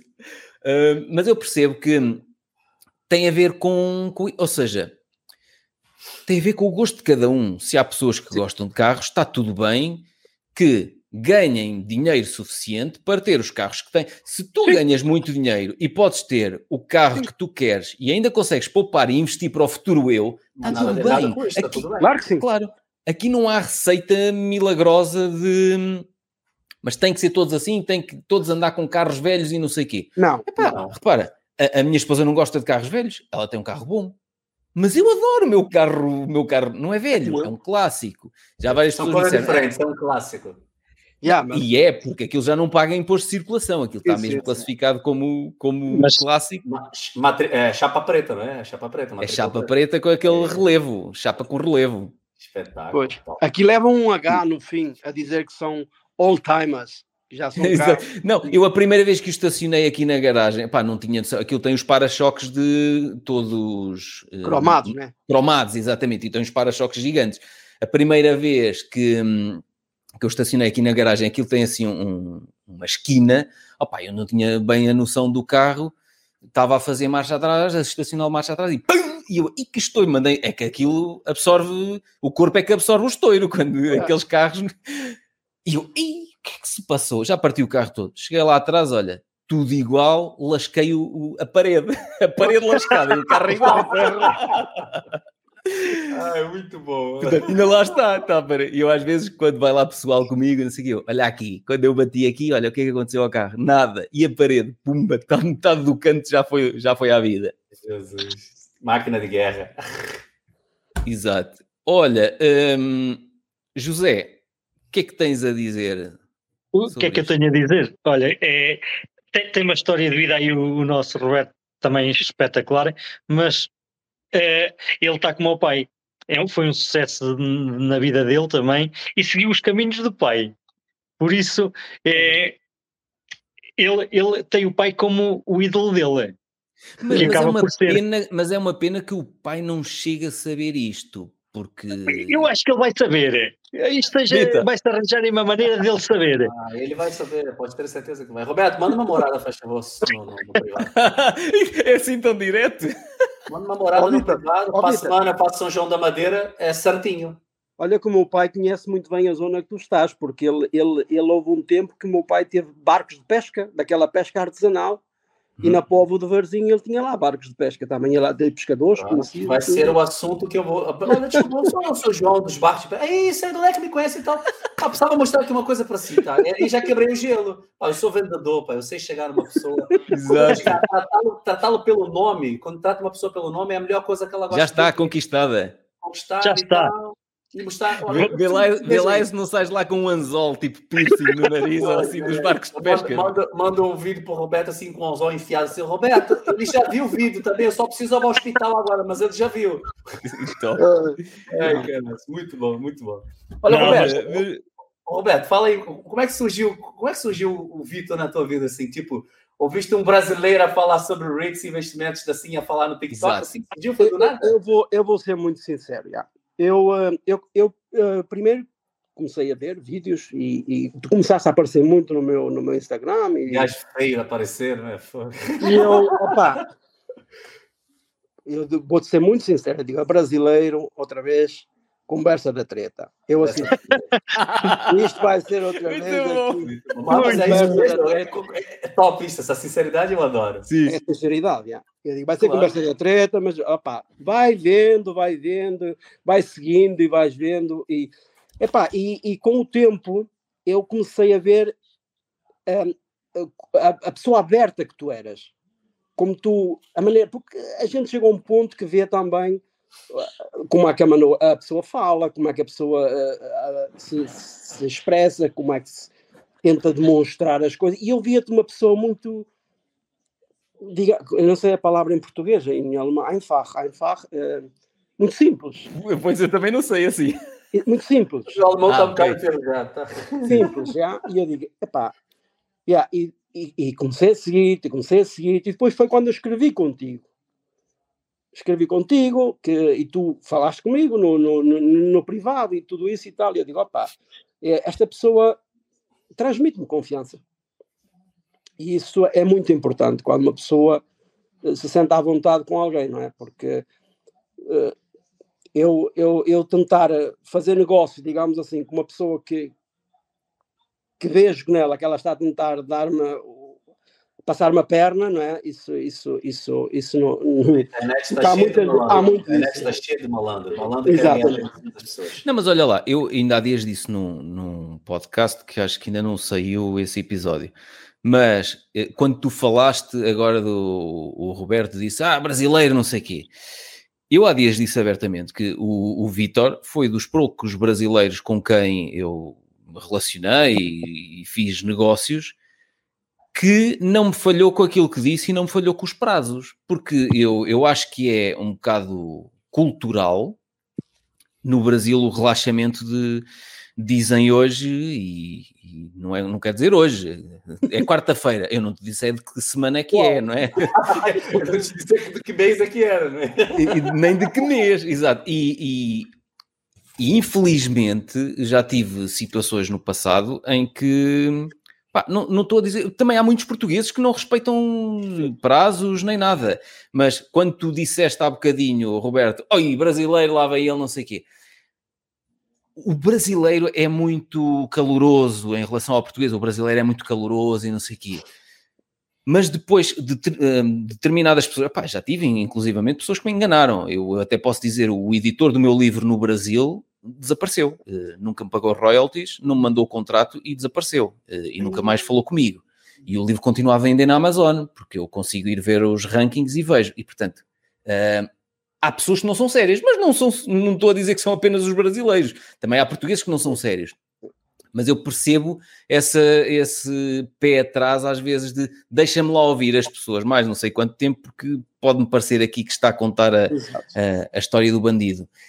E infelizmente, eh, o Vitor se calhar concorda comigo, pá, por determinadas pessoas serem assim e até ser uma coisa um bocado cultural no Brasil, tipo, opá, calma, opá, vocês estão muito estressados, eu não prometi nada, eu não sei o quê. Eh, infelizmente depois pagam todos os outros brasileiros que estão cá e que fazem um trabalho sério, se calhar depois levam o rótulo eh, muito facilmente à primeira vista, não é? Assim, se calhar vai-me enganar, ou se calhar vai-me falhar com os prazos que me está a prometer. Pois. Não, mas, mas, mas com o Vitor foi isso. Eu primeiro fiquei retraído. É pá, deixa bem. Foi- foi- é quase como estudar um, um, um- antes de comprar uma ação. já Deixa-me primeiro ver, ver esta empresa aqui, como é que ela está. E eu fiquei nessa, nessa com o Vitor. Deixa ver se, se, se o gajo é sério. Se E ele na altura já tinha aquele bigode assim, que ele agora cortou. Já, já, já. Já, já. A minha mulher pediu para cortar tempo- aquele dia que coçava o nariz quando beijava ela, já viu? Ah, ok. Mas não contes mais por outros Não, pormenores, não, não, não, contes. não. Contar aqui. Depois da meia-noite. Tá. E não, e valeu a pena. Valeu a pena porque, porque eu, eh, é como eu digo, eu não sou. Estou a aprender. Estou a aprender. Estamos todos. Estamos a aprender Isso é- continuamente e a Uma afinar. coisa boa que isto também me trouxe foi eu comecei a ler. Eu era uma pessoa que não lia, agora comecei a ler, compro livros, leio, interesso-me e é uma é algo que me marca-me espaço. Eh, eh, ai, há palavras que não me saem em português. Eh, não é divertido, é como Que te dá prazer. Que que me te- dá prazer, exatamente. Ok. É, é, não. E isto dá-me prazer. Dá-me prazer Uhum. ler, tentar entender a filosofia, tentar entender o que é, que, a empresa faz para ganhar o dinheiro, ver se passa comigo, se não passa comigo. E, epá, e isso devo muito ao Vitor, porque eu tenho, tenho, tenho aprendido muito com ele. Uhum. E, uh, e como ele disse, uh, ele quando fez a primeira live comigo, fizemos a reunião, ele mostrou-me o portfólio dele, mostrou-me isso, epá, isso, isso, isso demonstra uma confiança e demonstra que, que pronto, que não está aqui para brincadeira. Ah, obrigado. Se eu, não, eu não quero, se eu não brinco com o meu dinheiro, eu não quero que as pessoas brinquem. Assim, elas podem brincar, mas eu, eu sou totalmente contra. Ver uma pessoa fazer as neiras e não falar nada. Falar, olha, desculpa, mas vais comprar essa empresa por quê? Qual é os fundamentos dela? Então, quer dizer, eu era incapaz de ver uma pessoa falar assim, olha, vou comprar a Aurora Cannabis. E eu, vais comprar a Aurora Cannabis. Peraí, eu, eu vou-te passar um perfil de um gajo com quem um tu gajo. tens que falar. Essa live aqui dele e eu acho que depois Sim. disso vais passar longe da Aurora Cannabis. Então, é, é justamente por isso, a transparência, a honestidade, Sim. é mostrar para as pessoas que não estamos... Olha, mas, ó Vitor, e em relação à transparência e honestidade e, e aos gatilhos mentais, o facto de tu apareceres em não sei quantos vídeos com o teu filho, expondo o teu filho, também te pode dar alguma credibilidade. Ou seja, este gajo não ia aparecer com o filho no. Estás a perceber? Sim, eu sei que não é propositado, eu sei que ele aparece aí atrás aos saltos com o gato ao colo, não é? Mas, mas, mas isso estás a falar é muito interessante e eu, eu é, relevante. é relevante. Por quê? Porque uma coisa é eu daqui a alguns anos, quando meu filho estiver já na, mais adolescente, e ó, alguém me encontrar na escola e falar assim: Ei, peraí, o teu pai não é aquele gajo das finanças que ajuda as pessoas, não sei o quê. Ei, pai, anda cena e tal. Outra coisa é meu filho entrar na escola e falar assim: olha, teu pai não é aquele malandro aldrabão que andou a roubar as pessoas, a enganar as pessoas, safado? O meu pai foi enganado por ele. Olha, vou já, já dar duas aqui chapadas. Então, uma coisa, eu era incapaz de botar minha cabeça no travesseiro para dormir com um filho, sabendo o exemplo. Imagina, o exemplo que eu vou passar para o meu filho. Uhum. Qual é que é o exemplo? Imagina o pai ser responder um processo, o pai ser preso. Então, jamais em sã consciência, o que, que o meu pai iria pensar de mim? O que, que a minha mãe iria pensar de mim? As pessoas, uhum. sabe, a minha esposa, né, que saiu do Brasil para vir para cá, para Portugal, morou um ano longe de mim, quer dizer, para se estar tá com uma pessoa, um bandido? Não, e é por isso que eu faço isso, que é para mostrar para as pessoas que é uma transparência, é uma sinceridade, é mostrar o que eu faço na prática. Uhum. Olha, eu faço isso, e isso é, uma, é, é, a forma mais honesta que eu consigo mostrar para as pessoas. Não que eu use meu filho, que eu nunca precisei e nunca vou precisar disto, graças a Deus, mas, opá, eu também gosto que ele interaja porque eu também quero que o meu filho seja uma pessoa assim. Não, ainda por cima o José viu há bocadinho que eu perguntei-lhe, então, mas olha lá, e um ativo, o que é que faz? Ele mete dinheiro no bolso. E eu passei, opá, eu, eu não me vou cansar Incrível. nunca de o ouvir dizer isso. Eu Vai ser lindo quando ele tiver 20 anos, Ora, ele ver. Ele, porque isto depois estes vídeos vão ficar no YouTube, mais tarde ou mais cedo, ele vai ver isto quando tiver 20 anos a dizer, e olha eu lá atrás, e já, e já sabia o que, é que era um ativo e um passivo. Isto é interessante. E ele, é com 18 anos eu vou vender as, as ações da Coca-Cola e vou dar dinheiro para ele. Quando ele fizer 18 anos, as ações vão ser liquidadas, paga os impostos que tem que pagar e fala, Nicolas, está aqui, olha, X milhares de euros está aqui. E ele vai falar assim, caramba, com tudo que eu aprendi com meu pai... Ele não está aí ao lado. Não, está lá na. Ah, lá, foi uma sorte. Porque se, se ele ouvisse, eu conhecendo-o como conheço, se ele ouvisse, ó oh, Nicolas, está aqui X milhares de euros, é teu.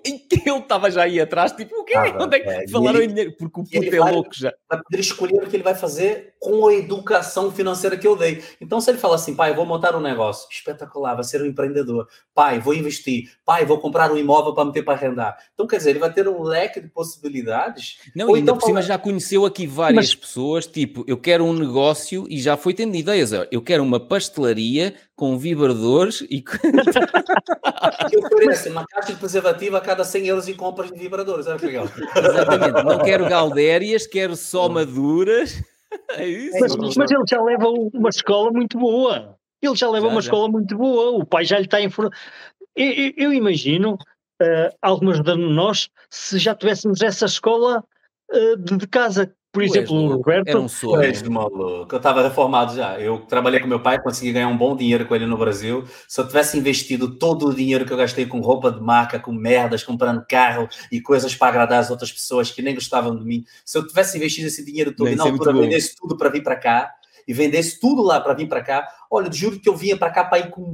Eu chegava em Portugal, ao invés de ter começado com mil euros e ter que mandar 300 euros já no dia a seguir para o Brasil ter passado dificuldade com 5 euros na carteira e que as pessoas me chamavam para tomar café e eu não tinha dinheiro para tomar café, e eu falo isso sem medo nenhum. que eu passei um período difícil aqui, de, que, de ter, ter morado num quarto né, numa casinha de quintal com meu filho ia ficar doente, pá, por falta de, educa de educação financeira, eu tenho vindo para cá para ir com 50 ou 100 mil euros. À vontade, na altura, com euro a 3 e tal, quando eu vim para cá, a 4, 4 reais ou 3 e tal, tu és maluco. Eu com 200, 300 mil reais vinha para cá com 100 mil euros. E olha, imagina eu chegar em 2017 com 100 mil euros a começar. Eu já comprava já um imóvel, porque naquela altura tinha até 2 a 89 mil euros, a 90 Exatamente. Tu não tinhas essa educação. Não, não exatamente, é isso que eu, que eu refiro. Uh, esse miudito, pelo que eu já. Quando ele pega no microfone, no, nos hospedadores pai, e responde ao, ao Pedro, um ativo mete dinheiro no bolso, um passivo tira. Eu vou perguntar a qualquer criança que de 10, 12 anos, sabem lá eles o que é isso? Não sabe nem com, 18, nem com 18, 20, que dirá com, com 10 Exato. Vai para o meio da rua eu, perguntar isso e vais ver. Não é ensinado eu, na escola. Eu, eu gostava de ver este miúdo daqui a 20 anos. Se o pai nem, continuar. Me fala que já dá vontade de chorar só de imaginar a pessoa que ele pode se tornar, que só depende dele. Eu não vou influenciar assim, de forma negativa, tipo, pressioná-lo. Se não fizer isto, eu te dizendo, eu vou te bater. Não, não mas para mim vai ser um. Opa, eu acho que vou, nessa altura eu vou poder morrer satisfeito. E outra coisa, só complementando, eu tenho um puto com 21 anos na minha comunidade, que é o, é o, é o Joel Esteves, que é o mais novo. Uhum. Para mim, para mim, esta comunidade, isto, que, eu, que, eu, que, eu, que eu criei com esse pessoal, vai ser assim. Eu tô, imagina, eu estou na rua passar, daqui a 25 anos, 30 anos, eu já estou um senhor com quase 70 anos. E vem o Joel para mim, um homem feito, e fala assim: És o Vitor do André? E eu sou. Então, opa, eu fazia parte da tua comunidade, e através de ti, o que é que eu fiz? Comecei a investir, montei um negócio e hoje eu tenho um império, porque um dia eu ouvi pessoas que me ensinaram, eu juro para vocês, eu, eu vou começar a chorar na hora e falar assim, tudo que eu fiz, todo o esforço, as horas, de ficar até duas horas da manhã gravando vídeo, respondendo comentários, valeu a pena, porque eu mudei a vida de alguém. E foi para isso que eu criei esse projeto para mudar, assim como o Pedro faz, que eu acho lindo que também o Pedro faz, e eu não deixo de contar para ninguém que eu me inspirei muito através do Pedro, ao trabalho que o Pedro faz, que eu também já acompanho o Pedro há muitos anos. E isto é mudar a vida das pessoas. É alguém um dia, o Pedro velhinho, dá um abraço no Pedro e fala assim: obrigado, muito obrigado pelo que me ajudaste a criar. Mas, mas olha, vão acontecendo pequenas coisas. Ainda há dias fui, fiz uma, uma caminhada durante a tarde com a minha esposa e depois estávamos ali ao fim da tarde e eu disse, opá, vamos aqui procurar um coisa, jantamos. Procurei tapas em Viseu. Apetece-me assim umas tapas. Deixa ver, tapas em Viseu. Então apareceu uma coisa hum, ali próximo, estávamos a menos de um quilómetro. Fui lá, bem, um presuntinho de boticas com três tipos de queijos e não sei o quê, uns ovos rotos, tal, tal, tal, uma sangria, tal, tal. olha, foi ah, ali uma alegria. Bem Trataste bem, caralho. Foi. E depois, então, se vou ao ginásio, depois posso abusar um bocadinho. E o que foi mais giro é que a pessoa que estava a servir, isto já me aconteceu em montes de sítios. Estávamos a falar, não sei o quê, ele disse: Olha, isto é o presunto de boticas, estava-me a explicar. Hein? E ele disse: uh, Já fui a uma palestra sua. E eu, a sério? Sim, há sete anos na Universidade Católica fui a uma palestra. Opa, aquilo é brutal, meu. É tu. Enche o coração, a... é? é lindo, é lindo. Já me aconteceu montes de vezes. Uh... E é aquela coisa. Não fazemos por causa disso, fazemos porque se o fizéssemos com aquela coisa de e pá, daqui a 20 anos alguém vai agradecer, ou isso, se não saísse mesmo de dentro, nós não fazíamos o, isto, estas conversas. Eu adoro fazer estas conversas assim sem guião, percebes? Mas depois, quando vêm estas pequenas uh, provas de que isto faz sentido continuarmos a fazer, isto ainda nos dá mais força para. Tipo o podcast da Ave Rara, Uh, o José Paradinha veio ter comigo por causa de, de, de tudo. E eu, e eu, quando ele me escreveu um pequeno e-mail, pá, não quero estar aqui a revelar, mas depois as pessoas vão ver no episódio. Quando ele me disse no, no e-mail, gosto da tua forma de vestir, identifique-me, não sei o quê, não sei o quê, um dia queria te conhecer para contar a, a minha história. Pá, eu fui logo, José, então queres gravar um episódio do podcast? Eu adoro fazer isto assim. E gravámos um episódio que vocês vão ver em breve. Incrível. Pedro, lança é um desafio. Não, mas porque aí está. Uh, o que vocês comentam e, e muda vidas. Porque acredito que deve mudar muitas vidas. E acho que há muitas histórias por contar, como a, a de Roberto, também fiquei colado na, na, história do Roberto, também foi do nada até e tem sucesso na vida, eu também fui mais ou menos igual. E espero que este tipo de histórias depois inspirem outras pessoas mais à frente. Eu, eu até posso nunca conhecer a pessoa, nem me interessa se alguma vez conheço alguma pessoa que ouviu a minha história e se inspirou. Mas se alguém achar que se deve inspirar, porreiro. O, o Vitor, com a história dele, inspirar pessoas que vêm do Brasil para Portugal trabalhar e ter sucesso na vida é fantástico. Ele até pode nem nunca conhecer essas pessoas, Uhum. mas E elas até podem nunca lhe dizer, ele pode nem nunca vir a saber que isso aconteceu. Saber. Pode É. porque muitas dessas histórias depois ficam abafadas e ele nunca as vai saber. Mas é fantástico, porque Uhum.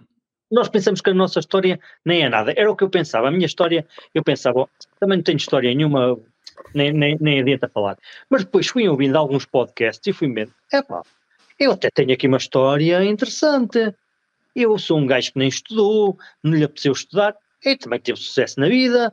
Eu também, a minha forma de pensar do dinheiro é mais ou menos como a de Pedro. Olha, um dia deixei de mandar-lhe um e-mail. E, e olha, surgiu, surgiu essa, esse, esse mail e, e essa conversa. Sim. Aquelas conversas despreocupadas.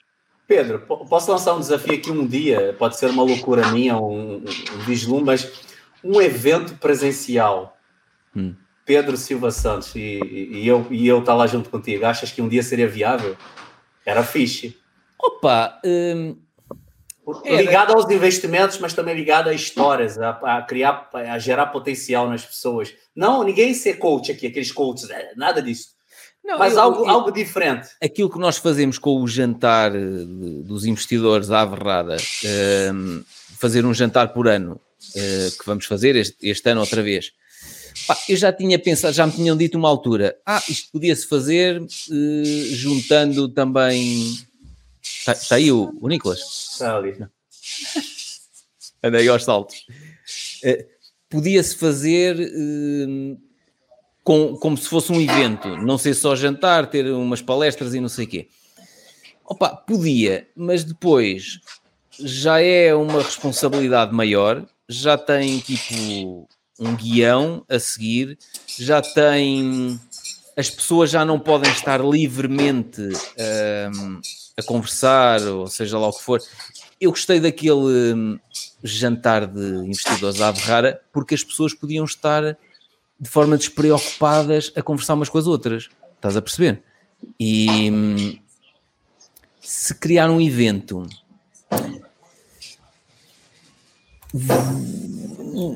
não, como é que eu tenho de dizer? Não sinto vontade de criar um evento presencial para isso.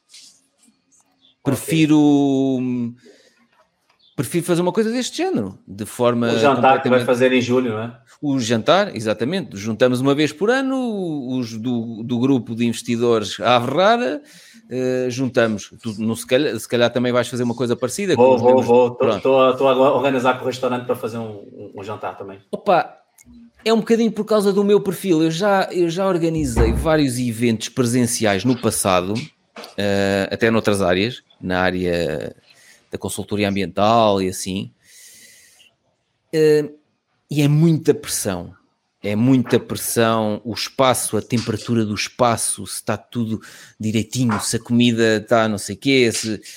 Epá, não sei se quero essa pressão para uma coisa que eu gosto de fazer de forma tão despreocupada. Uma Ok. coisa mais descontraída. É, mais contraída. estes, é- é- estas- estes encontros, até mesmo assim, não são maus de todo. Ah, do género de- destas conversas descontraídas.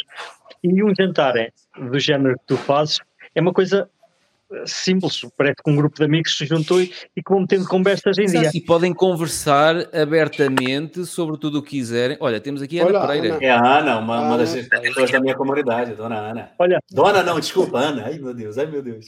Ana, Pedro. Não gosta de dona. Pedro, gostei vais muito de estar José? aqui. Vou sair, vou ter que ir fazer o, o jantar, que está na minha hora de começar a fazer o jantar que para falar. que eu janto cedo. Eu às sete horinhas, sete e pouco, já estou a comer. Eu daqui a bocado também. Então vai, olha, Olha, José, obrigado. Foi um por- gosto abraço, estar com vocês todos. José, Um abraço. abraço. Um abraço. Igualmente, Ah, tchau, igualmente. Tchau. Tchau, tchau. Ana, quer dizer alguma coisa? Olá. Não, Olá. atrasei, mas só agora é que me apercebi. Estavam aqui. Olha, e é Muito bem. que Estavam a ver no, no YouTube. Ou o Luís. Qualquer coisa, não me lembro o nome.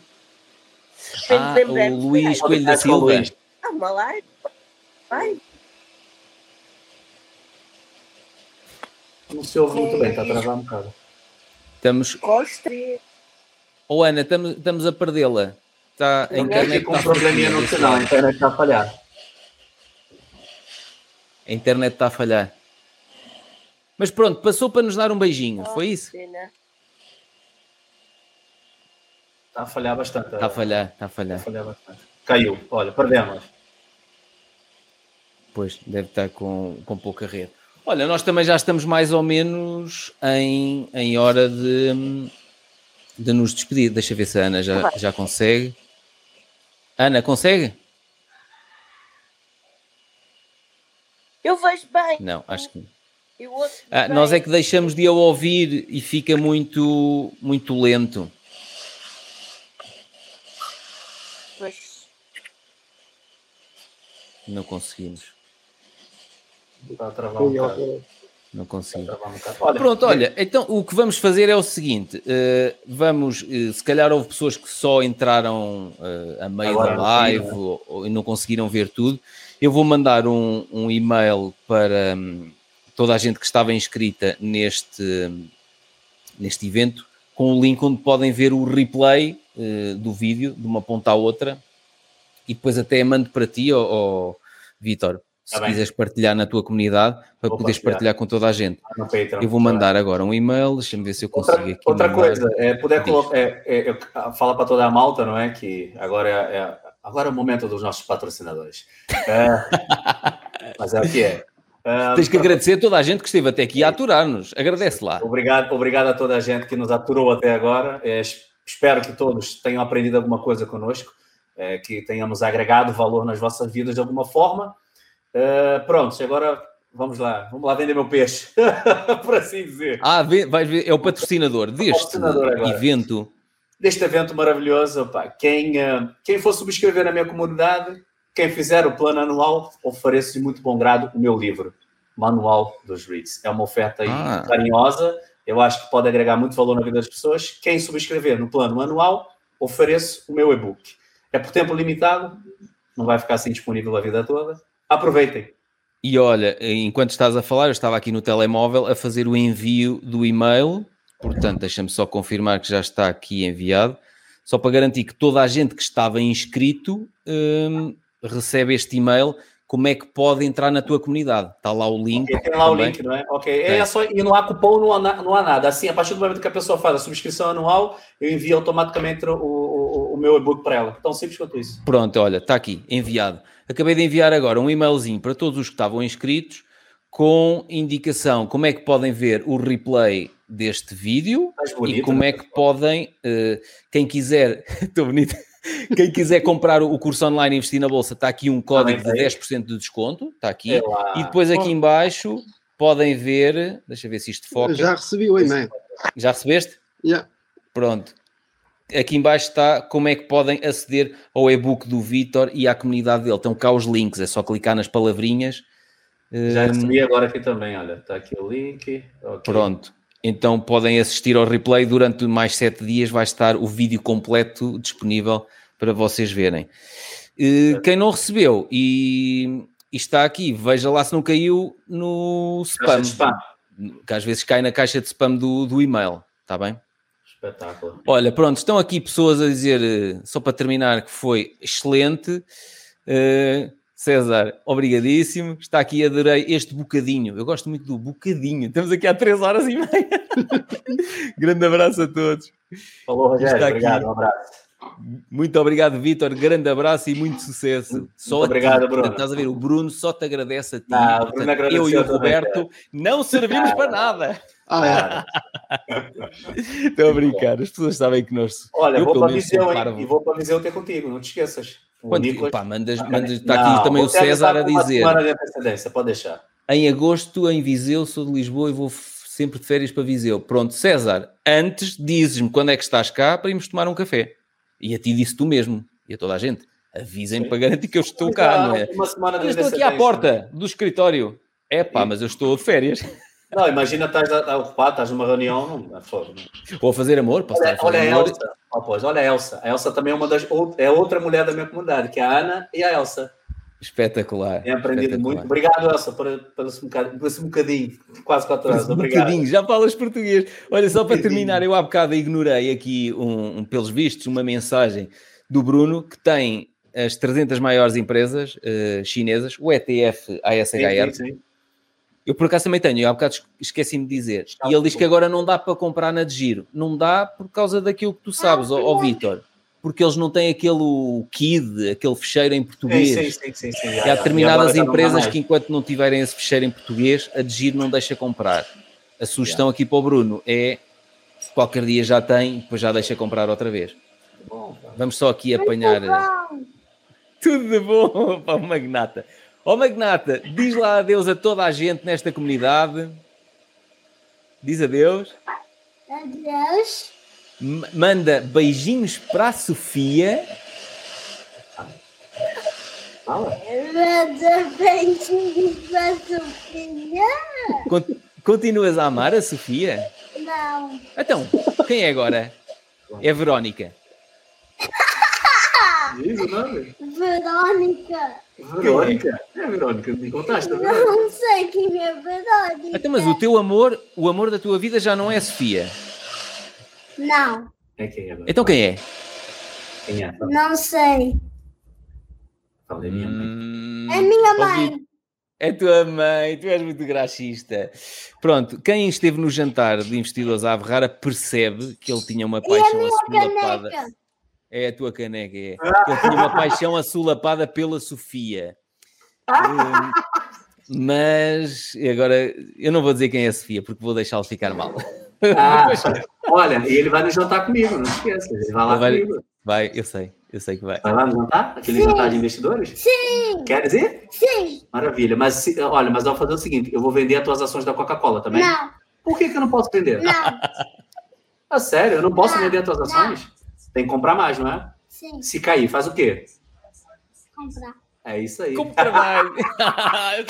Caiu Com este momento único, vamos despedir-nos.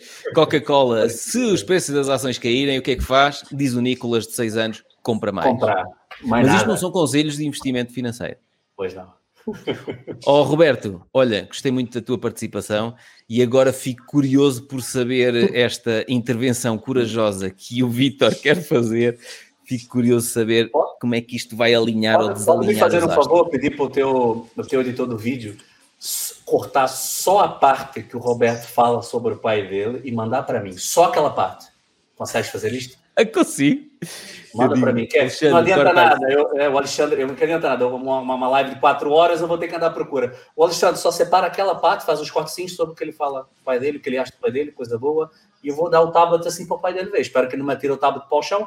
Mas vou, vou, vou falar sério. E vou filmar eu chegando Esse é lá. o Olha, estou aqui na porta da casa do pai do Roberto. Vamos ajudar aqui o pai a voltar a falar com o filho. Opa, Tu tens um, tens um seguro que, cobra parte dos dentes? Tem, tem, por acaso É tem. importante. Reforça a pólice. Reforça a pólice. Ainda tem, ainda tem uma, uma, uma coisa que é, cobra uma cirurgia até 10 mil euros. Então, Ah, 10 então mil euros pronto. eu consigo meter todos Tá bem. direitos à vontade. Estás protegido. Pedro, Ai, eh, ai, top. eu, eu quero agradecer por, por, por me haverem convidado para esta live. Eh, gostei muito. Foi, foi algo que nunca pensei de fazer. E, eh, Magnífico. e já te segui há muito tempo também. E eh, muito sinceramente, o teu nome assustava-me um bocado. Agora vês que és, que és isso de a ave rara, isto, isto aqui o que é. Mas, epá, obrigado por, por poder ter participado com vocês e eh, vou continuar a seguir-te, isso é claro. Entrarei em contacto contigo também. E, um, Vitor, tu já sabes, Tamo a gente junto. está aí. Juntos somos mais fortes, já sabe. Assim é, esse é o lema. Juntos somos Assim mais é. fortes. Viste, viste ó, Vitor, como o Roberto disse? Assim é. Assim é, tá? Muito Dá para bom. falar português do Brasil já. Juntos somos Assim mais é. fortes. Roberto, obrigado por tudo, pá. Gostei muito da tua participação. Foi uma coisa Obrigado. inesperada e acho que toda a gente ficou eh, inspirada por esta tua partilha. Porque às vezes há coisas que estão cá dentro que nós nunca dissermos e só o facto Isso é de o dizermos já é libertador. Sim, eu, isso nunca. eu- ou seja, ninguém, muitas poucas pessoas mesmo familiares, sabem, ou seja, ouviram o que eu disse hoje. É uhum. pá, sinto muito bem, muito obrigado por, por, por ter tido essa oportunidade e, uh, e tenho-vos aqui. Já, a live já valeu o ouro para mim também só por causa disso. Sim, sim, sim. Olha, aqui o Bruno a dizer parabéns pela coragem e superação. O caminho é em frente e o melhor ainda está para vir. É isso obrigado, mesmo. Bruno. É isso mesmo. Olha, obrigado a todos os que participaram do outro lado e obrigado a vocês que estiveram aqui a dar estes bocadinhos que. Eu, eu imagino que vou receber vários e-mails quando as pessoas virem agora o replay durante os próximos sete dias. Eu sei que vou receber e-mails brutais. Depois, as coisas mais espetaculares eu partilho com vocês. Espetáculo. Tá Tamo junto. Obrigado. Um abraço a todos. Obrigado. Um abraço. Tchau.